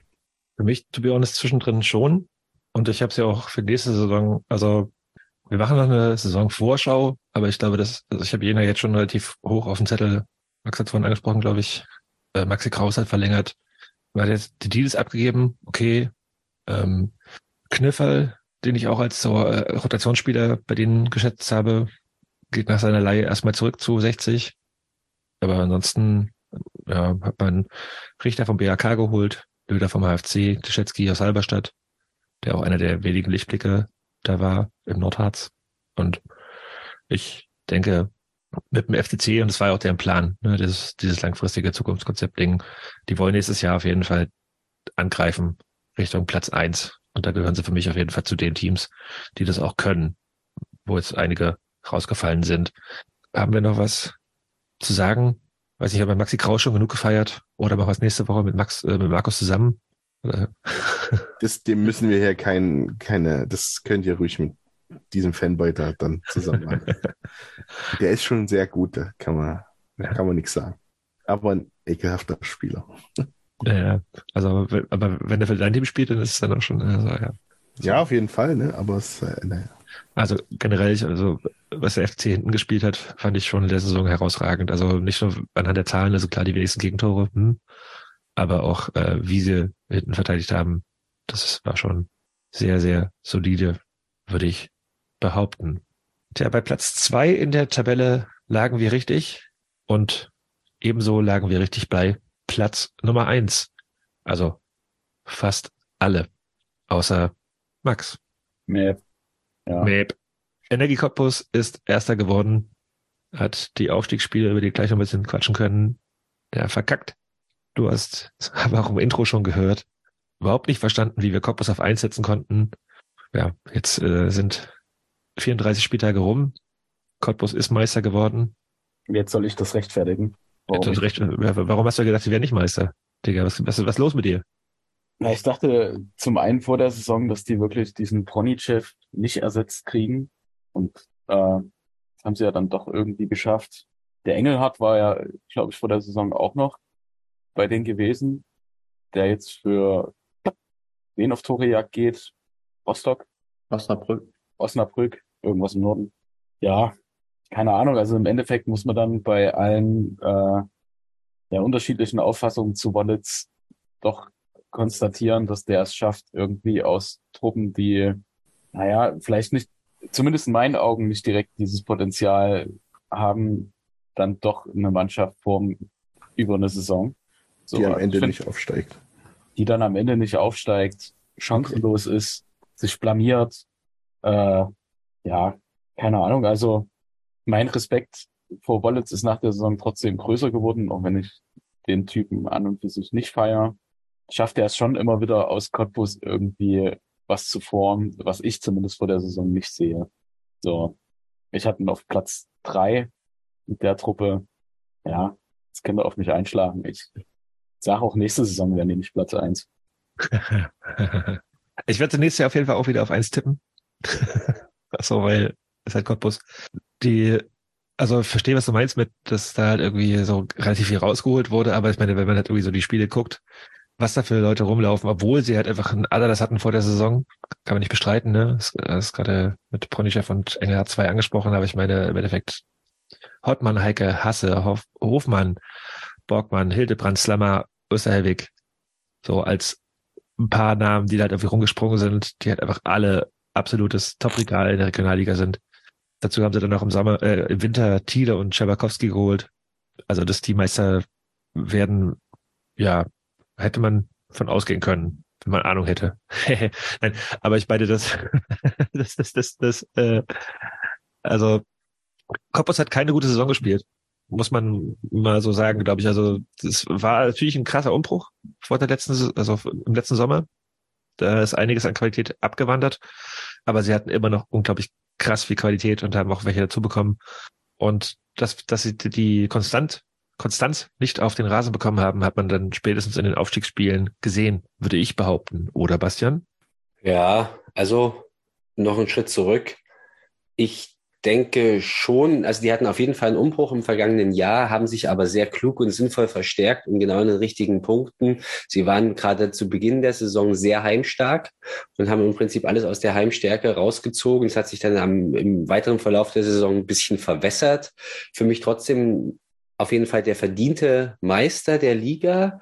Man muss aber auch sagen, mit 70 Punkten in 34 Spielen, das ist nicht sonderlich viel. Das war keine Übermannschaft. Es war sehr eng. Und ähm, das, das ist ja eigentlich ein Schritt zurückgetreten, richtig geil für die Liga, weil wir haben alle vor der Saison gesagt, es wird super spannend, es wird super eng und du weißt nicht so genau. Und genau das ist am Ende eingetreten. Du hast zwar unten die Totalausfälle gehabt und aber gerade was so das vordere, ich sag mal, die obere Tabellenhälfte angeht, hast du ein richtig enges Rennen gehabt. Und das ist echt toll. Also spannender hättest du dir das nicht vorstellen können. Es war eine geile Liga. Und Cottbus war in dieser Liga für mich aber trotzdem die beste Mannschaft. Und ähm, ja, die Konstanz hat gefehlt, sagt Jonas. Ja, vielleicht auch die Qualität. Also ich habe, glaube ich, Unterhachingen unterschätzt.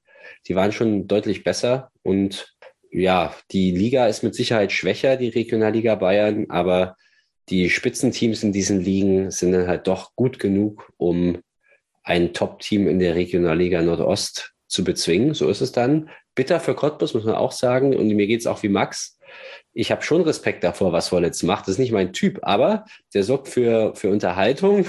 Äh, du, du, du, erlebst jeden Spieltag irgendwas Kurioses mit dem. Der macht, der macht komische Dinge und äh, du hast, kannst dann drüber reden. Ähm, das ist eine schillernde Persönlichkeit. Der tut der Liga gut, muss man schon sagen. Äh, eben in seiner Streitbarkeit. Ich bin wirklich kein Fan von ihm. Aber ähm, ich finde es irgendwie vor diesem Hintergrund schon toll, dass eine Mannschaft, ein Verein wie Cottbus, der so viele Fans anzieht, mit Abstand der Zuschauergröße ist, der auch natürlich eine wirtschaftliche Potenz hat, der auch diese Qualität beim Trainer hat. Ähm, das finde ich schon toll, dass die in der Liga bleiben, muss ich ganz ehrlich sagen. Also ich finde, dass, dass Cottbus einer der wenigen oder fast der einzige Verein ist, der so ein bisschen Drittliga-Niveau ausstrahlt. vom Umfeld her, vom, von den finanziellen Möglichkeiten, von den Zuschauern vor allen Dingen. Von den Lackschnittchen. Ähm, Wir hatten, Lori, ganz kurz, wir hatten ja genau das Thema Thema nach meinem Ausflug nach Cottbus, äh, weil da habe ich nämlich genau davon berichtet, dass Ja. sie dort in jeder Hinsicht, an jeder Stelle, von der Organisation, Catering, VIP-Raum, Stadion, Fanzahl, alles Drittliga-Bedingungen. Jetzt kannst du gerne weitermachen. Ja, genau. Also das ist so der, der einer der ganz wenigen Vereine äh, aus, aus der Liga, äh, die ich in der Drittliga sehe, irgendwie so richtig. Ne? Alle anderen sind eigentlich eher so abgehalfterte Ex-Oststars, die irgendwie nicht mehr so richtig äh, da, da anknüpfen können und die auch zu bieder sind, wo auch das äh, Zuschauervolumen, ja, also vielleicht Jena noch, äh, und aber Chemnitz zum Beispiel, da ist ja nichts los. Das interessiert keinen Club, völlig tot. Äh, weiß nicht, also ja, es ist äh, wer, aber jetzt genau wie du gesagt hast, ähm, egal wie schlecht die anderen Regionalligen Ligen sind, die haben ein, zwei Truppen, die eben genau das Niveau von, äh, von den Top-Mannschaften unserer Liga haben und dann äh, waren die in dem Fall auch einfach war anscheinend befreiter. Ich glaube, mit denen hat halt auch keiner so richtig gerechnet. Ne? Also ich glaube, dass, dass, der, dass der Konsens schon war, dass Cottbus das eigentlich gewinnt. Und ähm, irgendwie haben die den ganz schön den Zahn schnell gezogen und dann, also ja, war es, es ist völlig verdient, dass Cottbus in dem Fall jetzt in den zwei Spielen nicht aufgestiegen ist. Ähm, aber wie gesagt, es ist für mich die einzige Mannschaft, die so ein bisschen äh, einen wirklichen Anspruch haben darf, dritte Liga zu spielen aus unserer Liga. Und wo ich dann auch nicht sehe, dass das irgendwie nach zwei Jahren wieder pleite ist und da dann runtergeht. Müssen wir jetzt mal gucken, was mit Zwickau, aber Zwickau scheint ja auseinanderzufallen, von daher haben die das wahrscheinlich jetzt auch ad acta gelegt. Ähm, deswegen, ich äh, ja, sehe da auch eigentlich hauptsächlich Cottbus. Ich habe jetzt von den Wie Auf der Weg nächstes Jahr geht. Ich habe jetzt von den Aufstiegsspielen nicht alles komplett gesehen. Wahrscheinlich im Gegensatz zu Nils, der sich das komplett reingezogen hat, wie ich ihn kenne. Nee, hat er nicht. Nicht mal, nicht mal, Nicht mal Nils. nicht mal Nils. Ich Okay. habe alte Herrenliga geguckt, die Ü35 Stadtliga, okay. Ich hatte da Besseres zu tun, als Okay, diese gut. Bums zu gucken. Ja, äh, ich fand das erschreckend, to be honest, wie weit weg Cottbus davon war, Haching irgendwie in Gefahr zu bringen. Im Rückspiel vor allem. Also, das war schon krass. Und vielleicht noch ein Satz, den ich mal hier so sagen möchte, auch wenn ich keinerlei äh, ja, Chips mehr in Solidarität mit der Fanszene von NL Cottbus habe. Aber der Polizeieinsatz in Haching war auch schon wieder sehr, sehr uiuiui. Äh, das hat am Ende Cops Sandro Wagner davon abhalten, zur Cottbuser Bank zu gehen. Alter, was geht bei euch? So, äh, das ist, äh, war, Die hat sogar noch von der, von der Trainerbank sich da davor aufgestellt haben. So, dass der Schiedsrichter hingehen muss und sagen muss, geht bitte hier weg, damit die weiter coachen können und auch generell, dass, also, dass da irgendwie ein Tor aufgeht, was ja auch schon ein bisschen weird ist, warum beim Gästeblock auf einmal ein Tor aufgeschubst werden kann, was jetzt auch nicht für Haching spricht. Und die Reaktion ist halt quasi sagen, das ist USK mit Pfefferspray voran in den Block hinein pfeffert. Ja, allgemein, also ich hatte irgendwie auch den Eindruck, irgendwie ist Unterhaching für die dritte Liga auch nicht ganz geeignet, wenn die dort zum Anpfiff erstmal noch das Tor flicken müssen. Also geht dort nicht mal einer irgendwie eine Runde vorher und guckt, ob die Netze okay sind. Also, weiß nicht, das war alles schon ziemlich unwürdig. Bei aller Antipathie für Cottbus Ja. kann man schon auch verstehen, dass die dort irgendwie sauer sind, wie die ganze Sache da gelaufen ist. Also unwürdig ist genau das Wort, was ich jetzt auch auf den Lippen hatte. Das waren echt schlimme Bilder, ganz ehrlich. Und du musst als Drittligist schon in der Lage sein, ein Hochrisikospiel irgendwie auch durchführen zu können und abzusichern. Und da gehören ja alle Beteiligten dazu, Ordner, die ja irgendwie nicht da waren, die dann irgendwann im Laufe des Spiels von der Polizei äh, ersetzt wurden. Ähm, also, sorry, was, was, haben, was haben die in der dritten Liga zu suchen? Zumal die haben vor 20 Jahren mal Bundesliga gespielt, da war es doch auch nicht anders, haben sie auch irgendwie hinbekommen. Also, ist für mich völlig unklar. Und natürlich, die, schon allein auch dieses martialische Auftreten der Polizei erzeugt natürlich letztendlich genau diese Szenen, die dann dazu führen, dass hinterher irgendwelche Spieler sinnfreie Interviews geben, so nach dem Motto, ähm, das sind hier alles nur Chaoten und so weiter. Das ist mir alles viel zu eindimensional und viel zu billig. Natürlich ist, äh, hat, hat Cottbus gewisse Probleme in der Fanszene, das brauchen wir jetzt überhaupt nicht ausdiskutieren. Aber was, was dieses, diese Veranstaltung da irgendwie mit Profifußball zu tun hatte, verstehe ich bis heute nicht. Und das macht einen echt sauer, muss ich ganz ehrlich sagen. Also. Also was, was ich auch wirklich nochmal herausstellen will, ist, dass dort irgendwie ein Maskottchen die ganze Zeit im Innenraum rumlaufen kann und dort die Spieler von Cottbus belegen. Also weiß ich, das ist für mich irgendwie Gut, das, das, das sind aber auch immer noch zwei Paar Schuhe. Also ich meine, zum einen hast du quasi sagen, so die, die Unfähigkeit, also ich sage mal Unfähigkeit von Unterhaching, da quasi sagen, ein Spiel auszurichten, was dem, dem Maßstab angemessen ist. Also ich meine, die hatten sonst einen Schnitt von zwei, drei, glaube ich. Auf einmal sind da halt 12.500 Leute, glaube ich, am Ende im Stadion, davon über 4.000 aus Cottbus.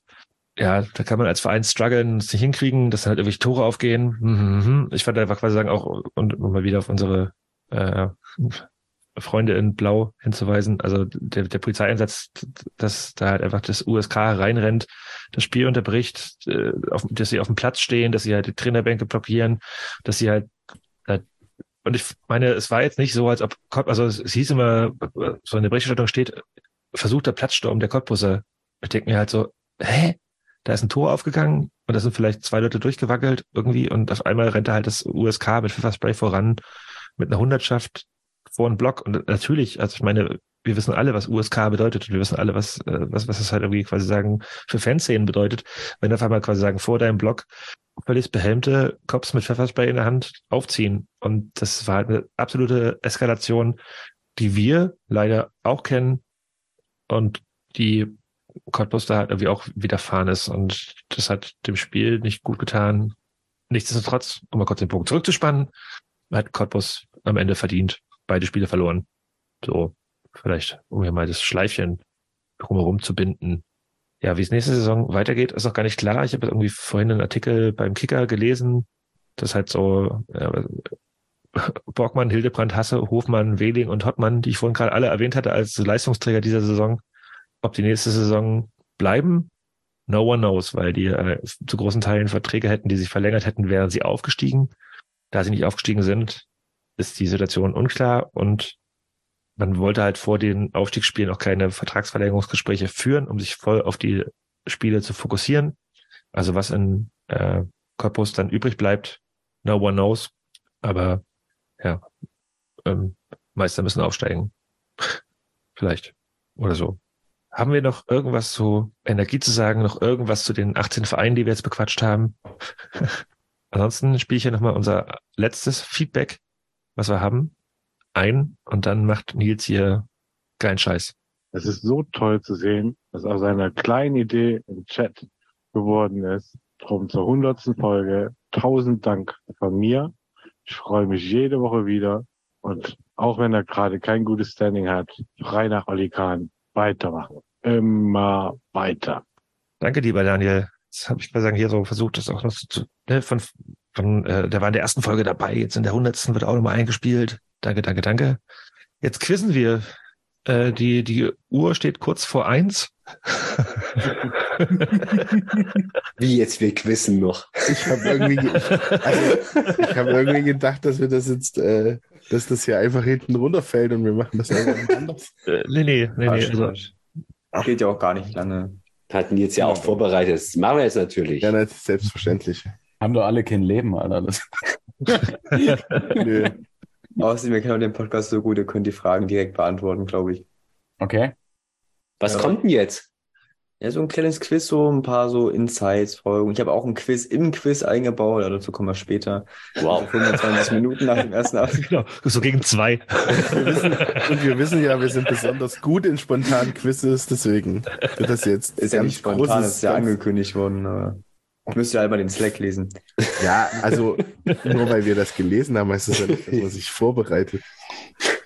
Ah, das wird bestimmt ganz, also super Content jetzt für alle. Passt schön auf. Die Zu- Zuhörer können ja wieder mitraten. Wir steigen ja auch direkt mit einem ganz, ganz schönen Klassiker ein, und zwar, wie viele Minuten umfassen alle Shameless Element Folgen zusammen? Das hast du doch irgendwo schon geschrieben. Das hatte ja er hat- der er am Minuten gesagt. geliefert, aber in Stunden und mit der LNO-Folge zusammen. Und ich habe die LNO-Folge ja rausgerechnet, weil die haben ja nicht als Folge gekennzeichnet von uns. Und in Minuten umgerechnet, weil da klingt die Zahl nochmal viel schöner. Also ich ver- versuche, also ich habe die Zahl nicht parat. Ich versuche es mit dem Näherungswert. Wenn wir 100 Folgen haben, dann würde ich sagen, geht die Durchschnittsfolge eine Stunde und 50 Minuten. Wie viel ist denn 100 mal eine Stunde und 50? Das sind, warte mal, 60, 50, das sind 100, 110 mal 100. Wie viel ist das? Rechne ich nicht. Herrje. 110.000. Äh, nee, Quatsch. 110. 11.000, oder?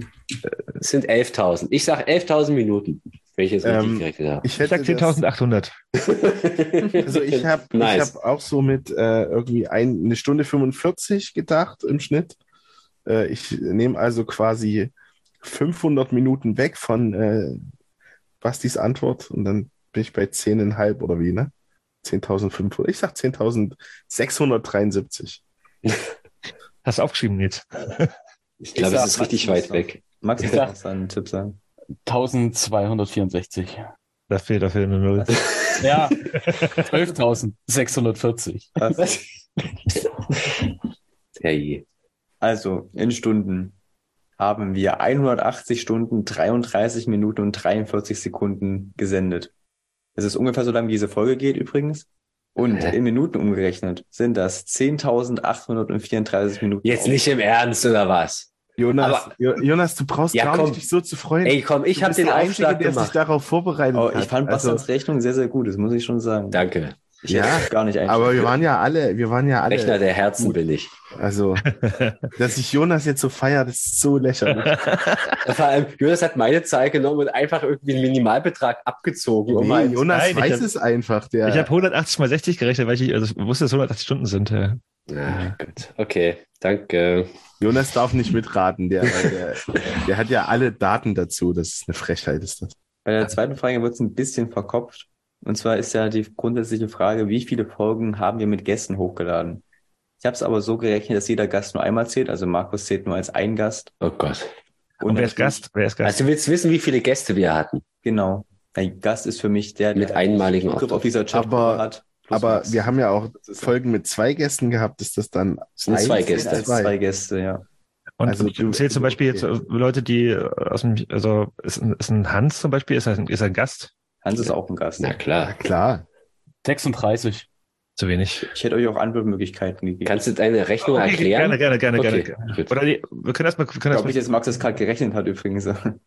natürlich nicht. Weil Bastian gefragt hat, wer das gerechnet 44, sage ich. Also, Okay. genau, also das heißt, das heißt, äh, zum Beispiel. Das sind zu. Wir viele. einfach- wir Das nee, sind nee, zu viele. nee, nee, nee, nee, nee. Ich meine, wenn du überlegst, also, wer hat jetzt quasi sagen, in der vorletzten, in der, in der letzten Folge mit Resi und Hans sind zwei Gäste. Ja, ja, ja, ja, ja. Aber Dann die fehlen aber noch Folge- 42. Oder 44. Guter Punkt. Also, ich sag Ja, aber haben wir weniger. nicht auch, haben, wir haben doch auch die ganzen Regionalliga-Folgen gehabt. Das war ja auch mal Ja, was. okay. Ja, und die Spieler, Und die Spiel, wir haben die halbe Mannschaft gehabt, einen halben Trainerstab, äh, Aufsichtsräte, Teilweise, teilweise auch zwei auf einmal. ähm, äh, im Schatten des Fünfeck, äh, Ja, und das stimmt. Und gerade bei der, bei, bei unserem ersten Jahr haben wir im Prinzip bei fast jeder Folge einen Gast gehabt, weil wir immer versucht haben, uns auf den Gegner, auf den kommenden vorzubereiten. Okay. ja, Insofern, ich erhöhe auf 54. aha, okay, das ist zu hoch. Würde ich auch sagen. Ähm, Glaube ich, 44 war gerade eine gute Zahl, wer hat die gesagt? Ja, ich, ich habe die gesagt. Dann nehme ich du kannst die jetzt nicht nehmen. Ich, Dann war ich 45. Dann, dann nehme ich, dann nehme ich 43. Ihr seid solche, solche Schneider, ey, ehrlich. Das allerletzte ist das. okay, das ist selbstig, weil ich glaube, die Antwortmöglichkeiten hätten euch sehr, sehr verwirrt, weil die sind weit drunter. Also das weit, aber auf jeden Fall drunter. Hm. Und so hätte ich die Antwortmöglichkeiten 25, 19 oder 35 gehabt. Muss es ja 35 sein. Es sind 35, genau. dann bin ich ja aber mit 36 definitiv. Ja, Max, ja, auf jeden Fall, Sehr, krass. sehr stark geraten, auf jeden Fall, ja. Ah, okay. Dann Stark. Noch die Frage, die Älteren werden sich erinnern, wer war bei der allerersten Folge dabei? Daniel. Daniel, genau. Äh, Zum Beispiel. Tasmane, Mhm. Nils, Bastian, Lochi. wir waren sechs, oder? Wir vier. Also wenn nicht acht. Daniel und, äh, und Tasmane. Ja, ich glaube auch. Wirklich? Das ist korrekt, ja. Okay. Ja, lustigerweise auch irgendwie so acht oder neun Leute im Kopf, aber Nee, das, das war nur bei der Sachsen-Folge. Aber wo er auch nur zu da war sechs ich waren, nicht glaub dabei. Ich war auch Ja, alleine bei der Sachsen-Folge hatten wir doch schon 20 Gäste. ich. Die zehn Jahre. Na gut. Jetzt kommen wir zum Quiz im Quiz. Und zwar spielen wir jetzt, wer hat was gesagt? Jetzt wird's Oh. Meta. Ich habe mir Zitate rausgesucht. Geil. Ich werde die euch jetzt Ja, vorlesen cool. und ihr müsst raten, wer es gesagt hat. Richtig gut. Gott, ey. Ich habe natürlich auch die Folge rausgeschrieben mit dem jeweiligen Kontext. Soll derjenige, der es gesagt hat, wenn er es weiß, dass er es gesagt hat, ist, dann, ist der dann raus? Du denkst so viel nach. Ja, ich weiß nicht, ob ihr so ein gutes Gedächtnis habt, aber Niemals. könnt ihr euch zurückhalten. Ich habe alles doppelt gehört, ich weiß es alles noch. Ja, Jonas hat ja auch jetzt viel nachgeholt. Ich glaube, Jonas ist ganz gut äh, unterwegs. Jonas ist auch immer am besten vorbereitet. Das erste Zitat ist, in Thüringen sind sie ihrer Zeit voraus, wie immer. Thüringer sind immer ihrer Zeit voraus. Bastian. Jonas. Jonas. Das kann nur Jonas gesagt haben. Und der legt auch noch die falsche Fährte. Es war wirklich Jonas. Haha, haha. Hätte- Folge Wusstest du das, Jonas? Nee. Ich Echt? gedacht, du denkst jetzt echt, ich hätte diesen Ja, Quatsch gesagt. aber ich Also, Wording her also, jetzt auch ironisch um mich zu dissen, Alter. Ja, so eloquent ist Jonas selten. Ah, Ich muss auch lange suchen dafür für ein so gutes Zitat. Fick dich. So, und bitte in welcher Folge und in welchem Zusammenhang? Es war in der Folge 90 und es ging über den Fortschritt im Landespokal Thüringen, der irgendwie schon im Halbfinale war, während alle anderen noch im Achtelfinale steckten. Gar nicht mal so lange her. Mhm. Das stimmt, ja. Podcast-Demenz. So, kurzes Zitat, aber auf jeden Fall treffend. Da steckt doch Jürgen Treves dahinter. Lochi. Hä? In welchem Zusammenhang hat das denn bitte jemand Also gesagt? ich, also ich habe das, ich kann, könnte, könnte mich nicht dran erinnern, dass ich das gesagt habe. Da steckt Äh. doch Jürgen Treves dahinter. Ich glaube, der Einzige, der Jürgen Drews erwähnen würde, wäre Lochi, aber ich, äh, Ich sag Florian Kirstein. Es, es sind nur wir hier, also so, okay. keine Spieler oder andere. Den, den Trick habe ich nicht eingebaut. Ist es jemand von den Anwesenden immer jetzt? Oder? Ja. Okay, ah, okay. Jürgen Treves. Also dann, Treves ist nicht anwesend wiederum. an dich, ich, also ich dich, könnte, ja. bitte, bitte, Bastian, du. Nee, nee, nee. Ich mach, ich würde jetzt ja Ausschlussprinzip, also Nils wird's nicht sein oder machst du auch Zitate von dir? Vielleicht. Okay. Oh. Ich sag Nils. Ich sag Bastian. Never. Also ich würde es mir, ich es mir zutrauen, ähm, aber ich, äh, Jetzt wird es psychologisch. ich habe es zumindest nicht mehr, im, ich weiß es zumindest nicht mehr. Aber ich sag, dann sage ich mal ich. Es ist wirklich Lochi gewesen. Stark. In Folge 42, das war die Live-Folge äh, gegen Bundesland Bautzen. Da ging es um äh, den Sponsor Henschgebau, hinter den ja Geschäftsführer Jörg Treves steckt. Und Lochi hatte den eloquenten Namenswitz, äh, dass da Jürgen Treves dahinter steckt. Also ähnlich unterwegs wie heute. Also Lochi, du warst schon immer Das, am äh, Zahn der ich Zeit. halte, ich, ich halte mein Niveau. Immer ein bisschen edgy. Aber lustig ist, dass sich keiner an seine eigenen Zitate erinnern kann. Das finde ich schon mal richtig gut. Und ich möchte jetzt schon, dass du hier ein Intro aus, diesen, aus diesem lustigen Quiz baust. mach ich, mach ich für Folge 200. Ja. Sehr gut. Das nächste Zitat ist, gut, der hat halt nicht umsonst ein Länderspiel für Sierra Leone gemacht. Das war Max. Ja, glaube ich schon. Das Ist ein einfacher vielleicht, ja. Äh, ist, ein, ist ein Fakt, den, den Das ist so ein Max-Fakt, oder was? Max, von Max oder Nils kommen. Ja, okay. Stimmt, Äh, ja. ja. Okay. Und aber äh, bitte, wer hat denn jemals ein Länderspiel für Sierra Leone gemacht? Keine Ahnung. Also. Max, Äh, das es müsste? Kakbo sein, oder? Genau, Ah, sehr gut. der Kreiswaldknipser. so. Zwei Zitate haben wir noch. Das nächste ist, dann ist er jetzt halt der Hüb Stevens von Berlin. Uh. Kommt von dir, glaube ich. Ich tippe auf Nils. Ich auch Nils. Das ist Nils. Also der fehlt jetzt noch in der ganzen Runde, aber ich glaube, es, es war auch. Ja, also ich, äh, Es klingt sowieso so, was, was man kaum hört aus dem Off, so irgendwie so. so der ja. Hüb Stevens von Berlin. Ja, so ein bisschen auch so schnoddrig, ne? Also das kann jetzt ja einfach mal so Danke, danke, auch danke. pumpig irgendwas einwerfen. Ich so lustlos, scheinbar lustlos. so eine ganz spitze. Wie, Dann ist er halt jetzt, was soll ich überhaupt hier? Ich hab- Ja, das passt richtig gut zu Nils. Ich, Ich bin auch bei Nils. Ganz, ganz kurz, war Hüb Stevens nicht auch der Knocher von Kerkrade? Hatte diesen ja, Spitznamen? ja, ist Ja, korrekt. Ich liebe diese Sidebacks von Max schon wieder. Nächstes, Der, hat auch, der, der, der hat nicht für Sierra Leone, Sierra Leone gespielt. für Folge 200, wer hat äh, den Knocher von Kerkrade nochmal ausgepackt? Ähm, Leg dich mal fest hier. Aber warte mal, stopp. Ja, Äh. Nils, das Problem ist bei Nils, der ist viel zu jung für Hüb Stevens. Hey, der, der, der hat doch letztes Jahr noch gefühlt härter trainiert. Also das ist doch. Äh, Und Nils ist doch, Nils ist doch im Herzen ein 45-jähriger Fußballromantiker, der schon äh, DDR-Oberliga-Saison-Statistiken aus dem Jahr 82 noch äh, hat. Also ich Humor im Herzen. Ja. Also Lochi und Bastian sind noch eine Antwort schuldig. ja, ich, äh, also ich würde mich anschließen. Ich denke auch, das ist. Dann sage ich auch Nils. Weil äh, das mir noch nicht gut genug auf Basti passt. Ich glaube, Nein, das habe ich auf gar keinen Fall gesagt. Das gibt es äh, bestimmt noch ein viel passenderes Zitat. Muss ja nicht jedes von jedem sein. Aber ja, ich habe es gesagt. du kennst Typ Stevens. Ich möchte lösen, das nächste ist von Basti. Das habe ich in Folge 90 über Volkan Uluc gesagt.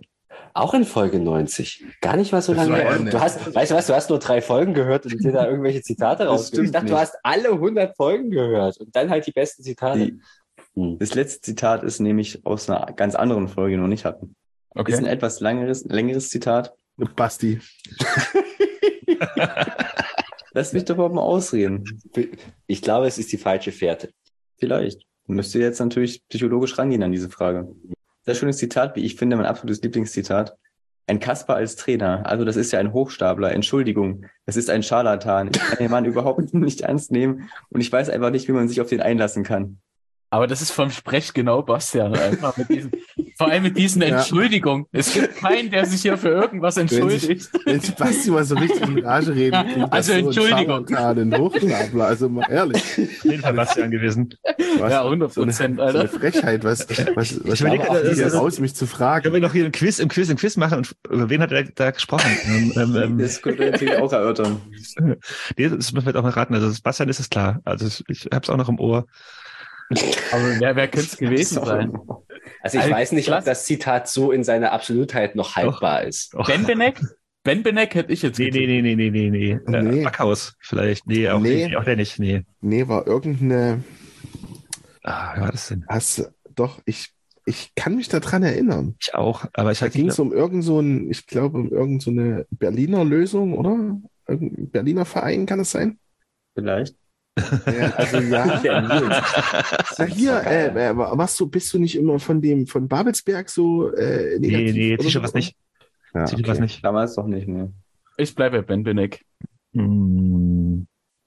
Das war, das war auf jeden Fall, also Nils hat jetzt ein längeres Zitat, aber ich glaube, er hat auch ganz krass gekürzt. Das ging auf jeden Fall auch eine, eine Weile. Der ja, wenn ich in die ganze Monolog rein. Wer war das denn? Das ist ein Scharlatan. Entschuldigung. Oh Mann, ich weiß es nicht. Ich komme komm nicht mehr drauf. Ich weiß auch nicht, aber ich kann mich dran erinnern. Das ja. ist. Löse mal auf. Äh. Nee, nee, wir müssen noch was abgeben hier, einen Tipp. Äh, äh, ich sage, es geht um. Kann ich das Zitat nochmal hören, bitte? Willst du es mal einsprechen, damit es vielleicht plausibel klingt? Ich habe schon wieder vergessen. Soll ich es wirklich mal vorlesen? Ja, klar. Ich will es nochmal hören. Ein Kasper als Trainer. Also das ist ja ein Hochstapler. Entschuldigung, das ist ein Scharlatan. Ich kann den Mann überhaupt nicht ernst nehmen und ich weiß nicht, wie man sich auf den einlassen kann. Ja. Also ist es vielleicht auch wirklich Backhaus, oder? Ich habe auch Backhaus. Also sag ich jetzt. Ja, ich bleibe mit Ben Benek, aber Backhaus klingt wahrscheinlicher. Nee, das, das, das, das Zitat ist neuer. Das ist nicht so alt. Das ist irgendwie so das ist aus Folge 90. Tasmania oder TB, irgend sowas, glaube ich. In die Richtung. Aber ich glaube, Abonice ist alles, aber kein Scharlatan. also erstmal aus Folge 61 überhaupt, ja. Das war die Saison Prediction Folge, deswegen kommt mir das Zitat wahrscheinlich auch bekannt vor. Mhm. Und es ist natürlich über One and Only Heiner Backhaus. Zwei Punkte für Jonas. ja, es ist um eins. Ich gebe damit wieder zurück zu Jonas. Das war, das wäre sehr kurzweilig. Also diese Aber 20 das war sehr Minuten schön. Das hätten haben also sich hätten wir wie 19. Ja. Da können wir als Format einführen vielleicht. Ja, sehr witzig. Ich habe ja noch auf meinem Zettel stehen. Wer hat's gesagt? Wer hat's gesagt? so ist der Fußball. oh, das ist hart. Da muss ich jetzt, da muss ich aber bis zur nächsten Folge überlegen. Das haben wir alle schon mal gesagt. Ich habe ja noch mal auf meinem Zettelchen stehen vor den Medientipps ähm, unsere Highlights. Und ich glaube, die Runde machen wir jetzt nochmal hier durch. Jeder, ja. jeder für sich. Euer Highlight. 100 Folgen. Also nicht, nicht, laut aussprechen oder wie meinst du das? Hm? Du hast gesagt, ja. jeder für sich, also dürfen wir es nicht laut aussprechen. Ähm, lieber Nils, was war denn dein Highlight von 100 Folgen Chemisches Element? Boah, schwierig natürlich. Also ich möchte wirklich am Anfang jetzt übelst pathetisch äh, antworten, wie man das halt um ein Uhr nachts macht bei so einem Podcast. Ich möchte sagen, dass wir über diesen gesamten Zeitraum von diesen 100 Folgen, was ja eigentlich real gesehen so zweieinhalb Jahre waren ungefähr, also ein bisschen mehr als zwei, gut zwei, zwei Viertel meinetwegen. Aber wir sind einfach, glaube ich, alle so sehr zusammengewachsen, weil bei Folge 1 kannten wir uns teilweise nicht mehr persönlich. Also Jonas, wir kannten das bei Folge 1 noch nicht mal persönlich. Bastian habe ich, glaube ich, einmal gesehen, Lochi auch noch ein paar Mal, Max kann ich da schon ein bisschen länger. Aber seitdem sind wir, glaube ich, also auch menschlich sehr, sehr gute Freunde geworden, außerhalb dieses Podcasts und außerhalb von Chemie. Und das ist natürlich sehr, sehr schön, aber auch pathetisch, wie gesagt. Ähm, rein von den Folgen her, ich bin ja ein sehr, sehr großer Fanboy von jedem Spieler und ähm, daher finde ich diese Folge natürlich immer sehr, sehr super, wenn man da mal ein bisschen ja, Einblicke bekommt und äh, ja, aus, aus deren Leben und deren Geschichte ein bisschen hört. Ähm, viele Hörer haben ja gesagt, dass sie die FC Sachsen-Folge gut fand. Da konnte ich jetzt ein bisschen weniger mit anfangen, muss ich zugeben, weil ich einfach diese Zeit nicht mitgemacht habe und auch weniger interessant finde als dann die Jahre davor, wo es halt noch um die DDR-Oberliga ging. Aber alles in allem äh, ist irgendwie jede Folge interessant gewesen auf ihre eigene Art und Weise. Und ich finde auch, dass wir uns seit Folge eins kontinuierlich gesteigert haben und auch in der Qualität. Jeder Einzelne natürlich auch. Ähm, das äh, haben wir, glaube ich, auch als Kollektiv in der Gruppe immer sehr, sehr gut aufgefangen und uns da alle auch unterstützt. Und ich hätte auch nie gedacht, dass wir so weit kommen, dass wir 100 Folgen hier raushauen und das, dass sich das so lange hält. Und jetzt sind wir irgendwie hier um ein Uhr nachts, irgendwie zwei Jahre später, nachdem wir irgendwann mal so eine doofe Idee im Twitter-Chat hatten. Was bei Daniel damals ja irgendwie auch, ein, eigentlich ist Daniel ja dieser Gründer vom chemischen Element mehr oder weniger, muss man dazu sagen, gerade vom Podcast. Und das ist schon alles irgendwie echt irre, wie sich das entwickelt hat. Und äh, ja, bin auf jeden Fall sehr stolz, Teil dieses Teams sein zu dürfen. Ja, Nils wie eh und je drückt sich um eine konkrete Antwort. Deswegen erwarte ich die jetzt von Max. Ja, und für mich ist es äh, ein bisschen weniger emotional, beziehungsweise war das konkret ein Moment. Und zwar war das äh, eine Situation, die die meisten Hörer wahrscheinlich gar nicht mitbekommen haben, weil das tatsächlich mehr auf dem Bildschirm stattgefunden hat. Und zwar war das die musikalische Untermalung unser Hinterhammer Hermann, als dann im unsäglichen Bruno Blache dort diese ekelhafte Techno-Musik lief und wir hier an, an den Monitoren einfach zu der Musik abgespackt haben. Das hat sich mir irgendwie wirklich ins Gehirn eingebrannt, weil da hier jeder die besten Dance-Moves ausgepackt hat und weiß nicht, das hat irgendwie auch so den Spirit ganz gut eingefangen, fand ich. ja, besser wird's nicht. Besser wird's nicht, außer vielleicht bei Lochi. Ja, also äh, ich kann mich natürlich erstmal nur den Worten von Nils anschließen. Ähm, dass wirklich äh, da äh, wirklich äh, dicke, dicke, echte Freundschaften draus entstanden sind, ist wunderschön. Ähm, ich äh, stelle jedes Mal wieder fest, wenn ich mich aufraffe und wenn es Zeit äh, auch zulässt, äh, hier mitzumachen, wie schön das eigentlich ist. Und nehme dann immer vor, dass ich das irgendwie versuchen muss, öfters zu machen. Ähm, mein persönliches Highlight ist das Abschlussplädoyer von Dani Heinze, glaube ich. Generell die Dani Heinze-Folge war schon ganz schön, das war schon krass, wie sehr uns äh, er da, äh, wie viel Zeit er uns äh, geschenkt hat, äh, wie offen er war mit uns und äh, wie und äh, ja seine diese diese emotionalen Worte am Ende quasi, ähm, die wir ja auch vor allen Dingen, weil wir ihn ja dabei gesehen haben, gesehen haben, wie emotional das alles für ihn war. Das war schon sehr ein sehr besonderer Moment neben allen Spielerinterviews eigentlich. Äh, ja, da fand ich das, fand ich den Moment am schönsten, würde ich sagen. Tja, jetzt hat mir Lochi, wie ich sonst immer allen die Medientipps klaue, mein Highlight geklaut. Deswegen, äh, Bastian, go, go, go. Ja, das ist mir, das fällt mir super schwer, muss ich ganz ehrlich sagen. Ich scheitere jetzt hier an dieser Stelle. Deshalb mache ich es mir relativ einfach. Erstmal krass, äh, ich schließe mich an, an, was Nils gesagt hat. Äh, du hast da tolle Worte gefunden. Und ansonsten verlängere ich das jetzt einfach und ich sage, mein Highlight war die allererste Folge, weil sie mit Sicherheit die chaotischste und die vielleicht auch von der Qualität her schlechteste war. Und aber es war eben die erste Folge. Wir haben es einfach mal gemacht, nachdem wir zuvor über Monate darüber philosophiert hatten, dass man das doch eigentlich mal machen könnte. Und dann wie es halt so ist, man macht es dann halt einfach nicht. Man verkopft das oder man diskutiert es dann ewig zu Ende und ja, nee, können, können wir das so machen? Die ist irgendwie blöd. Und dann haben wir uns einfach mal hingesetzt und dann haben wir es gemacht. Und ja, seitdem sind wir halt da und äh, senden unbeirrt weiter. Hätte ich auch nie gedacht, dass es solche Blüten treibt. Und deshalb mein Highlight ist die erste Folge. Der Anfang war gemacht und alles andere wird immer besser. Ja, dann schließe ich mich mal an, an die ganzen äh, Lorbeerchen, also so äh, von Nils. Und hab euch alle lieb. äh, man muss aber auch quasi sagen, auch mal kurz mal anmerken, dass was für mich auch so ein Highlight ist, ist, ist jetzt quasi nicht das Highlight ist, aber das äh, haben wir heute auch gemerkt, ne, wie viele Leute uns dann doch im Endeffekt zuhören und wie viele Leute uns dann auch Feedback schicken. Vielen, vielen, vielen lieben Dank, dass ihr uns äh, hier zuhört, während wir halt irgendwie mit äh, drei Bier intus noch nachts um eins irgendwie irgendwelchen Quatsch erzählen. Das ist auf jeden Fall sehr, sehr schön zu sehen. Deswegen ist auch irgendwie vollkommen okay, mich jede Woche Montag hinzusetzen, dann jede Woche Dienstag den ganzen Bums zu schneiden und das vielleicht als eines. Ansonsten hätte ich auf jeden Fall auch die Dani Heinze Folge im Kopf gehabt, die mir Lochi quasi sagen gerade weggenommen hat.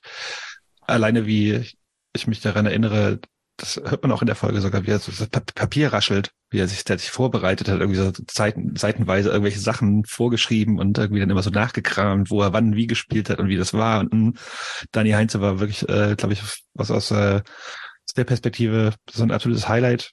Und was für mich auch noch ein Highlight war aus meiner Perspektive in dieser Moderationsrolle, war dann doch tatsächlich auch wieder die Folge zum FC Sachsen, wo ich mich ewig lange darauf vorbereitet habe.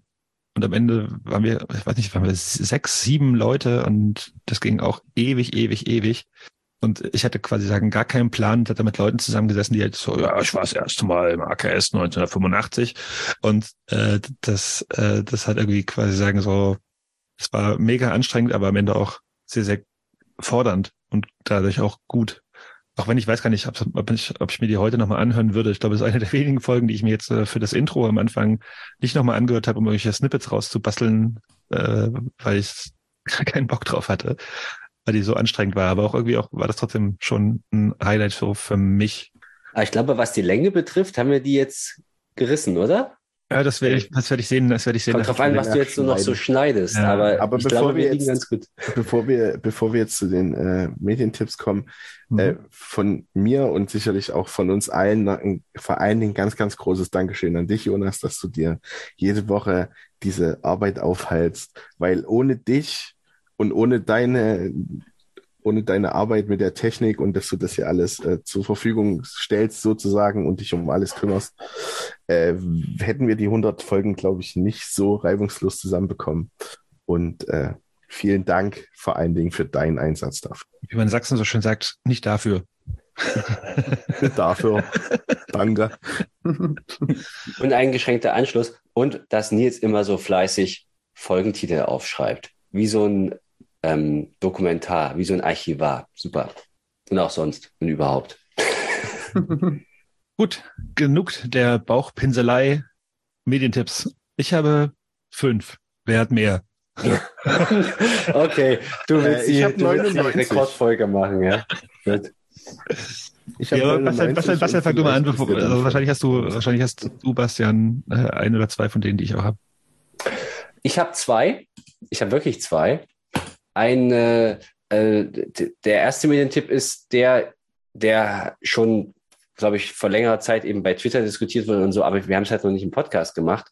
Und ich bin kürzlich einfach drauf gestoßen, äh, gestoßen, diese wirklich, wie ich finde, großartige Dokumentation von Kontraste über Nazis in der Lausitz, ähm, die äh, ja im Prinzip sicherlich so viele Sachen erzählt, wo man jetzt so vielleicht sogar, nein, man sitzt eben nicht schulterzuckend da und denkt sich, ja, so ist es halt, sondern ich fand es schon krass, dass das jemand mal so in dieser Art und Weise erzählt, welche Macht Nazis in der Lausitz im ganz normalen alltäglichen Leben haben, in je, jeder Hinsicht. Und äh, es ist, kommt ja nicht häufig vor, dass man 45 Minuten Dokumentationen für sowas ausgibt quasi und für solche Inhalte super wichtige Arbeit. Und äh, ich habe mir stellenweise, habe hab ich mich da halt erwischt, ich treibe mich ja immer mal wieder in der Lausitz um, äh, rum, äh, habe mich da erwischt bei dem Gedanken, ja, irgendwie, so ist es ja seit, so kenne ich das seit 15 Jahren. Und das war der eine Gedanke. Und der nächste Gedanke war dann immer in der nächsten Szene, Alter, ist das krass, das hätte ich jetzt echt nicht gedacht. Also ja, muss man sich unbedingt angucken. Ganz normal, rechtsradikal heißt die Doku. Und das zweite ist ein Tipp, den ich tatsächlich von Remo bekommen habe. Und der hat jetzt bestimmt schon lange ausgeschaltet. Ich glaube nicht, dass er jetzt noch hier dabei ist, aber das habe ich mir auf seinen Hinweis hin angeguckt, ist Fußballfern, aber super spannend. Dirty Little Secrets, eine äh, ARD-Doku. Ähm, hier nicken jetzt auch manche schon wieder. Okay, jetzt habe ich auch erstmal jemanden den Medientipp weggenommen, super. Aber äh, wirklich gut. Und ohne Remo wäre ich nicht drauf gekommen, wäre völlig an mir vorbeigelaufen. Es ist eine BR-Produktion, wo es quasi um ja so das Geschäft hinter dem Geschäft im Musikbusiness geht. Ähm, da geht es unter anderem um Spotify, es geht um Algorithmen, es geht darum, wie die Geschäftsmodelle funktionieren, es geht um Eventim. Da war mit Sicherheit ist auch vieles bekannt, ähm, aber so wie es aufge, äh, wie, wie es erzählt wurde, finde ich es gut. Und es sind bislang drei Folgen da erschienen, drei gut 30-minütige äh, Folgen. Und es ist auch wirklich gut erzählt. Ich mag das eigentlich immer nicht, wenn, wenn der Berichterstatter, also derjenige, der die Doku macht oder die Reportage macht, wenn der sich zu sehr selber inszeniert, das haben die hier auch gemacht, äh, sich bei der Recherche auch mit ähm, dann halt ein bisschen produziert. Ich fand aber, hier geht es auf, das haben die gut gemacht. Also es ist sowohl gut gemacht als auch inhaltlich spannend. Mit sehr spannenden Gesprächspartnern äh, habe ich sofort weggebinged und das ist meine, mein zweiter Medientipp. Magst du mal ganz kurz den Titel sagen? Dirty Little Secrets. Okay, das andere war ganz normal rechtsradikal. Damit hast du mir Ja. einen meiner Medientipps geklaut. Tut mir leid, du hast fünf. Ja. Dem anderen, dem du einen geklaut hast, ist Lochi, der recherchiert, glaube ich, gerade nochmal ganz fix, dass er was anderes findet. Nee, nö, er sagt nein. Okay, dann komm, go. Ja, äh, da kann ich mich natürlich jetzt nur anschließen. Ich habe das gerade die Woche geguckt, hab das auch nebenbei irgendwie so äh, gefunden und fand das extrem spannend. Also das kann man sich auf jeden Fall angucken. Ähm, ansonsten, äh, um ne, 99, ich habe 99 Tipps, also hört mal alle anderen Folgen von uns. äh, bringt ein bisschen Traffic auf unsere Seite. Äh, nee, ich habe ähm, äh, jetzt einen neuen Podcast für mich entdeckt. Das ist sehr nischig und es geht hier von den Leuten, die hier sitzen, auch eigentlich nur mich und Basti was an. Der heißt Papas. Ähm, einfach zwei Dads, die über ihren Alltag reden und es ist ähm, sehr einfach. Ähm, man sitzt irgendwie alle fünf Minuten da und denkt, jo, genau so ist es. Sehr offen, sehr wird über Emotionen gesprochen, über äh, den Alltag mit Kindern und so weiter und so fort. Und äh, ist mal ein bisschen was anderes. Und äh, wenn man so äh, manchmal an seiner, äh, an sich zweifelt, wenn man das Kind gerade gerne mal schütteln würde und denkt, na, ähm, ist es gut, dass es äh, vielen Eltern auch so geht. Und äh, genau, ja, das äh, wäre mein Tipp. Der heißt ganz einfach Papas. Ganz einfach. Und äh, Tipp dazu ist, Kinder nicht schütteln. Das ist das, genau. Das, das äh, kann, kann auf jeden Fall, kann auf jeden Fall der Psychologe aus Karl-Marx-Stadt bestätigen und, und vielleicht noch einen Medientipp reinstreuen. Ähm, es wurde ja vor uns in den äh, ja, uns zugeteilten Feedbacks erwähnt, dass man sich bei uns manchmal am Podcast so fühlt, als würde man mit uns irgendwo im Stadion rund äh, mitstehen und könnte da einfach so mit rumschnacken und so ähnlich ist es bei dem Podcast, den ich jetzt noch empfehlen würde auch. Der nennt sich Späti-Schnack. Das wird unter anderem von den äh, dem einen oder anderen vielleicht bekannten Kevin Albrecht gemacht, der unter anderem den drüber gehalten Podcast gemacht hatte, wo es so um dritte, vierte und fünfte Liga ging, also primär Ostfußball. Genau, das ist ein bisschen kurzweiliger als unsere Sessions hier. Das geht immer nur so zehn bis zwölf Minuten, äh, um mal so, mal so ein paar Folgentitel zu nennen. Freunde aus Hass, wo es so um zum Beispiel Fanfreundschaften geht, Rivalitäten. Das ist alles sehr kurzweilig. Irgendwie fühlt man sich aber ganz gut unterhalten. Mir macht es zum Beispiel relativ viel Spaß, den immer mal so zwischendrin zuzuhören. Ja, das wäre so mein Tipp. Ja, dann fange ich mal an. äh, ich habe auf jeden Fall zwei, zwei Medientipps, die eigentlich gehören die fast ins News-Segment, äh, denn sie sind sehr, sehr chemisch. Das Video zum Cottbus-Spiel mit Benny Schmidt in der Hauptrolle vom Medienteam ähm, ist auf jeden Fall sehr, sehr empfehlenswert. Also ein, ich glaube, so 20, 25-minütiger Nachbericht zur Partie, wo quasi sagen, so vor dem Spiel Benny Schmidt interviewt wird und dann der ganze Scheiß, der da passiert ist, ein bisschen aufgearbeitet wird. Danach es Interviews mit ähm, Flo Brückmann, mit ähm, Siggi, mit Benny Schmidt und noch etlichen anderen, glaube ich. Und das ist auf jeden Fall sehr, sehr sehenswert. Apropos Siggi, der hat im Leutscher Leben Podcast eine Folge zusammen mit Jens Fuge gemacht, der auch die Interviews in dem anderen Video geführt hat, die ich sehr, sehr gut fand. für, für mich vielleicht die bisher beste Folge, die die da rausgebracht haben, weil sich da also, zwei ältere weiße Männer über Ostfußball unterhalten, aber das, das klingt jetzt negativ, aber es ist sehr, sehr positiv, weil die beide eine sehr, sehr ähnliche Vita haben und das ganz cool ist. Das wären die beiden Medientipps in Richtung Chemie. Ansonsten habe ich zwei fußballromantische Hinweise. Und zwar habe ich vorhin, als ich die Highlights äh, des Spiels von Cottbus gegen Haching geguckt habe, bei Magenta Sport auf YouTube rumgeklickt. Und die haben die letzten fünf Minuten vom Spiel Osnabrück gegen BVB 2 in Gänze äh, veröffentlicht, wo quasi sagen, Osnabrück dieses crazy Spiel mit zwei Toren in der Nachspielzeit auf Sieg dreht und alle komplett ausrasten. Der Kommentator nervt ein bisschen, aber ansonsten sind das halt einfach total krasse Bilder, die ja, ins Herz gehen. Und apropos ins Herz gehen, es ist 25 Jahre her, dass ich mich in den Fußball verliebt habe. Und zwar war das bei der Fußball-WM 98. Und elf Freunde haben darauf hingewiesen, dass es jetzt ein Video gibt, in dem alle Tore, die bei der WM 98 gefallen sind, nacheinander mit Originalkommentar hochgeladen wurden bei YouTube. Und das ist, hab's vorhin geguckt und das ist richtig. bitte schnell den Link hier in. Das ist für mich. Sehr geil. Also so, WM 98, das Ding ist, also ich, ich hatte das, also, ne, das war wirklich das erste Turnier, was ich von vorn bis hinten so mit äh, Stecktabelle und äh, hatte so einen Spielplan an meiner Kinderzimmertür hängen, Ergebnisse eingetragen und so. Allererstes Turnier.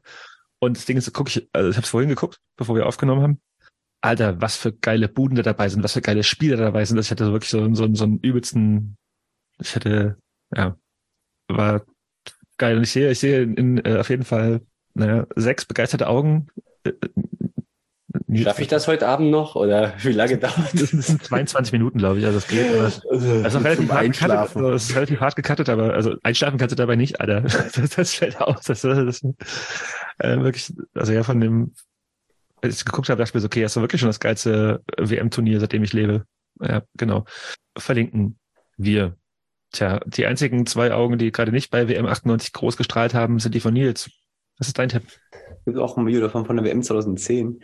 Ähm, nee, ähm, ich habe auch zwei und ich bin froh, dass Max den mal nicht weggeschnappt hat, weil ich mir eigentlich da sicher war, dass Max den hat. Und zwar hatte der Mitteldeutsche Rundfunk, zumindest auf YouTube, ich weiß nicht, ob es im Fernsehen war, so eine kleine Mini-Doku-Serie angefangen. Und zwar heißt die C wie Karl-Marx-Stadt. Da geht's in, glaube ich, acht Teilen um die baldige Weltkulturhauptstadt. Oder weiß nicht, wie der Fachterminus ist. Kulturhauptstadt Europas heißt es, glaube ich. Ach so, ja. Ist genauso unwürdig für Chemnitz wie Greifswald zum Beispiel. Aber jedenfalls ähm, gibt es in Chemnitz ja nicht nur schlechte Sachen, sondern zum Beispiel auch Max und den Verein, um den sich der Medientipp handelt, und zwar Athletik Sonnenberg. Athletik Sonnenberg ist ein Verein, die sich sehr für Integration, Toleranz und Vielfalt in Chemnitz einsetzen. Was mir gar nicht bewusst war, Sonnenberg ist ja der Stadtteil, wo das Stadion der Gellertstraße steht, oder zumindest in diesem direkten Umfeld. Ähm, leider spielen die an einem ganz komischen äh, Vorort von Chemnitz und haben da eben nicht diese Möglichkeit, dass man die Kids eben direkt aus diesem Brennpunkt zum Sportplatz bekommt. Und äh, ich glaube, das Video ist relativ kurz, geht knapp über acht Minuten. Ähm, beleuchten die halt ein bisschen so, was die da auf die Beine stellen wollen, was jetzt die nächsten Projekte sind und um was sich äh, ja, der Verein halt bemüht mit den Kids. Ähm, ich habe auch mal die anderen Teile mal reingeguckt, das ist auch sehr interessant. Also falls ihr mal ein bisschen was über Chemnitz wissen wollt, warum auch immer, könnt ihr auch die anderen Teile angucken. Und mein zweiter Medientipp ist auch ein Podcast und zwar von äh, Backspin. Da gibt es, also die machen immer so eine kleine Interviewreihe. Das ist sehr Hip-Hop-lastig, falls das jetzt nicht mehr Musikgeschmack ist. Ist vielleicht ein bisschen schwierig. Ich habe bereits mal den Leipziger äh, Künstler Hexer empfohlen. Und der war da zu Gast und hat eine Stunde lang über seine Kindheit im Thomaner-Chor gesprochen, über Leipzig und Leipziger Hip-Hop, etc. Ähm, es ist ein sehr, sehr schönes und sehr, sehr kurzweiliges Gespräch geworden. Äh, sehr sympathischer junger Mann und hat auf jeden Fall einiges zu erzählen. Und das kann ich euch auf jeden Fall auch nochmal an die Hand geben. Ja, haben wir es geschafft, würde ich sagen. Finally. Immer was loszuwerden? Wenn jetzt. Forza BSG. Venceremos. Nur noch Chemie. Bleib stabil. Ja, und wir stellen uns online und bevor wir das machen, äh, nach dem allerlängsten Intro der CE-Geschichte kommt jetzt auch das allerlängste Outro.